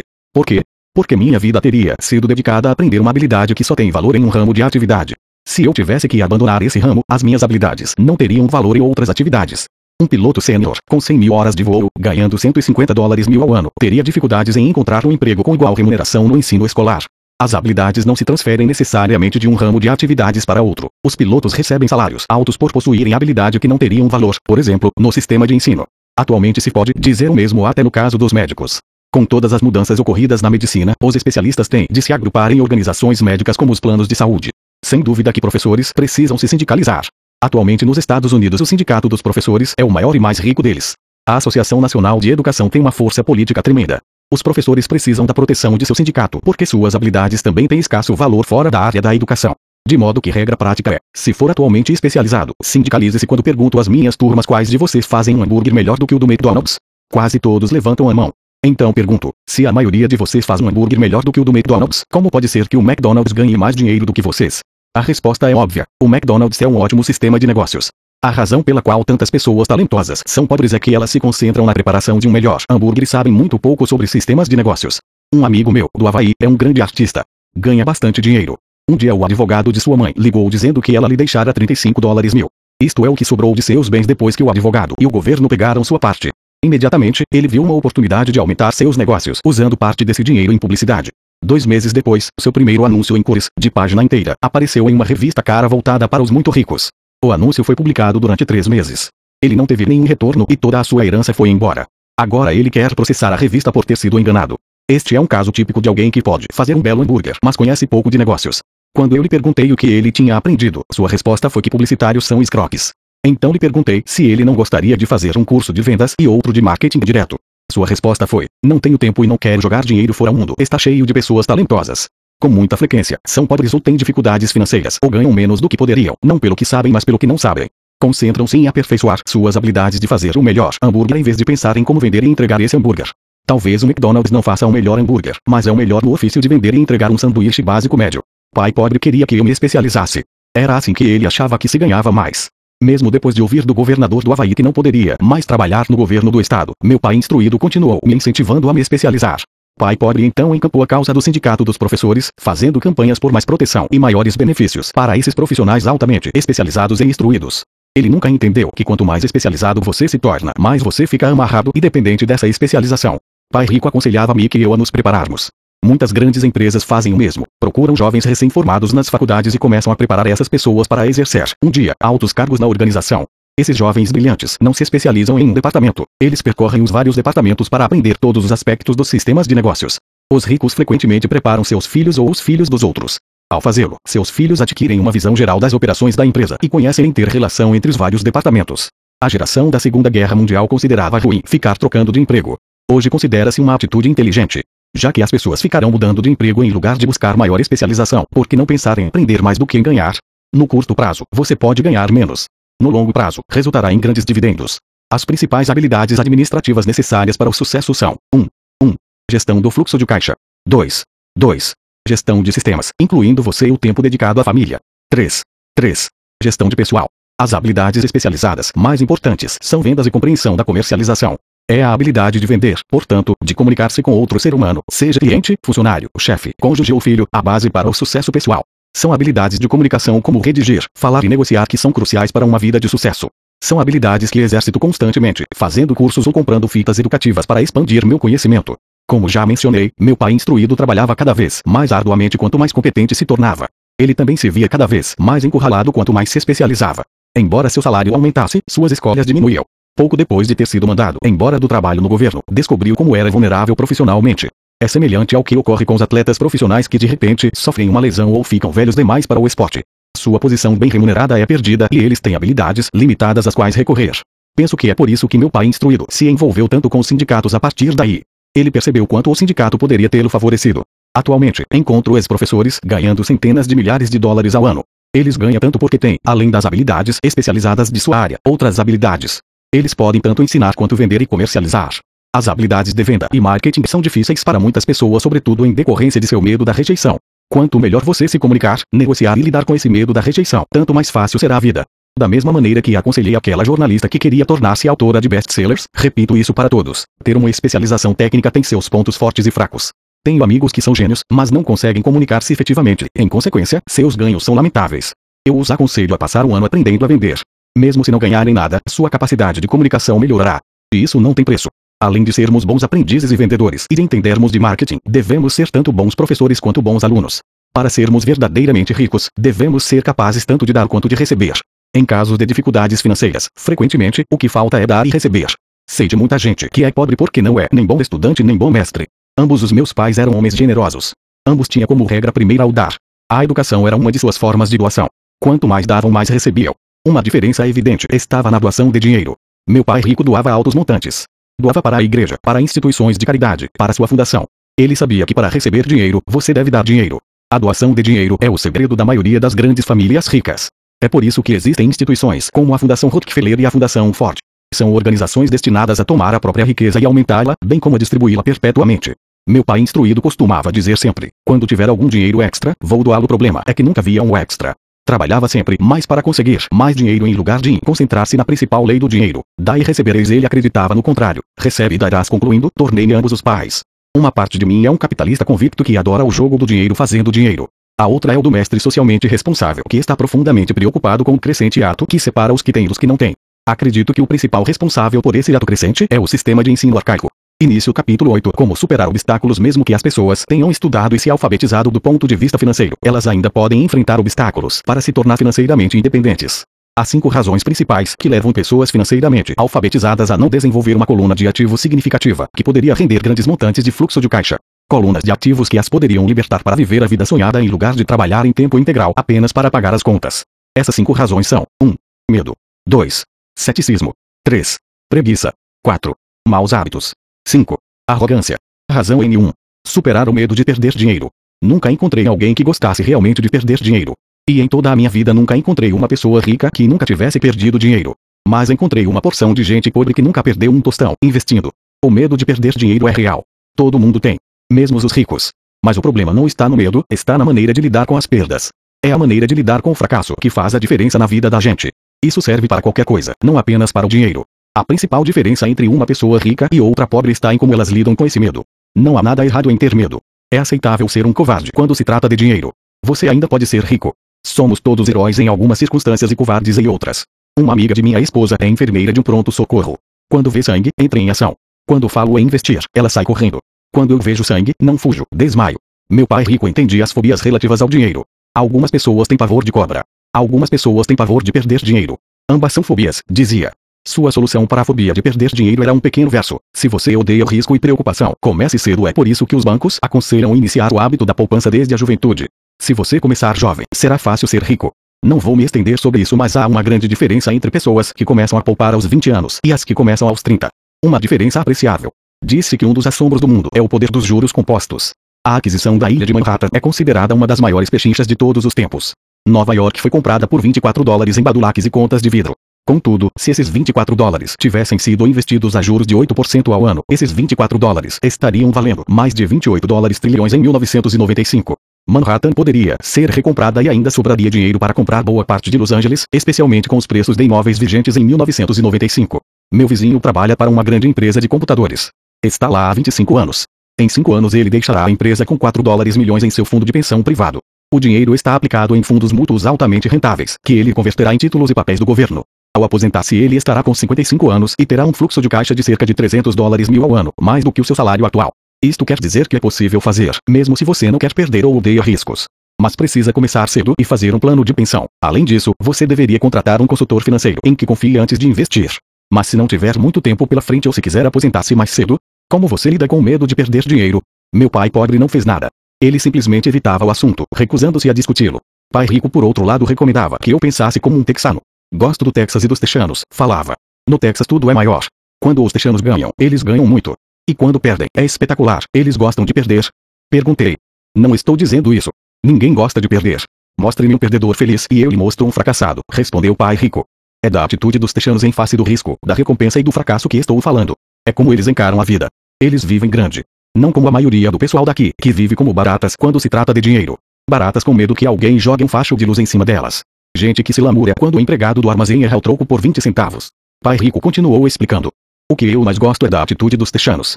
Eles se orgulham de ganhar e se gabam quando perdem. Os texanos têm um ditado: se você for quebrar, quebre em grande estilo, você não vai querer admitir que quebrou por uma ninharia. A maioria das pessoas aqui tem tanto medo de perder que não tem sequer uma ninharia para perder. Ele falava constantemente com Mickey e comigo que a maior razão da falta de sucesso financeiro era que a maioria das pessoas buscava segurança demais. As pessoas têm tanto medo de perder que elas perdem, costumava dizer. Fran Tarkenton, que foi um grande zagueiro do futebol americano, dizia isso de outra forma. Vencer significa não ter medo de perder ao longo de minha vida. Observei que os ganhos em geral se seguem às perdas. Antes de aprender a andar de bicicleta, levei muitas quedas. Nunca encontrei um jogador de golfe que não tivesse perdido alguma vez uma bola. Nunca encontrei alguém apaixonado que nunca tivesse tido o coração despedaçado.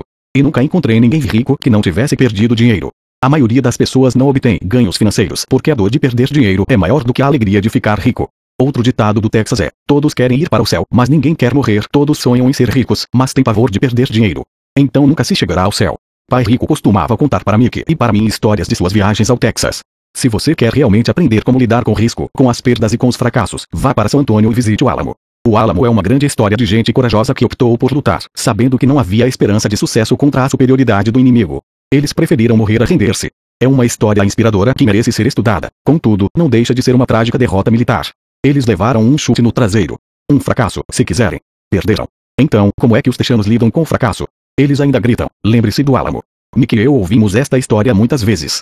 Pai Rico sempre as repetia quando estava entrando em um grande negócio e ficava nervoso. Depois que tinha estudado tudo e era pegar ou largar, ele nos contava a história. Toda vez que sentia medo de cometer um erro ou de perder dinheiro, ele nos contava a história. Ela lhe dava força, lembrava-lhe que sempre é possível transformar uma perda financeira em um ganho financeiro. Pai Rico sabia que esse fracasso o tornaria mais forte e mais esperto. Não é que ele quisesse perder, apenas sabia quem ele era e como ele aceitaria a perda. Ele pegaria uma perda e a transformaria em ganho. Isso é que o tornava um vencedor e os outros, perdedores. A história lhe dava coragem para avançar quando outros recuavam. É por isso que gosto tanto dos texanos. Eles pegaram um grande fracasso e o transformaram em uma grande atração turística que lhes rende milhões provavelmente. As palavras que mais significam para mim nos dias de hoje são estas. Os texanos não escondem seus fracassos. São inspirados por eles. Pegam seus fracassos e os transformam em gritos de guerra. O fracasso inspira os texanos a se tornarem vencedores. Mas isso não é apenas uma fórmula para os texanos. É uma fórmula para todos os vencedores. É como andar de bicicleta. As quedas foram parte do meu aprendizado. Lembro que elas aumentavam minha determinação de aprender. Não a diminuíam. Também disse que nunca encontrei um jogador de golfe que nunca tivesse perdido uma bola. Perder uma bola ou um torneio serve de inspiração aos jogadores de golfe para serem melhores, praticarem mais, estudarem mais. Isso é o que os aperfeiçoa. Para os vencedores, os fracassos são uma inspiração. Para os perdedores, o fracasso é uma derrota. Citando John D. Rockefeller, sempre tentei transformar cada fracasso em uma oportunidade sendo nipo-americano, posso falar o seguinte. Muitas pessoas dizem que Pearl Harbor foi um erro americano. Eu digo que foi um erro japonês. No filme Tora, Tora, Tora, um sombrio almirante japonês diz a seus subordinados: Receio que tenhamos acordado um gigante adormecido. Lembre-se de Pearl Harbor. Tornou-se um grito de guerra. Transformou uma das maiores derrotas dos Estados Unidos em uma razão para vencer. Esta grande derrota deu força aos Estados Unidos, que logo se transformaram em uma potência mundial. O fracasso inspira os vencedores. E o fracasso derrota os perdedores. É o maior segredo dos ganhadores. É o segredo que os perdedores não conhecem.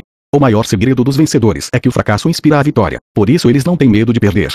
Repetindo Fran Tarkenton, vencer significa não ter medo de perder pessoas como Tarkenton não tem medo de perder porque sabe quem são. Odeiam perder, de modo que sabe que o fracasso apenas as incentivará a se tornarem melhores. Há uma grande diferença entre detestar perder e ter medo de perder. A maioria das pessoas tem tanto medo de perder dinheiro que acaba perdendo. Elas quebram por uma ninharia. Financeiramente desejam segurança demais e têm um horizonte estreito. Compram casas grandes e carros grandes, mas não fazem grandes investimentos. A principal razão que leva 90% dos americanos a ter problemas financeiros é que eles jogam para não perder. Não jogam para ganhar. Eles procuram seus consultores financeiros, ou seus contadores, ou seus corretores e adquirem um portfólio equilibrado. Muitos aplicam altas somas em certificados de depósito, em títulos de baixo rendimento, em fundos mútuos e em poucas ações. É um portfólio seguro e inteligente. Mas não é um portfólio vencedor. É o portfólio de quem não quer perder. Não me entenda mal. É provavelmente um portfólio melhor do que o da média da população, mas isso é apavorante. Um portfólio seguro é melhor do que nenhum portfólio. É um grande portfólio para quem adora a segurança. Mas buscar a segurança e o equilíbrio em seu portfólio de aplicações não é a forma como jogam os investidores bem-sucedidos. Se você tem pouco dinheiro e quer ficar rico, você deve estar focado, não equilibrado. Se você observar qualquer pessoa bem-sucedida, verá que no início elas não estavam equilibradas. Pessoas equilibradas não vão a lugar algum. Ficam em um lugar. Para progredir é preciso, no início, de um desequilíbrio. Veja como você progride quando anda. Thomas Edison não estava equilibrado. Estava focado. Bill Gates não estava equilibrado. Estava focado. Donald Trump está focado. George Soros está focado. George Patton não distribuiu seus tanques por uma área ampla. Ele os focou e arrasou os pontos fracos da linha alemã. Os franceses se espalharam pela linha Maginot e você sabe o que aconteceu com eles. Se você tem algum desejo de ser rico, você deve focar. Pôr uma porção de ovos em umas poucas cestas. Não fazer o que fazem os pobres e a classe média. Põe poucos ovos em muitas cestas. Se você odeia perder, procure a segurança. Se perder o enfraquece, procure a segurança. Procure aplicações equilibradas. Se você tem mais de 25 anos e está apavorado em assumir riscos, não mude. Procure a segurança, mas comece cedo. Comece a formar suas poupanças cedo porque vai levar tempo. Mas se você tem sonhos de liberdade, a primeira coisa a perguntar-se é: qual a minha reação ante o fracasso? Se o fracasso o inspirar a ganhar, talvez você deva seguir adiante, mas só talvez. Se o fracasso enfraquece ou leva ao desespero, como os garotos mimados que correm ao advogado para processar alguém toda vez que as coisas não saem do seu jeito, então procure a segurança. Fique com seu emprego. Ou compre títulos ou fundos mútuos. Mas lembre que esses instrumentos financeiros também têm seus riscos, mesmo sendo mais seguros. Digo tudo isso, citando os Techanos e Frank Tarkenton, porque aumentar a coluna de ativos é fácil. É realmente um jogo que não exige grandes atitudes. Não exige muita instrução. A matemática do primeiro grau resolve. Mas aumentar a coluna de ativos é um jogo de atitude. Exige garra, paciência e resistência ante o fracasso. Os perdedores evitam o fracasso. E o fracasso transforma perdedores em vencedores. Lembre-se do álamo. Razão no 2. Superar o ceticismo. O céu está caindo. O céu está caindo. Todos nós conhecemos a história da galinha pessimista que corria em torno do terreiro anunciando o fim do mundo. Todos conhecemos gente assim. Mas todos temos uma galinha pessimista dentro de nós. Como já disse em outra ocasião, o cético é verdadeiramente uma galinha pessimista. Todos nós parecemos com a galinha pessimista quando o medo e a dúvida toldam nossos pensamentos. Todos nós temos dúvidas. Não sou inteligente, não sou tão bom assim. Fulano é melhor do que eu. Nossas dúvidas muitas vezes nos paralisam. Jogamos o jogo se. E se a economia entrar em colapso logo depois de eu fazer o investimento? E se eu me descontrolar e não conseguir pagar as dívidas? E se as coisas não funcionarem como planejado? Ou temos amigos ou pessoas amadas que nos lembram sempre nossas falhas. Eles dizem frequentemente, o que o faz pensar que você pode fazer isso. Se fosse uma ideia tão boa, então como foi que ninguém se lembrou disso antes? Isso nunca vai dar certo. Você não sabe do que está falando. Essas palavras de dúvida muitas vezes calam tão profundamente que deixamos de agir. Um sentimento horrível aperta nosso estômago. Às vezes não conseguimos dormir. Não andamos para frente, de modo que ficamos com a segurança e abandonamos as oportunidades. Observamos a vida passando por nós enquanto sentamos imobilizados com um frio no corpo. Todos já passamos por isso na vida, alguns mais do que outros. Peter Lynch, do Fidelity Magellan, um conhecido fundo mútuo, faz advertência sobre o céu que despenca como um ruído e todos nós o ouvimos. O ruído pode ser criado dentro da nossa cabeça ou vir de fora. Muitas vezes de amigos, familiares, colegas ou da mídia. Lynch lembra o tempo, na década de 1950, em que a ameaça de uma guerra nuclear era tão comum no noticiário que as pessoas começaram a construir abrigos antinucleares e a estocar alimentos e água. Se elas investissem esse dinheiro sabiamente no mercado, em lugar de construir os abrigos, provavelmente teriam atingido a independência financeira nos dias de hoje. Quando explodiram os mutins em Los Angeles há alguns anos, as vendas de armas aumentaram em todo o país. Uma pessoa morreu depois de ter ingerido um hambúrguer mal passado no estado de Washington e o Departamento de Saúde do Arizona determinou que os restaurantes preparassem somente carne bem passada. Uma empresa farmacêutica divulgou nacionalmente um anúncio de televisão mostrando pessoas gripadas. O anúncio foi divulgado em fevereiro. Os casos de gripe aumentaram bem como as vendas do medicamento anunciado. A maioria das pessoas é pobre porque quando se trata de investir, o mundo está cheio de pessimistas que correm gritando o céu está caindo. O céu está caindo e os pessimistas atingem seus objetivos porque todos somos um pouco pessimistas. Muitas vezes é necessário coragem para não permitir que rumores e anúncios de desastres afetem nossas dúvidas e medos. Em 1992, um amigo chamado Richard foi de Boston a Phoenix para visitar minha mulher e eu. Ele estava impressionado com o que tínhamos feito por meio de ações imóveis. Os preços dos imóveis em Phoenix estavam deprimidos. Passamos dois dias mostrando-lhe o que considerávamos excelentes oportunidades de geração de fluxo de caixa e de valorização de capital. Minha mulher e eu não somos verdadeiramente corretores imobiliários. Somos apenas investidores. Depois de identificar uma unidade em um condomínio de lazer, chamamos o corretor que a vendeu para Richard naquela mesma tarde.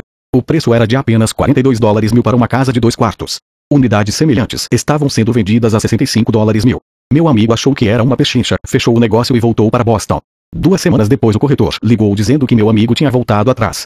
Liguei imediatamente para ele a fim de saber o que ocorrerá. Tudo que ele disse foi que falou com um vizinho e este lhe disse que era um mau negócio. O preço era alto demais. Perguntei a Richard se o vizinho era um investidor. Richard respondeu não. Quando eu lhe perguntei por que, então, lhe dava ouvidos, meu amigo partiu para a defensiva e simplesmente disse que preferia procurar um pouco mais. O mercado imobiliário de Phoenix se recuperou por volta de 1994. Aquela pequena unidade estava sendo alugada por um dólar mil mensais, 2 dólares, 5 mil nos meses de inverno. Seu valor alcançava, em 1995, 95 dólares mil. Tudo que Richard teria precisado era dar uma entrada de 5 dólares mil e já teria dado o primeiro passo para sair da corrida dos ratos. Até hoje ele não fez nada. E as pechinchas de Poemix ainda estão aí, só que agora é preciso procurar bem mais. O recuo de Richard não me surpreendeu. É o chamado remorso do comprador e afeta a todos. São essas dúvidas que atrapalham. O pessimismo ganhou e perdeu-se uma chance de libertação. Outro exemplo.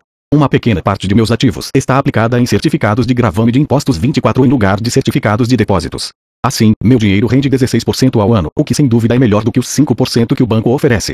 Esses certificados são garantidos por imóveis e são estabelecidos por leis estaduais, o que também é melhor do que o que a maioria dos bancos oferece. A fórmula em que estão embasados os torna seguros. Eles só não têm liquidez. De modo que eu os considero certificados de depósito com prazo de 2 a 7 anos. Sempre que menciono para alguém, especialmente para aqueles que aplicam em certificados de depósito, que também aplico daquela forma, posso dizer que se trata de uma opção arriscada. Dizem que eu não deveria aplicar nesses títulos. Quando pergunto como obtiveram essa informação, mencionam um amigo ou uma revista de negócios. Eles nunca aplicaram nisso e falam para quem o faz que é um equívoco fazê-lo. O rendimento mais baixo que procuro é 16%, mas pessoas cheias de dúvidas se conformam com 5%. A dúvida é cara. Quero ressaltar que são essas dúvidas e esse ceticismo que mantêm muitas pessoas na pobreza, correndo atrás da segurança. O mundo real está aí esperando que você enriqueça. Só as dúvidas mantêm as pessoas na pobreza. E, como já disse, sair da corrida dos ratos é tecnicamente fácil. Não requer muita instrução, mas as dúvidas são um obstáculo para muita gente. Os céticos nunca ganham, dizia pai rico. A dúvida não esclarecida e o medo criam o cético. Os céticos criticam e os vencedores analisam era outra de suas frases favoritas. Pai Rico explicava que a crítica cegava enquanto a análise abria os olhos. A análise permitia que os vencedores vissem que os críticos eram cegos e que percebessem oportunidades que todos os demais não percebiam. E encontrar o que os outros não veem é a chave para qualquer sucesso. Os imóveis são uma poderosa ferramenta de investimento para quem esteja em busca da independência financeira. É um instrumento único, Contudo, sempre que menciono os imóveis como uma aplicação, ouço alguém dizer: Não quero consertar vasos sanitários. Isso é o que Peter LNCH chama de ruído. É o que pai rico chamava de conversa de cético. Alguém que critica e não analisa. Alguém que deixa que suas dúvidas e medos fechem sua mente em vez de abrir seus olhos. Quando alguém fala não quero consertar vasos sanitários, tenho vontade de retrucar. E o que o faz pensar que eu quero? Eles estão dizendo que um vaso é mais importante do que aquilo que eles querem. Eu falo de liberação da corrida dos ratos, e eles pensam em vasos sanitários. Esse é o padrão de pensamento que mantém muita gente na pobreza. Criticam em vez de analisar. A chave de seu sucesso está nos não quero, dizia pai rico. Eu também não estou a fim de consertar vasos sanitários, procuro sempre um bom administrador de imóveis que conserte os vasos. E ao encontrar um bom administrador que cuide bem dos imóveis, meu fluxo de caixa aumenta. Mais importante ainda, um bom administrador de imóveis me permite comprar ainda mais imóveis, pois não preciso me preocupar com o conserto dos vasos sanitários. Um bom administrador de imóveis é a chave para o sucesso com imóveis. Achá-lo é mais importante do que o próprio imóvel. Um bom administrador muitas vezes sabe de bons negócios antes dos corretores, o que os torna ainda mais valiosos. É isso o que o meu pai rico queria dizer quando falava a chave de seu sucesso está nos não quero. Como eu também não quero consertar vasos, descobri uma forma de comprar mais imóveis e apressar minha saída da corrida dos ratos. As pessoas que continuam falando não quero consertar vasos sanitários, muitas vezes se privam desse poderoso instrumento de investimento. Os vasos são mais importantes que sua liberdade. No mercado de ações ouço muita gente declarar: não quero perder dinheiro bom, o que os leva a pensar que eu ou qualquer outra pessoa gostamos de perder dinheiro. Eles não ganham dinheiro porque optam por não perder dinheiro. Em lugar de analisar, fecham suas mentes a outro poderoso meio de investimento, o mercado de ações. Em dezembro de 1996, estava passando com um amigo pelo posto de gasolina do bairro. Ele olhou e viu que o preço da gasolina estava aumentando. Meu amigo é um cara encucado, um pessimista. Para ele o céu está sempre a ponto de cair, e em geral cai sobre sua cabeça. Quando chegamos em casa, ele me expôs todas as estatísticas que mostravam por que o preço do petróleo deveria aumentar nos próximos anos. Estatísticas que eu nunca vira antes, mesmo quando eu já tinha um substancial bloco de ações de uma empresa petrolífera. Com essa informação em mãos, comecei a procurar e achei uma nova empresa petrolífera que estava a ponto de descobrir algumas jazidas. Meu corretor ficou entusiasmado com essa nova empresa e eu comprei 15 mil ações por 65 centavos cada uma. Em fevereiro de 1997, enquanto escrevo este livro, o mesmo amigo e eu passamos pelo mesmo posto de gasolina e, de fato, o preço do combustível subira cerca de 15%. Novamente, o pessimista se preocupou e se queixou. Eu sorri porque em janeiro desse mesmo ano, o preço daquelas ações da pequena empresa petrolífera já valiam 3 dólares cada uma. E o preço da gasolina deverá continuar aumentando, se o que meu amigo diz for verdade. Em vez de analisar, os pessimistas fecham suas mentes. Se a maioria das pessoas entendesse como uma ordem de stop funciona nos investimentos em ações, haveria mais gente investindo para ganhar do que para não perder. O stop é simplesmente um comando de computador que vende automaticamente suas ações se o preço começa a cair, ajudando a minimizar as perdas e a maximizar alguns ganhos. É uma grande ferramenta para aqueles que têm pavor de perder. Por isso, sempre que ouço pessoas preocupadas com os não quero em vez de pensar no que querem, sei que o ruído de suas cabeças deve ser grande. O pessimista se apoderou delas e grita o céu caiu e os vasos sanitários estão enguiçando. Assim elas evitam seus não quero mas pagam um preço alto. Nunca conseguirão o que querem na vida. Pai Rico me mostrou uma maneira de olhar o pessimista. Faça o que fez o Coronel Sanders com 66 anos. Ele perdeu seu negócio e começou a viver da aposentadoria da Seguridade Social. Não era o suficiente. Ele começou a percorrer o país tentando vender sua receita de galinha frita. Ela foi recusada mil e nove vezes antes que alguém dissesse sim. E ele acabou se tornando um multimilionário em uma idade em que a maioria das pessoas está desistindo. Ele era um homem corajoso e tenaz, dizia Pai Rico a respeito de Arlan Sanders. Assim, quando você estiver em dúvida e um pouco receoso, faça o que o Coronel Sanders fez com sua galinha. Ele a. Razão no 3. Preguiça. Pessoas ocupadas são, com frequência, preguiçosas. Todos nós conhecemos histórias do homem de negócios que trabalha arduamente para ganhar dinheiro. Ele dá duro para ser um bom provedor de sua mulher e de seus filhos. Ele passa longas horas no escritório e leva trabalho para casa nos fins de semana. Um dia, ao chegar em casa, encontra-a vazia. Sua esposa foi embora com as crianças. Ele sabia que estava tendo problemas com a esposa, mas em vez de esforçar-se em fortalecer a relação, ele se dedicou ao trabalho. Desiludido, seu desempenho no emprego declina e ele é demitido. Hoje em dia, encontro frequentemente gente muito ocupada para cuidar de sua riqueza. E há pessoas muito ocupadas para cuidar da própria saúde. A causa é a mesma. Estão ocupadas e continuam ocupadas como forma de evitar algo que não desejam enfrentar. Ninguém precisa lhes dizer isso. No seu íntimo elas sabem. De fato, se você falar sobre o assunto com elas, elas respondem muitas vezes com raiva ou irritação. Se não estão ocupadas com o trabalho ou com as crianças, muitas vezes estão ocupadas assistindo a televisão, jogando golfe ou fazendo compras. Contudo, lá no fundo sabe que estão fugindo de algo importante. Essa é a forma mais comum de preguiça. A preguiça mantendo-se ocupado. E qual é a cura para a preguiça? A resposta está em um pouco de ambição. Muitos de nós fomos educados pensando que a ambição ou a ganância é algo ruim. Pessoas gananciosas são más, dizia minha mãe. Contudo, todos nós temos o desejo de possuir coisas belas, novas ou empolgantes. Para manter essa emoção de desejo sob controle, muitas vezes os pais encontram formas de suprir esse sentimento com culpa. Você só pensa em você mesmo, não sabe que tem irmãos e irmãs? Era uma das frases favoritas da minha mãe. Ou você quer que eu compre o que para você? Repetia meu pai. Você pensa que fabricamos dinheiro? Você pensa que o dinheiro dá em árvore? Você sabe que não somos ricos, não eram tanto as palavras, mas o sentimento de culpa que as acompanhava, o que me deixava possesso. O reverso da criação desse sentimento de culpa era: sacrifico minha vida para lhe comprar isto. Estou comprando para você porque nunca tive coisas assim quando criança. Tenho um vizinho que está totalmente falido, mas que não consegue colocar o carro na sua garagem. A garagem está cheia de brinquedos das crianças. Esses garotos mimados têm tudo o que sonham. Não quero que saibam o que é passar necessidade, diz o pai. Ele não tem um tostão guardado para mandar os filhos para a universidade ou para ele mesmo se aposentar, mas seus filhos têm todos os brinquedos possíveis. Recentemente recebeu pelo correio um novo cartão de crédito e levou os filhos para conhecer Las Vegas. Faço isso pelos garotos, diz com ar de grande sacrifício. Pai rico proibia que se dissesse não dá para comprar. Na casa de minha família de verdade, escutava isso a toda hora. Já pai rico queria que seus filhos dissessem: Como posso comprar isso? Ele considerava que as palavras não dá para comprar fechavam o cérebro. Você não precisava pensar mais. Como posso comprar isso? Era uma forma de abrir a mente. Obrigava você a pensar e buscar alternativas. Mais importante do que isso, ele considerava que não dá para comprar é uma mentira. O espírito humano sabe disso. O espírito humano é poderoso, muito poderoso, dizia. Quando sua mente preguiçosa repete não dá para comprar, uma guerra se estabelece dentro de você. Seu espírito se enfurece, e sua mente preguiçosa deve defender a mentira dita. O espírito grita: Vamos. Vamos para a academia fazer exercícios. E a mente preguiçosa responde: Estou cansada. Trabalhei muito hoje. Ou o espírito humano diz: Estou cansado de ser pobre. Vamos sair daqui e enriquecer. E a mente preguiçosa fala: Pessoas ricas são gananciosas. Além disso, dá muito trabalho. Não é seguro. Posso perder dinheiro.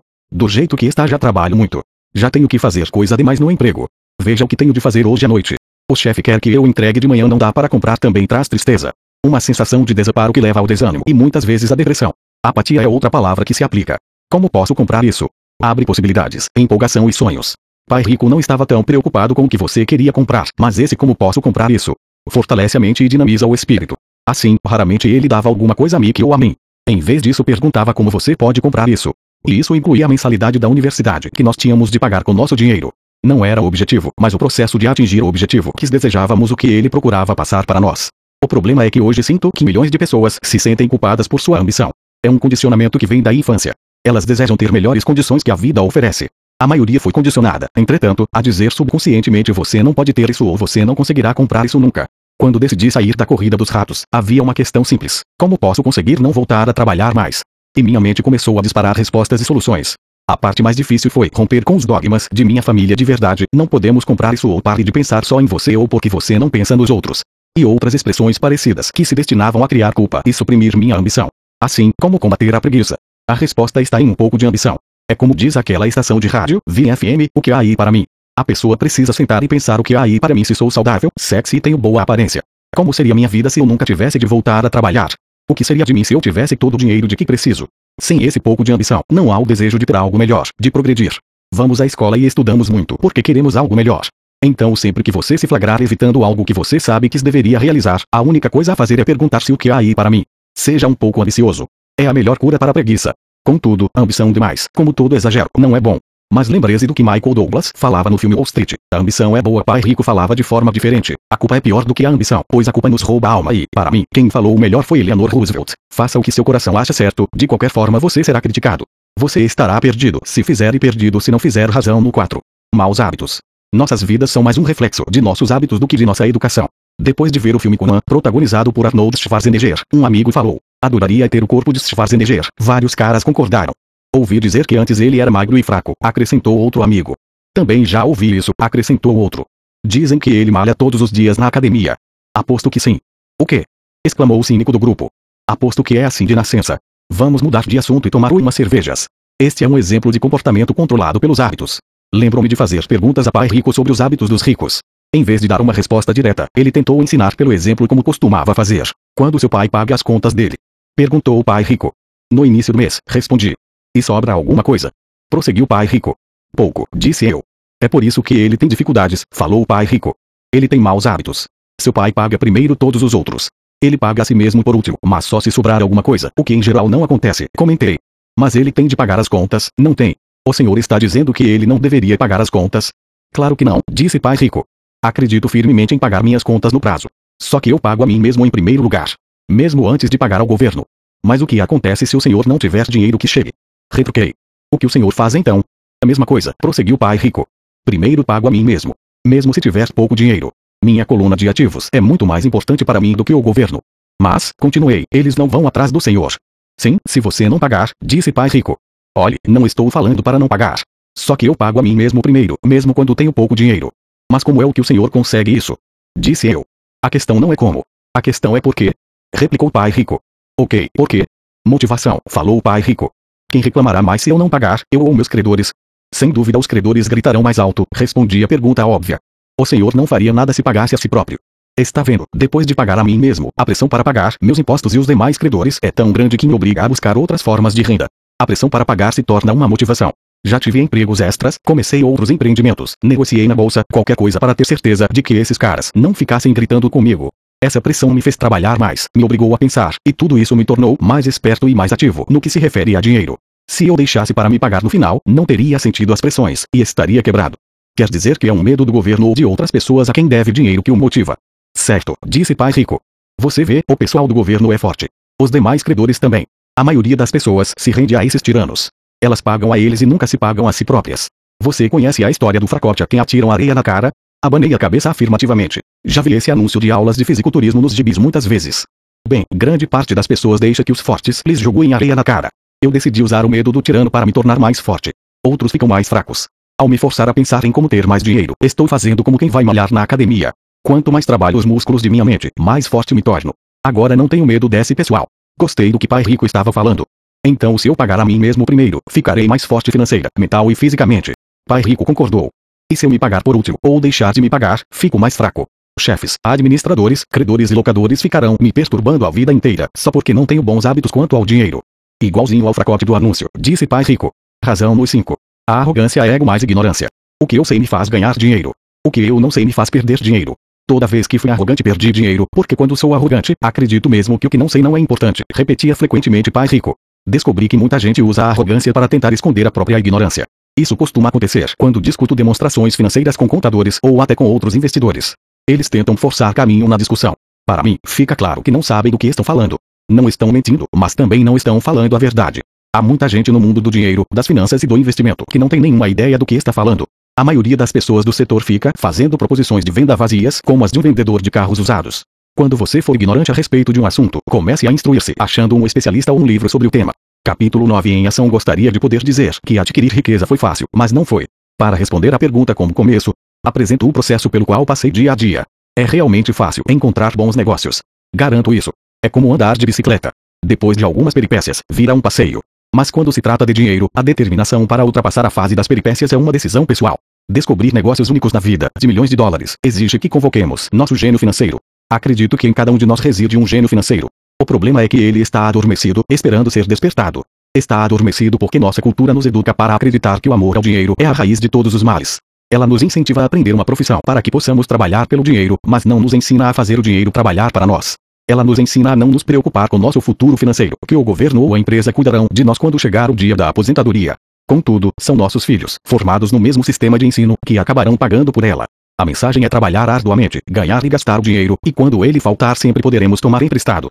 Infelizmente, 90% do mundo ocidental aceita essa teoria, simplesmente porque é mais fácil encontrar um emprego e trabalhar pelo dinheiro. Se você não faz parte dessa massa, eu lhe mostrarei os 10 passos para despertar seu gênio financeiro. São simplesmente os passos que eu segui. Se quiser tentar alguns deles, ótimo. Se não, escolha os céus. Seu gênio financeiro é suficientemente esperto para desenvolver sua própria lista. Falando no Peru com um garimpeiro de 45 anos, eu lhe perguntei por que ele tinha tanta confiança em encontrar uma mina de ouro. Ele respondeu: há ouro em todo lugar. A maioria das pessoas não está treinada para vê-lo e eu diria que isso é verdade. Quanto a imóveis, posso sair qualquer dia e achar quatro ou cinco bons negócios em potencial, onde uma pessoa comum não encontra nada. Mesmo procurando no seu bairro. A razão é que ela não dedica tempo para desenvolver seu gênio financeiro. Os 10 passos a seguir são um processo que pode ajudá-lo a desenvolver os poderes que Deus lhe deu. Poderes que só você pode controlar. Um preciso de uma razão maior do que a realidade. O poder do espírito. Se você perguntar à maioria das pessoas se elas desejariam ser ricas ou financeiramente independentes, elas responderão sim. Mas então caem na realidade. A estrada parece demasiadamente longa, com muitas montanhas a escalar. É mais fácil trabalhar pelo dinheiro e colocar o que sobra nas mãos do corretor. Certa vez conheci uma jovem que sonhava participar da equipe olímpica de natação dos Estados Unidos. Ela acordava todos os dias às quatro para treinar durante três horas antes de ir à faculdade. Ela não ia a festas com os amigos nas noites de sábado. Ela tinha de estudar para obter notas altas como todo mundo. Quando lhe perguntei o que levava a essa ambição e a esse sacrifício sobre um ano, ela simplesmente respondeu: Faço isso por mim mesma e pelas pessoas que amo. É o amor que me leva a superar obstáculos e sacrifícios. Uma razão ou um propósito é uma combinação de alguns quero e alguns não quero. Quando as pessoas me perguntam qual a razão que me levou a querer ser rico, digo que foi a combinação profunda e emocional dos quero e não quero. Listarei alguns. Primeiros não quero, pois são eles que criam os quero.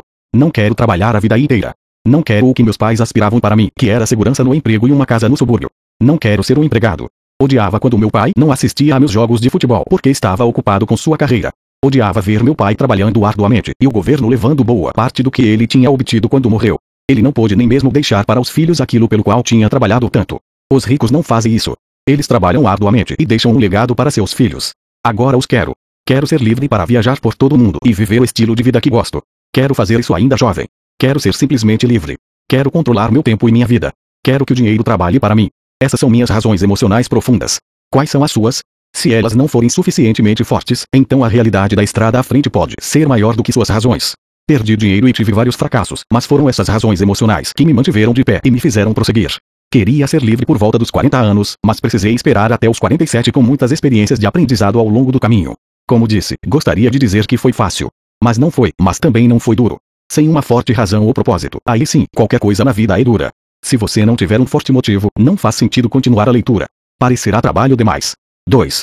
Escolho todos os dias. O poder da escolha, esta é a principal razão pela qual as pessoas querem viver em um país livre. Queremos o poder de escolha. Financeiramente, com cada dólar que temos em nossas mãos, temos o poder de escolher nosso futuro de ricos, pobres ou classe média. Nossos hábitos de despesa refletem quem somos nós. As pessoas pobres têm simplesmente maus hábitos de despesa. Uma vantagem que eu tive em criança foi a de que gostava de jogar banco imobiliário constantemente. Ninguém me disse que banco imobiliário era só para crianças, de modo que continuei jogando adulto. Também tinha pai rico que me mostrou a diferença entre um ativo e um passivo. Sendo assim, há muito tempo, quando ainda era garoto, escolhi ser rico e sabia que tudo o que eu tinha a fazer era adquirir ativos, ativos reais. Meu melhor amigo, Mick, tinha uma coluna de ativos que lhe fora dada, mas ele teve que optar por aprender a mantê-la. Muitas famílias ricas perdem os ativos na geração seguinte simplesmente porque não havia ninguém treinado para ser um bom guardião dos ativos. Muitas pessoas optam por não ser ricas. Para 90% da população, ser rico é confusão demais. Então inventam de dizer coisas como não estou interessado em dinheiro, nunca serei rico, não preciso me preocupar, ainda sou jovem. Quando tiver algum dinheiro, vou pensar sobre meu futuro, ou meu marido barra mulher cuida das finanças. O problema dessas afirmações é que elas roubam das pessoas que pensam assim duas coisas. Uma, tempo, que é nosso ativo mais precioso. E, dois, o aprendizado. Só porque você não tem dinheiro, isso não é desculpa para não aprender. Mas é uma escolha que fazemos a cada dia, a escolha do que fazer com nosso tempo, com nosso dinheiro e com o que colocamos em nossa cabeça. É o poder da escolha. Todos nós temos escolhas. Escolhi ser rico e faço essa opção a cada dia. Invista primeiro na instrução. Na verdade, o único ativo real que você possui é a sua mente, o instrumento mais importante que dominamos. Como disse, cada um de nós pode escolher o que põe em sua mente uma vez alcançada a idade suficiente. Você pode ficar assistindo a MTV o dia inteiro, ou ler revistas de golfe, ou fazer um curso de cerâmica, ou um curso de planejamento financeiro. Você escolhe. A maioria das pessoas simplesmente compra investimentos em lugar de aprender a investir. Uma de minhas amigas, uma mulher rica, teve recentemente seu apartamento roubado. Os ladrões levaram o aparelho de televisão e o videocassete e deixaram todos os seus livros. Nós todos temos essa escolha. Novamente, 90% da população compra aparelhos de televisão e somente uns 10% compram livros de negócios ou fitas sobre investimento. Então, o que é que eu faço? Vou a seminários. Gosto quando eles duram pelo menos dois dias porque gosto de me aprofundar em um tema. Em 1973, estava assistindo a televisão e vi o anúncio de um seminário de três dias sobre como comprar imóveis sem precisar dar entrada. Gastei 385 dólares e o curso me permitiu ganhar pelo menos 2 dólares milhões, talvez mais. Porém, mais importante, me comprou vida. Não preciso trabalhar pelo resto da vida por causa daquele curso. Faço pelo menos dois desses seminários por ano. Adoro fitas de áudio. A razão, posso voltar para trás rápido. Estava ouvindo uma fita de Peter Lynch e ele disse algo de que discordei completamente. Em vez de me mostrar arrogante e crítico, simplesmente apertei o botão de retrocesso e ouvi aquele trecho da fita umas 20 vezes. Talvez até mais. De repente, mantendo minha mente aberta, entendi por que ele estava falando aquilo. Foi como uma mágica. Senti como se tivesse uma janela para a mente de um dos maiores investidores do nosso tempo. Ganhei uma tremenda profundidade e percepção dos vastos recursos de seu conhecimento e de sua experiência. Resultado líquido. Ainda tenho minha velha maneira de pensar e tenho a forma de Peter de ver o mesmo problema ou situação. Tenho dois pensamentos em vez de um.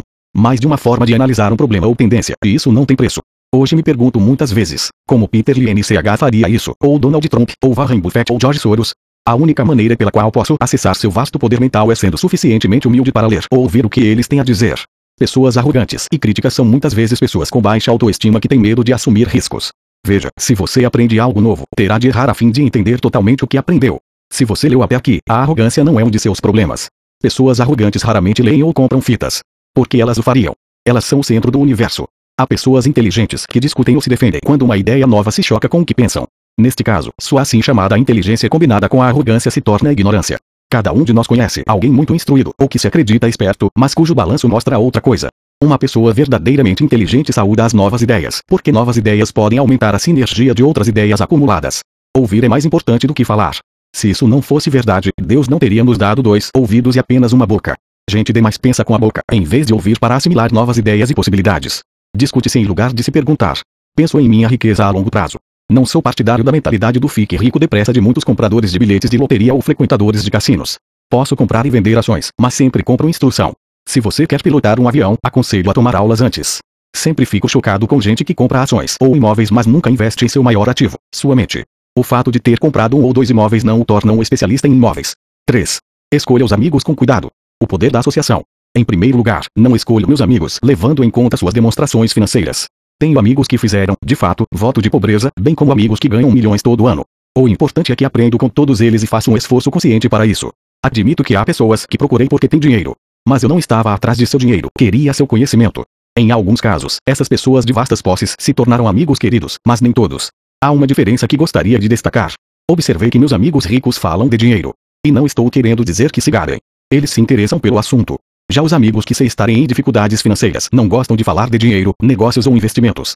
Muitas vezes pensam que isso não é educado ou que é anti-intelectual. Ou seja, também aprendo com os amigos que têm dificuldades financeiras. Descubro o que não fazer. Tenho vários amigos que obtiveram mais de um bilhão de dólares durante suas breves vidas. Três deles observam o mesmo fenômeno. Seus amigos que não têm dinheiro nunca lhes perguntaram como eles o conseguiram. Mas eles pedem duas coisas: dinheiro emprestado e barra ou um emprego. Advertência: não ouça as pessoas pobres ou apavoradas. Tenho amigos assim, e gosto muito deles, mas são pessimistas na vida. Quando se trata de dinheiro, especialmente investimentos, o céu está sempre caindo. Eles sempre sabem por que as coisas não funcionam. O problema é que as pessoas as ouvem, mas aqueles que aceitam cegamente essas informações pessimistas são também pessimistas. E, como diz o velho ditado, galinhas da mesma plumagem concordam entre si. Se você assiste a CNBC, uma mina de ouro de informações sobre investimentos, sabe que eles apresentam frequentemente uma mesa redonda dos chamados especialistas. Um deles diz que o mercado está a ponto de desabar e outro afirma que está em ascensão. Se você for esperto ouvirá os dois. Mantenha sua mente aberta porque ambos têm razões válidas. Infelizmente, a maioria das pessoas ouve apenas os pessimistas. Alguns amigos próximos procuraram me fazer desistir de algum negócio ou investimento. Alguns anos atrás, um amigo me contou que estava empolgado porque descobrira um certificado de depósito que rendia 6% ao ano. Contei então que estava ganhando 16% com títulos do governo estadual. No dia seguinte ele me enviou um artigo que mostrava por que minha aplicação era perigosa. Há anos estou obtendo os 16% e ele continua com os 6%. Diria que o mais difícil quanto à formação de uma fortuna é ser fiel a si mesmo e estar disposto a não acompanhar a multidão. No mercado é muito comum que seja a manada a chegar tarde e a ser abatida. Se um grande negócio está nas manchetes, na maioria dos casos é tarde demais. Procure um negócio novo. Como dizem os surfistas, sempre há outra onda das pessoas que correm e pegam a onda tarde são em geral as que se dão mal. Investidores espertos não se afobam. Se perdem uma onda, esperam pela próxima e se preparam. Isto é difícil para a maioria dos investidores porque comprar o que não é popular lhes parece apavorante. Os investidores tímidos gostam de acompanhar a multidão. Sua ganância os leva para as aplicações somente quando os investidores sábios já oferiram seus lucros e se retiraram. Investidores sábios aplicam quando o negócio ainda não é popular. Eles sabem que seus ganhos são gerados quando compram e não quando vendem. Esperam pacientemente. Como já disse, eles não se afobam. Como um surfista, eles se preparam para a próxima onda. Tudo é insider trading. 25 há formas de insider trading que são ilegais e outras que são legais. Mas de qualquer forma é insider trading. A única distinção é quanto você está distante do por dentro. A razão pela qual você quer ter amigos ricos que estão por dentro é porque o dinheiro é ganho aí. É informação fabricada. Você quer saber quando haverá a próxima subida, entrar e sair antes da queda seguinte. Não estou dizendo para fazer nada ilegal, mas quanto mais cedo você souber, maiores são as chances de lucro com risco mínimo. Para isso existem os amigos. E isso é inteligência financeira. 4. Domine uma fórmula e então aprenda outra. O poder do aprendizado rápido. Para fazer o pão, todo padeiro segue uma receita, mesmo que esta só exista em sua cabeça. O mesmo se pode dizer quanto a ganhar dinheiro. Por isso, na gíria, o dinheiro é muitas vezes chamado de massa. Muitos de nós já ouvimos a expressão você é o que você come. Eu tenho uma variação você se torna o que você estuda. Em outras palavras, seja cuidadoso com o que você estuda e aprende, porque sua mente é tão poderosa que você se torna aquilo que você põe em sua cabeça. Por exemplo, se você estuda culinária, você tende a ser cozinheiro. Se você não quer continuar sendo cozinheiro, precisará estudar outra coisa. Digamos, um professor. Depois de estudar para o magistério, você muitas vezes se torna professor. E assim por diante. Escolha cuidadosamente o que você estuda. Quando se trata de dinheiro, as massas têm uma fórmula básica aprendida na escola. E essa é: trabalhe pelo dinheiro. A fórmula que vejo predominar no mundo é que todos os dias milhões de pessoas acordam e vão trabalhar, ganham dinheiro, pagam contas, conferem seus talões de cheque, compram alguns fundos mútuos e voltam ao trabalho. Essa é a fórmula, ou receita, básica. Se você está cansado do que está fazendo ou se não ganha o suficiente, é simplesmente o momento de mudar a fórmula com a qual você ganha dinheiro. Quando eu tinha 26 anos, fiz um curso de fim de semana chamado Como Comprar Imóveis Executados Judicialmente. Aprendi a fórmula.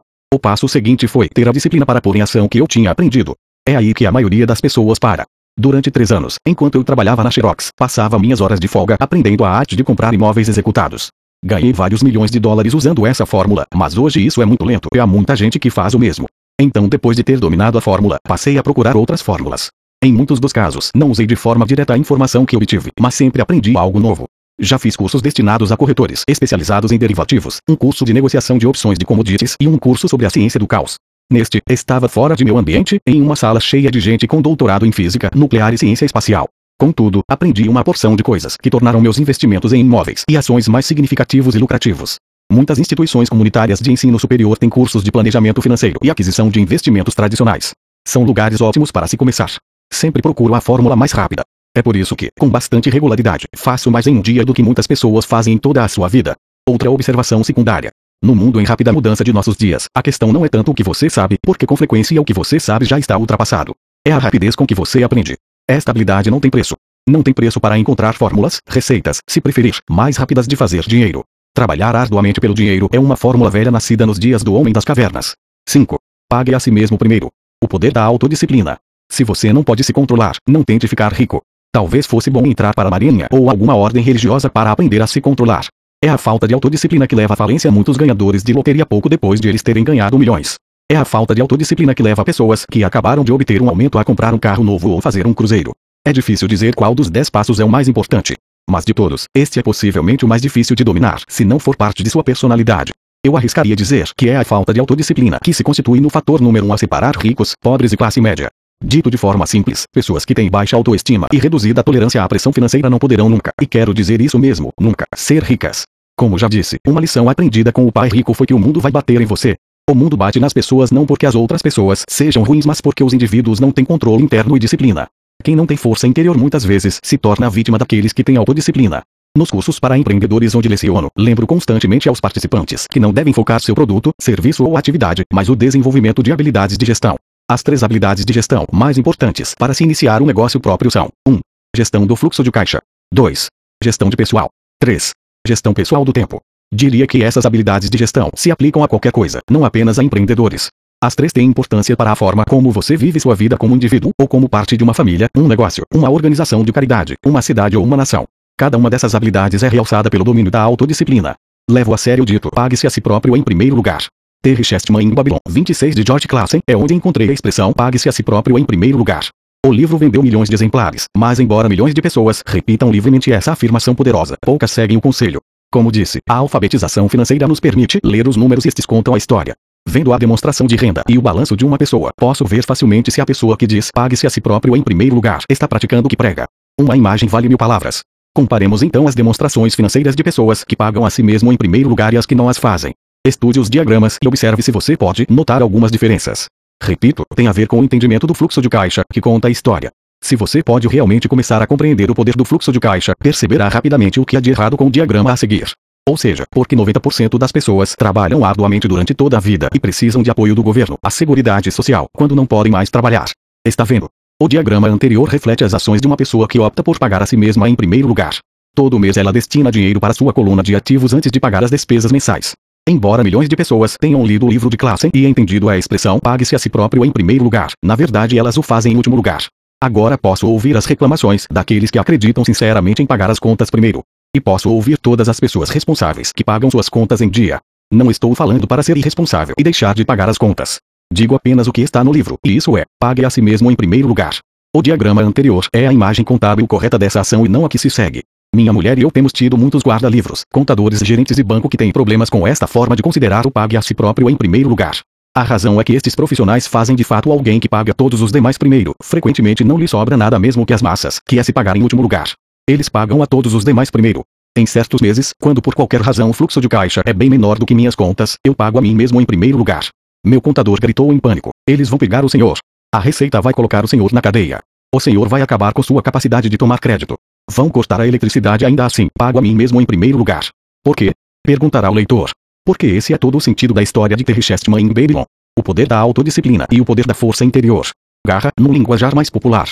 E como o pai rico me ensinou no primeiro mês em que trabalhei para ele, a maioria das pessoas permite que o mundo bata nelas. O cobrador liga e diz paga ou então. Aí você deixa de pagar a si próprio. Um vendedor diz ponha no cartão. Seu corretor imobiliário diz para você ir em frente porque o governo permite dedução no imposto de renda da hipoteca de sua casa. É disso tudo que o livro trata. Ter a garra para ir contra a maré e enriquecer. Você pode não ser fraco, mas quando se trata de dinheiro muitos balançam. Não estou falando para ser irresponsável. Não dou muito valor aos cartões de crédito e às facilidades de empréstimo porque quero pagar a mim primeiro. A razão pela qual minimizo minha renda é porque não quero entregá-la ao governo. É por isso, como sabem os que assistiram a meu vídeo, The Secrets of the Rich, que minha renda se origina em minha coluna de ativos por meio de uma sociedade anônima em Nevada. Se eu trabalhar pelo dinheiro, o governo o pega. Embora pague minhas contas por útil, tenho suficiente astúcia financeira para não me colocar em uma situação enrolada. Não gosto de dívidas de consumo. Na verdade, tenho passivos que são mais altos do que os de 99% da população, mas não pago por eles. Outros o fazem. Eles são chamados locatários. O principal, então, para se pagar a si próprio em primeiro lugar, é começar por não se endividar. Apesar de pagar minhas contas por útil, me organizo para ter apenas pequenas contas sem importância, que terei de pagar. Quando eventualmente estou num aperto, ainda assim pago primeiro a mim mesmo. Deixo que os credores e até o governo gritem. Gosto quando eles ficam zangados. Por quê? Porque eles me fazem um favor. Eles me inspiram a sair e criar mais dinheiro. Continuo pagando a mim mesmo primeiro, invisto o dinheiro e deixo os credores gritarem. Em geral acabo, de qualquer forma, pagando logo. Minha mulher e eu temos excelente crédito. Só que não cedemos à pressão e não gastamos nossa poupança ou liquidamos ações para pagar dívidas de consumo. Isso não é muito inteligente do ponto de vista financeiro. Portanto, a resposta é: 1. Um, não se endivide demais. Mantenha suas despesas reduzidas. Forme seus ativos primeiro. Então compre uma casa maior ou um carro grande. Ficar preso na corrida dos ratos não é inteligente. 2. Quando apertado de dinheiro, não se afobe e não gaste suas poupanças ou investimentos. Use a pressão para inspirar seu gênio financeiro a descobrir novas formas de ganhar mais dinheiro e então pague as contas. Você terá aumentado sua habilidade de ganhar mais dinheiro bem como sua inteligência financeira. Assim, muitas vezes tive problemas financeiros e usei meu cérebro para criar mais renda, enquanto defendia firmemente meus ativos. Meu contador gritava e procurava cobertura, mas eu parecia um bom soldado de cavalaria defendendo o forte, o forte ativos. Pessoas pobres têm hábitos pobres. Um mau hábito comum é chamado inocentemente de meter a mão na poupança. Os ricos sabem que as poupanças só são usadas para criar mais dinheiro, não para pagar contas. Sei que isso parece cruel, mas, como já disse, se não for internamente resistente, o mundo vai sempre bater em você. Se é do tipo que não gosta de pressão financeira, então descubra uma fórmula que funcione para você. Uma boa fórmula é cortar despesas, pôr o dinheiro no banco e pagar mais do que o necessário em imposto de renda, aplicar em fundos mútuos seguros e esperar sempre resultados médios. Mas isto viola a regra do pague a si mesmo em primeiro lugar. Este princípio não estimula o autossacrifício ou a abstinência financeira. Não significa pagar a você mesmo primeiro e passar fome. A vida foi feita para ser desfrutada. Se você conjura seu gênio financeiro, pode ter todas as coisas boas da vida, enriquecer e pagar contas, sem se sacrificar. E isso é inteligência financeira. 6. Pague bem a seus corretores. O poder do bom conselho. Muitas vezes vejo pessoas colocando um cartaz na frente de casa, proprietário vende. Ou vejo na televisão muita gente se anunciando como corretor de desconto. O 27 Pai Rico me ensinou a fazer exatamente o contrário. Ele acreditava que os profissionais deviam ser bem pagos e eu adotei a mesma política. Hoje, tenho a meu serviço advogados, contadores, corretores de imóveis e de ações caros. Por quê? Porque se, e destaco-se, as pessoas são profissionais, seus serviços devem render dinheiro para você. E quanto mais dinheiro ganharem, mais eu ganho. Vivemos na era da informação. A informação não tem preço. Um bom corretor deve lhe oferecer informação e dedicar tempo para instruir você. Tenho vários corretores dispostos a fazer isso por mim.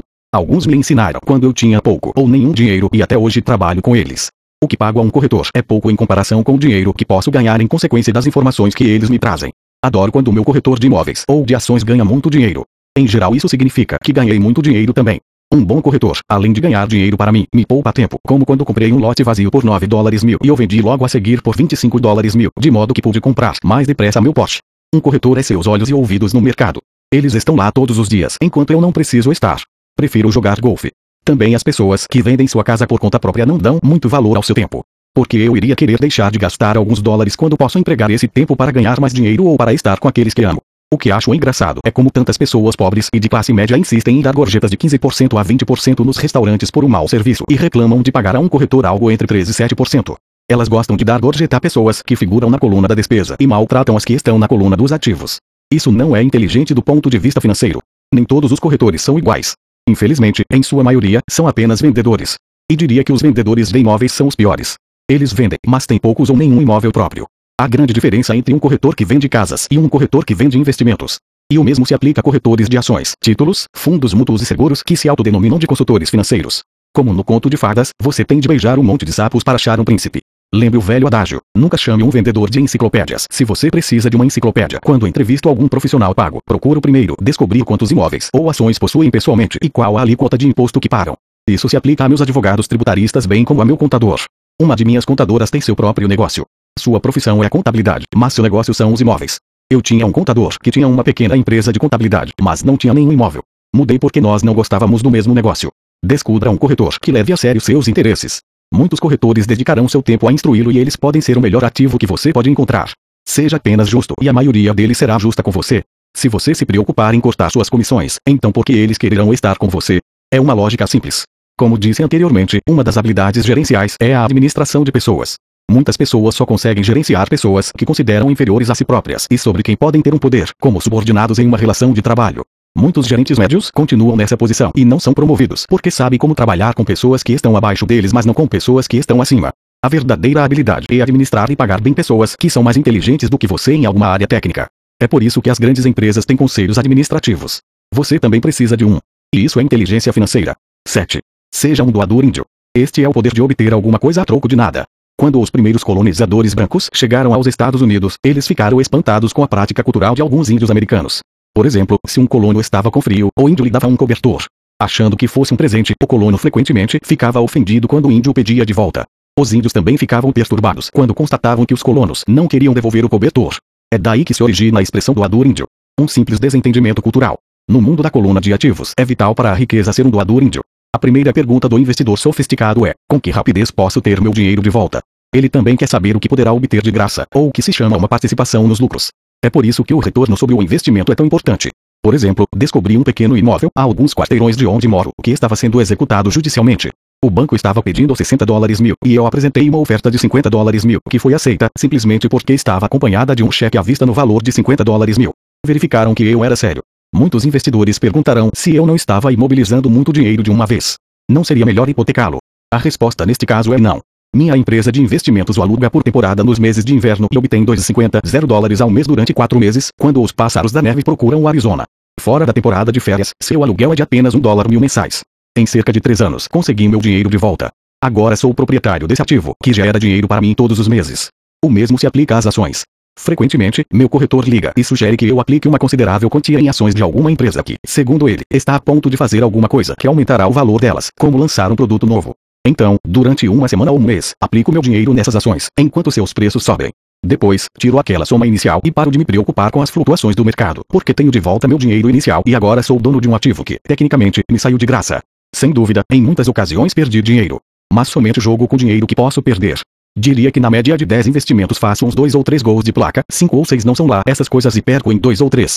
Mas limito minhas perdas ao dinheiro que apliquei neles naquele momento. As pessoas que odeiam o risco põem seu dinheiro no banco. E, a longo prazo, qualquer poupança é melhor do que nenhuma poupança. Mas leva muito tempo para você recuperar seu dinheiro. Em muitos casos, você não leva nada de graça. Eles costumavam dar torradeiras, 28 mas atualmente isso está ficando mais caro. Em todos os meus investimentos precisa haver algo mais, algo de graça. Um imóvel, um lote de terreno, uma casa, ações, escritórios. E o risco deve ser limitado ou deve ser uma ideia de baixo risco. Há livros inteiros que tratam deste assunto de modo que não me estenderei aqui. High Kroc, do McDonald's, vendia franquias de hambúrgueres não porque gostasse do sanduíche, mas porque queria os terrenos das franquias de graça. Investidores sábios devem dar mais atenção ao retorno sobre o investimento. São os ativos que você obtém de graça depois que você recebe seu dinheiro de volta. Isso é inteligência financeira. 8. Ativos compram supérfluos. O poder do foco. O filho de um amigo estava desenvolvendo um hábito desagradável de gastar demais. Aos 16 anos naturalmente desejava ter seu carro. A desculpa, os pais de todos os seus amigos tinham comprado um carro para o filho. O garoto queria pegar suas poupanças e dar a entrada para o carro. Foi aí que o pai me procurou.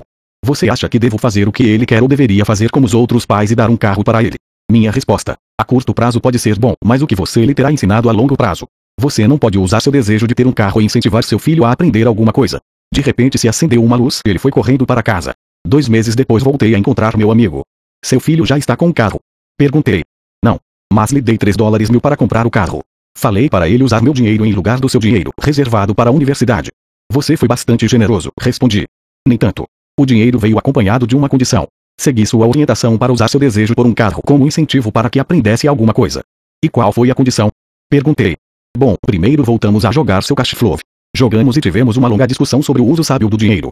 Fiz para ele uma assinatura do Wall Street Journal e comprei alguns livros sobre mercado de ações. E daí? Indaguei.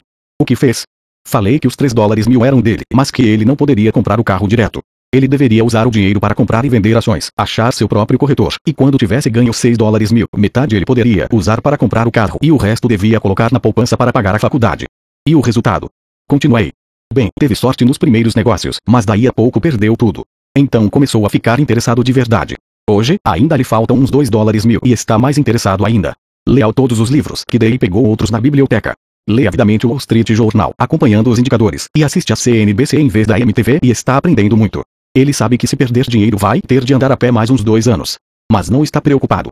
Já nem liga tanto para o carro porque encontrou algo mais divertido para fazer. E se ele perder todo o dinheiro? Perguntei. Aí vamos ver. Prefiro que ele perca tudo agora do que ter de esperar chegar à nossa idade para arriscar a perder tudo. E, além do mais, esses são os melhores 3 dólares mil que gastei com sua educação. O que está aprendendo vai lhe servir por toda a vida e ele parece ter adquirido mais respeito pelo poder do dinheiro. Acho que parou de torrá-lo. Como já falei na sessão, pague a si mesmo em primeiro lugar. Se uma pessoa não domina o poder da autodisciplina, é melhor nem tentar ficar rico. Embora o processo de gerar fluxo de caixa a partir da coluna de ativos seja fácil, é a fortaleza mental de direcionar o dinheiro que é difícil. Devido às tentações externas, é mais cômodo neste mundo de consumismo torrar o dinheiro na coluna das despesas. A falta de fortaleza mental leva a permitir que o dinheiro flua pelos caminhos de menor resistência. Darei um exemplo numérico da inteligência financeira, especialmente a capacidade de usar dinheiro para ganhar mais dinheiro. Se eu der a 100 pessoas 10 dólares mil no início do ano, acho que ao fim do ano, 80 não terão mais nada. De fato, elas terão aumentado seu endividamento usando dinheiro para dar entrada na compra de carro novo, geladeira, televisor, gravador de vídeo ou em viagem de férias. 16 terão aumentado esses 10 dólares mil em torno de 5% e 10%. 4 terão aumentado a soma para 20 dólares mil ou para alguns milhões. Estudamos para aprender uma profissão de modo a poder trabalhar pelo dinheiro. Na minha opinião é também importante aprender a fazer o dinheiro trabalhar para nós. Gosto de meus supérfluos tanto quanto qualquer outro ser humano. A diferença é que algumas pessoas compram seus supérfluos em prestações. É a armadilha de querer imitar o vizinho. Quando eu quis comprar um Porsche, o caminho mais fácil foi procurar o gerente do banco e conseguir um financiamento. Em lugar de me preocupar com a coluna do passivo, decidi me concentrar na coluna dos ativos. Como de hábito, empreguei meu desejo de consumir para me inspirar e motivar meu gênio financeiro a investir. Constantemente nos preocupamos em obter as coisas que desejamos em vez de nos concentrarmos em criar dinheiro. É mais fácil a curto prazo, porém mais duro a longo prazo. É um mau hábito em que incorremos como indivíduos e como nação. Lembre, o caminho mais fácil muitas vezes se transforma no mais áspero e o caminho árduo muitas vezes se torna suave. Quanto mais cedo você se disciplinar e aqueles que ama para dominar o dinheiro, tanto melhor. O dinheiro é uma força poderosa. Infelizmente, as pessoas usam esse poder contra elas mesmas. Se sua inteligência financeira for pouca, o dinheiro escorrerá de suas mãos, será mais esperto que você. Se o dinheiro for mais esperto, você trabalhará toda a sua vida. Para ser o senhor do dinheiro, você precisa ser mais esperto do que ele. Então o dinheiro fará o que você mandar. Ele lhe obedecerá. Em vez de ser escravo, você será o senhor. Isso é inteligência financeira. 9. A necessidade de heróis. O poder do mito. Quando eu era garoto, admirava profundamente Willie Maes, Anka Aaron e Oji Berra. Eles eram meus heróis. Quando garoto, jogando no beisebol infantil, queria ser como eles. Seus cartões de beisebol eram meu tesouro. Queria saber tudo a respeito deles. Conhecia suas estatísticas, suas jogadas, quanto ganhavam e como tinham ascendido aos times profissionais. Queria saber tudo porque queria ser como eles. Quando, aos 9, 10 anos, pulava para arremessar ou apanhar a bola, não era eu, era Yoji ou. É uma das formas mais poderosas de aprender que frequentemente esquecemos ao chegar à idade adulta. Perdemos nossos heróis. Perdemos nossa ingenuidade. Hoje, observo os garotos jogando beisebol perto de casa. Na quadra não é o Joãozinho, é Michael Jordan, Sir Charles ou Creed. Copiar ou emular heróis é um aprendizado poderoso. E é por isso que quando alguém como O. J. Simpson cai em desgraça, há um clamor tão grande. É mais do que um simples julgamento. É a perda de um herói. Alguém com quem crescemos, que observamos e quisemos imitar. De repente precisamos nos livrar dessa pessoa. Quando cresci encontrei novos heróis. Tenho heróis como Peter Jacobsen, Fred Couples e Titir Woods. Imito suas jogadas no golfe e faço o possível para ler tudo a respeito deles. Também tenho heróis como Donald Trump, Warren Buffett, Peter LNCH, George Soros e Jim Rogers. Em minha maturidade acompanho suas estatísticas como fazia com meus heróis do beisebol. Acompanho os investimentos de Warren Buffett e leio tudo sobre suas opiniões a respeito do mercado. Leio o livro de Peter LNCH para entender como ele escolhe suas ações. E leio sobre Donald Trump tentando descobrir como ele negocia e monta operações. Da mesma maneira que não era eu no campo de beisebol, quando estou no mercado ou fechando um negócio, estou agindo subconscientemente com a ousadia de Trump. Ou ao analisar uma tendência, procuro pensar em como Peter Lynch o faria. Tendo heróis, me aproprio de uma fonte imensa de gênio em estado puro. Mas heróis fazem mais do que simplesmente inspirá-lo. Heróis fazem com que as situações pareçam fáceis. Ao fazer parecerem fáceis nos convencem a querer ser como eles. Se eles conseguiram, eu também posso quando se trata de investimentos. Há gente demais para complicar. Procure heróis que façam as situações parecerem fáceis. 10. Ensina e receberás. O poder da doação. Ambos os meus pais eram mestres. Pai rico me ensinou uma lição que me acompanha toda a vida, e essa foi a necessidade de ser caridoso ou de doar. Meu pai instruído doava muito na forma de tempo ou conhecimento, mas quase nunca doava dinheiro. Como já mencionei, ele costumava dizer que doaria quando tivesse algum dinheiro sobrando. Só que raramente sobrava algum dinheiro. Pai rico doava tanto dinheiro quanto ensinamentos. Ele acreditava firmemente na troca. Se você deseja algo, primeiro você precisa dar, dizia sempre. Quando tinha pouco dinheiro, ele simplesmente doava dinheiro à igreja ou a alguma instituição de caridade. Se eu tivesse de passar apenas uma única ideia para o leitor, seria esta. Sempre que você sentir falta ou escassez de alguma coisa, doe antes o que você quer e isso retornará para você aos montes. Isso é verdadeiro para dinheiro, sorrisos, amor, amizade. Sei que muitas vezes isso é a última coisa que se deseja fazer, mas, para mim, sempre funcionou. Apenas confio em que o princípio da reciprocidade funciona e dou o que desejo. Se quero dinheiro, dou dinheiro e ele volta multiplicado. Se desejo vendas, ajudo alguém a vender e as vendas aparecem para mim. Se desejo contatos, ajudo alguém a obter contatos e, como num passe de mágica, os contatos vêm para mim. Há muitos anos ouvi algo assim: Deus não precisa receber, mas os homens precisam doar. Pai rico dizia com frequência: os pobres são mais gananciosos do que os ricos. Ele então explicava que, se uma pessoa era rica, essa pessoa oferecia algo que os outros desejavam. Ao longo de minha vida, em todos estes anos, sempre que senti necessidade de dinheiro ou de auxílio, procurava no fundo de meu coração que eu queria e decidia doá-lo antes. Ao fazê-lo, o que eu doava sempre retornava para mim. Isso me lembra a história do cara sentado com lenha nos braços numa noite gelada. E ele gritava para a lareira à sua frente: Quando você me esquentar um pouco, eu ponho um pouco de lenha dentro de você. Quando se trata de dinheiro, amor, felicidade, vendas e contatos, tudo que a gente precisa lembrar é doar primeiramente o que se deseja, e isso retornará aos montes para nós. Muitas vezes apenas o processo de refletir sobre o que você deseja e como você o poderia doar para alguém desencadeia uma torrente de generosidade. Sempre que sinto que as pessoas não estão sorrindo para mim, simplesmente começo a sorrir e a cumprimentar, como por milagre, de repente há mais gente sorrindo à minha volta. É verdade que seu mundo é apenas um espelho de você. Por isso, digo, ensina e receberás. Descobri que quanto mais sinceramente ensino aos que estão desejosos de aprender, tanto mais aprendo. Se você quer aprender sobre dinheiro, ensine a alguém. Uma torrente de novas ideias e distinções mais sutis surgirá. Houve momentos em que doei e nada retornou ou em que o que recebi não era o que eu desejava. Mas depois de refletir e examinar minha alma, concluí que em vez de doar por doar, eu estava doando para receber. Meu pai ensinava professores e se tornou mestre dos mestres. Pai rico sempre ensinava aos jovens seu jeito de fazer negócios. Em retrospecto, foi a generosidade deles com que eles sabiam que os fez melhores. Há neste mundo poderes muito mais fortes do que nós. Você pode chegar lá por si mesmo, mas chegará mais rápido com o auxílio dos poderes superiores. Tudo de que precisa é ser generoso com o que você tem e os poderes superiores serão generosos com você. Capítulo 10 ainda quer mais. Muitos podem não achar suficientes meus 10 passos. Eles os veem mais como filosofias do que como ações. Penso que entender a filosofia é tão importante quanto a ação. Há muita gente que quer fazer, em lugar de pensar, e há gente que pensa mas não faz. Eu diria que sou ambos. Adoro ideias e adoro agir. Para aqueles que querem coisas a fazer para começar, irei compartilhar, resumidamente, um pouco do que faço. Pare de fazer o que está fazendo. Em outras palavras, pare e avalie o que está funcionando e o que não está funcionando. A definição de insanidade é fazer a mesma coisa e esperar resultado diferente. Pare de fazer o que não funciona e procure algo novo para fazer. Procure novas ideias. Para novas ideias de investimento, vou às livrarias e procuro livros sobre assuntos diferentes e originais. Chamos de fórmulas.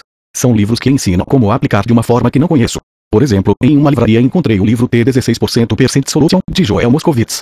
Ação. Na quinta-feira seguinte fiz exatamente o que o livro dizia. Passo a passo. Também fiz isso ao procurar pechinchas em imóveis nos escritórios de advogados e bancos. Muitas pessoas não agem ou se deixam convencer por qualquer pessoa a desistir da fórmula que estão estudando. Meu vizinho me disse porque os 16% não funcionariam. Não dei ouvidos, porque ele nunca tinha experimentado isso. Descubra alguém que já tenha feito o que você quer fazer. Convide-o para almoçar. Peça dicas, macetes do negócio.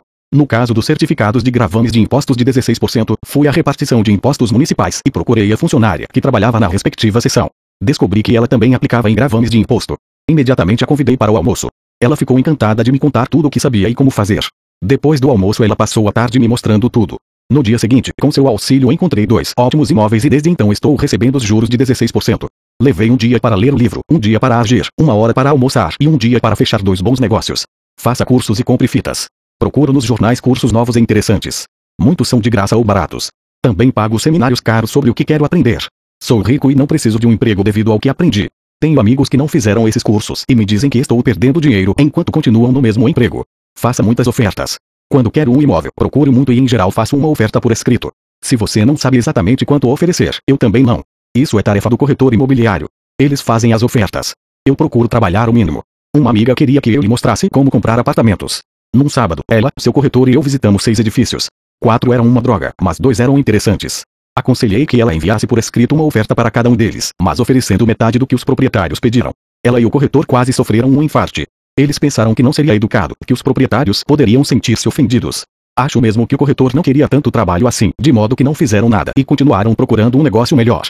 Não fizeram ofertas e a pessoa ainda está procurando o negócio certo pelo preço certo.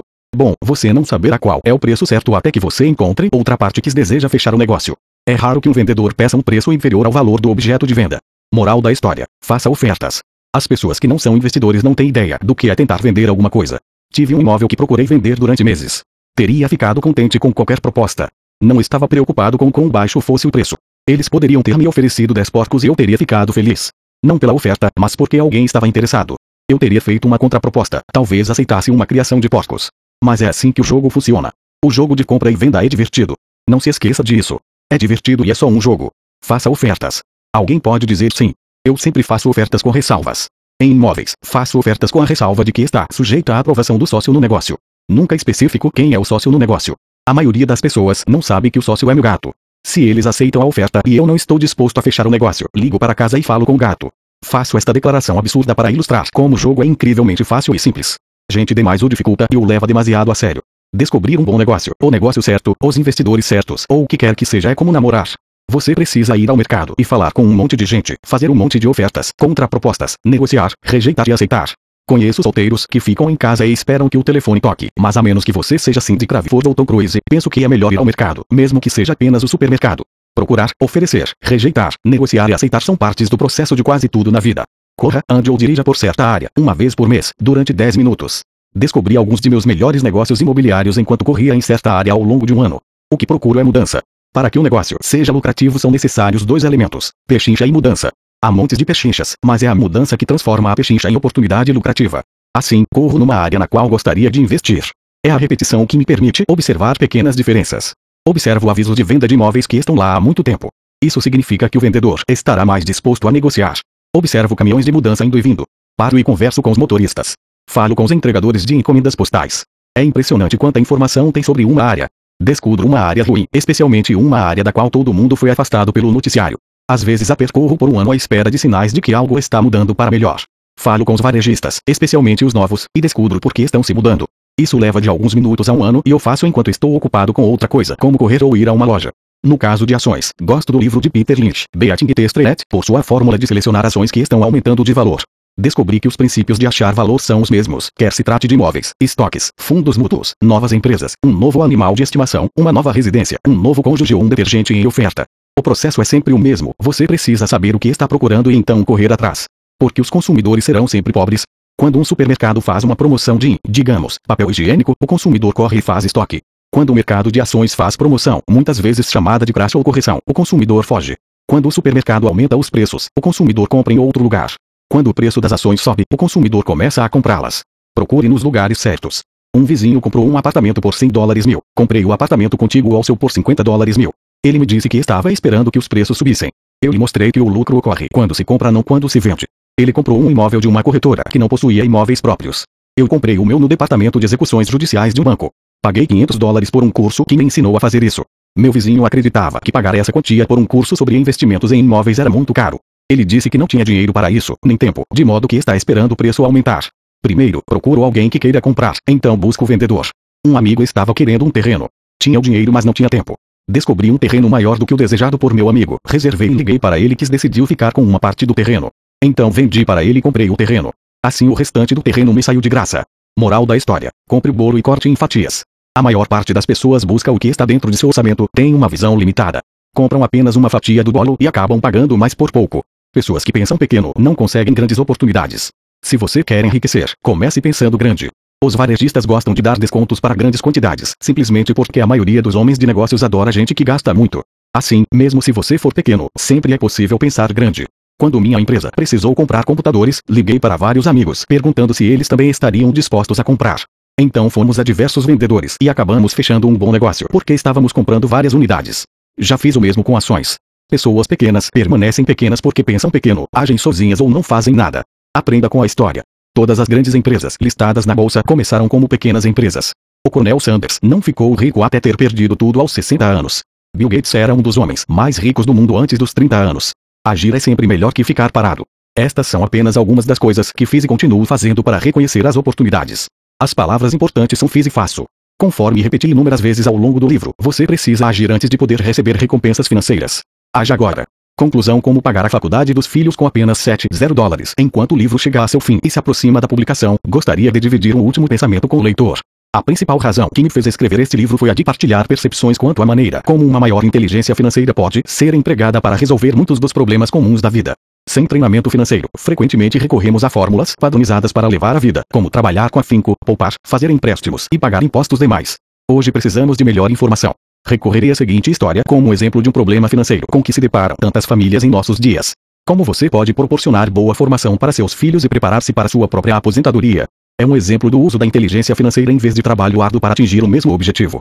Um amigo meu estava reclamando de como era difícil poupar para garantir o pagamento da faculdade de seus filhos.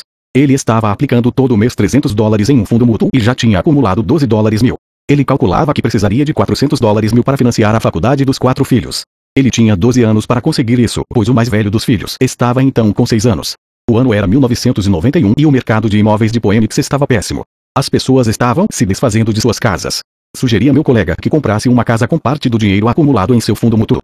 A ideia o deixou intrigado e começamos a discutir a possibilidade. Sua grande preocupação era que não tinha crédito no banco para comprar outra casa, já que estava muito endividado. Eu lhe assegurei que havia outras formas de financiar imóveis sem recorrer ao banco. Durante duas semanas, procuramos uma casa que se encaixasse nos critérios que estabelecêramos. Havia muitas a escolher, de modo que foi bastante divertido. Finalmente encontramos uma casa de três quartos e dois banheiros em um bom bairro. O proprietário tinha sido demitido da empresa e precisava vender naquele dia, pois ele e a família estavam de mudança para a Califórnia onde outro emprego aguardava.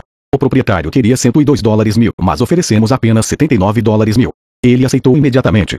A casa estava comprometida com um financiamento chamado de não qualificado, o que significa que até um vagabundo desempregado poderia comprá-la sem aprovação de qualquer banco. O proprietário estava devendo 72 dólares mil, e tudo o que meu amigo precisou desembolsar foi 7 dólares mil, a diferença entre o preço de venda e o financiamento pendente. Logo que o antigo proprietário se mudou, meu amigo alugou a casa. Depois de pagas todas as despesas, incluindo a hipoteca, meu amigo ficava com 125 dólares mensais. Seu plano era ficar com a casa por 12 anos, acelerando o pagamento da hipoteca com aqueles 125 dólares mensais. Imaginamos que ao fim desse tempo a maior parte da hipoteca estaria paga e ele obteria uns 800 dólares líquidos mensais na época em que o primeiro filho entrasse na faculdade. Se a casa se valorizasse também seria possível vendê-la. Em 1994, o mercado de imóveis de Phoenix registrou uma súbita recuperação e o inquilino que morava na casa e gostava muito dela lhe ofereceu 156 dólares mil pela mesma. Novamente o amigo me perguntou o que eu achava e eu o aconselhei a vender, recorrendo ao mecanismo de deferimento de imposto da seção 1031. Agora meu amigo tinha cerca de 80 dólares mil para fazer alguma coisa. Liguei para uma amiga em Austin, Texas, que pegou esse dinheiro e o aplicou em uma sociedade limitada de uma empresa que estava montando. Dentro de três meses, meu amigo passou a receber mensalmente cerca de um dólar mil que ele imediatamente aplicava no fundo mútuo. Em 1996, minha amiga vendeu sua pequena empresa e meu amigo recebeu cerca de 330 dólares mil por sua parte, os quais foram reinvestidos em um novo projeto de minha amiga, rendendo agora cerca de 3 dólares mil mensais, que eram novamente aplicados no fundo mútuo. Assim, meu amigo está agora confiante que seu objetivo de juntar 400 dólares mil será alcançado facilmente, para o que bastaram os 7 dólares mil iniciais e um pouco de inteligência financeira. Seus filhos poderão ter a instrução que desejam e ele poderá usar o ativo remanescente, mediante sua sociedade anônima C29 para financiar sua aposentadoria. Em decorrência de sua bem-sucedida estratégia de investimento, ele poderá aposentar-se cedo. Obrigado por ler este livro. Espero que ele tenha oferecido algumas percepções quanto à utilização do poder de dinheiro trabalhar para você. Hoje precisamos de mais inteligência financeira simplesmente para sobreviver. A ideia de que é preciso dinheiro para ganhar dinheiro é o pensamento das pessoas sem sofisticação financeira. Não quer dizer que não sejam inteligentes. Elas simplesmente não aprenderam a ciência de ganhar dinheiro. O dinheiro é apenas uma ideia. Se você quer mais dinheiro, mude simplesmente sua forma de pensar. Toda pessoa que se fez por si própria começou como uma ideia pequena que transformou em algo grande. O mesmo ocorre com o investimento. São necessários apenas alguns dólares para começar e crescer até atingir algo grande. Já encontrei tanta gente que passa a vida buscando o grande negócio ou tentando acumular dinheiro para entrar em um grande negócio, mas isso me parece tolice. Vi muitos investidores sem sofisticação por grandes poupanças no negócio e perder quase tudo rapidamente. Eles podem ter sido bons trabalhadores, mas não foram bons investidores. Instrução e conhecimento sobre dinheiro são importantes. Comece cedo. Compre um livro. Participe de um seminário. Pratique. Comece em pequena escala. Transformei 5 dólares mil em dinheiro em um ativo de 1 dólar milhão que gerou um fluxo de caixa de 5 dólares mil mensais em menos de 6 anos. Mas comecei a aprender desde garoto. Incentivo você a aprender porque não é tão difícil assim. De fato é até fácil, uma vez que se pega o jeito da coisa. Penso que minha mensagem ficou clara. É o que está em sua cabeça que determina o que está em suas mãos. O dinheiro é só uma ideia. Há um livro chamado Pense e Enriqueça, editora Record. O título do livro não é Trabalhe arduamente e enriqueça. Aprenda a fazer o dinheiro trabalhar com afinco para você e sua vida será mais fácil e mais feliz. Nos dias de hoje, não procure segurança, seja esperto. Haja. Haja. Todos receberam dois grandes dons, sua mente e seu tempo. Cabe a você fazer o que quiser com ambos. Você e só você tem o poder de determinar o destino de cada nota de dólar que chega às suas mãos. Gaste-a tolamente, você escolheu ser pobre. Gaste-a com passivos, você fará parte da classe média. Invista em sua mente e aprenda a adquirir ativos e você estará escolhendo a riqueza como seu objetivo e seu futuro. A escolha é apenas sua. A cada dia, a cada dólar, você decide ser rico, pobre ou classe média. Escolha dividir este conhecimento com seus filhos e você os estará preparando para o mundo que os aguarda. Ninguém mais o fará. O seu futuro e o de seus filhos serão determinados pelas escolhas que você faz hoje, não amanhã. Desejamos para você muita riqueza e muita felicidade com este fabuloso dom chamado vida. Robert Kiyosaki Sharon Lechter Os autores Robert T. Kiyosaki A principal razão que leva as pessoas a enfrentar dificuldades financeiras é que passam anos na escola sem aprender nada sobre dinheiro. O resultado são pessoas que precisam trabalhar pelo dinheiro, mas nunca aprenderam a fazer o dinheiro trabalhar para elas, diz Robert. Nascido e criado no Havaí, Robert faz parte da quarta geração de uma família nipo-americana. Provém de uma destacada família de educadores. Seu pai foi diretor de ensino do estado do Havaí. Concluído o segundo grau, Robert prosseguiu sua formação em Nova York e depois de formado, entrou para a Marinha dos Estados Unidos, indo para o Vietnã como oficial e piloto de helicóptero de combate. Voltando da guerra, teve início sua carreira de negócios. Em 1977, fundou uma empresa que colocou no mercado a primeira carteira para surfistas de nylon e velcro, que se transformou em um sucesso multimilionário, sendo vendida em todo o mundo. Ele e seus produtos foram matérias em Runner's World, Gentleman's Quarterly, Success Magazine, Newsweek e até Playboy. Abandonou o mundo dos negócios em 1985 para ser o cofundador de uma empresa internacional de material educativo que opera em sete países, tendo ensinado negócios e investimentos a milhares de graduados. Aposentado aos 47 anos, Robert faz o que mais gosta: investir. Preocupado com o crescente hiato entre os que têm e os que não têm, Robert criou um jogo chamado Cash Flow, que ensina o jogo do dinheiro, até então só conhecido pelos ricos. Embora o negócio de Robert sejam imóveis e desenvolvimento de pequenas empresas, sua verdadeira paixão é o ensino.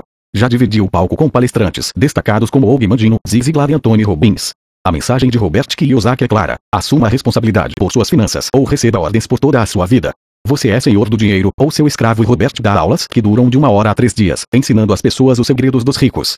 Seus temas vão do investimento com altos retornos e baixo risco a como ensinar seus filhos a serem ricos e a como iniciar empresas e vendi-las, mas sua mensagem é sólida e impressionante. E essa mensagem é desperte o gênio financeiro que está dentro de você. Seu gênio espera revelar-se. Eis o que diz do trabalho de Robert o mundialmente famoso palestrante e autor Anthony Robbins. O trabalho de Robert Kiyosaki na educação é poderoso, profundo e altera vidas. Saúdo seus esforços e o recomendo sinceramente nestes tempos de grandes mudanças econômicas. A mensagem de Robert não tem preço.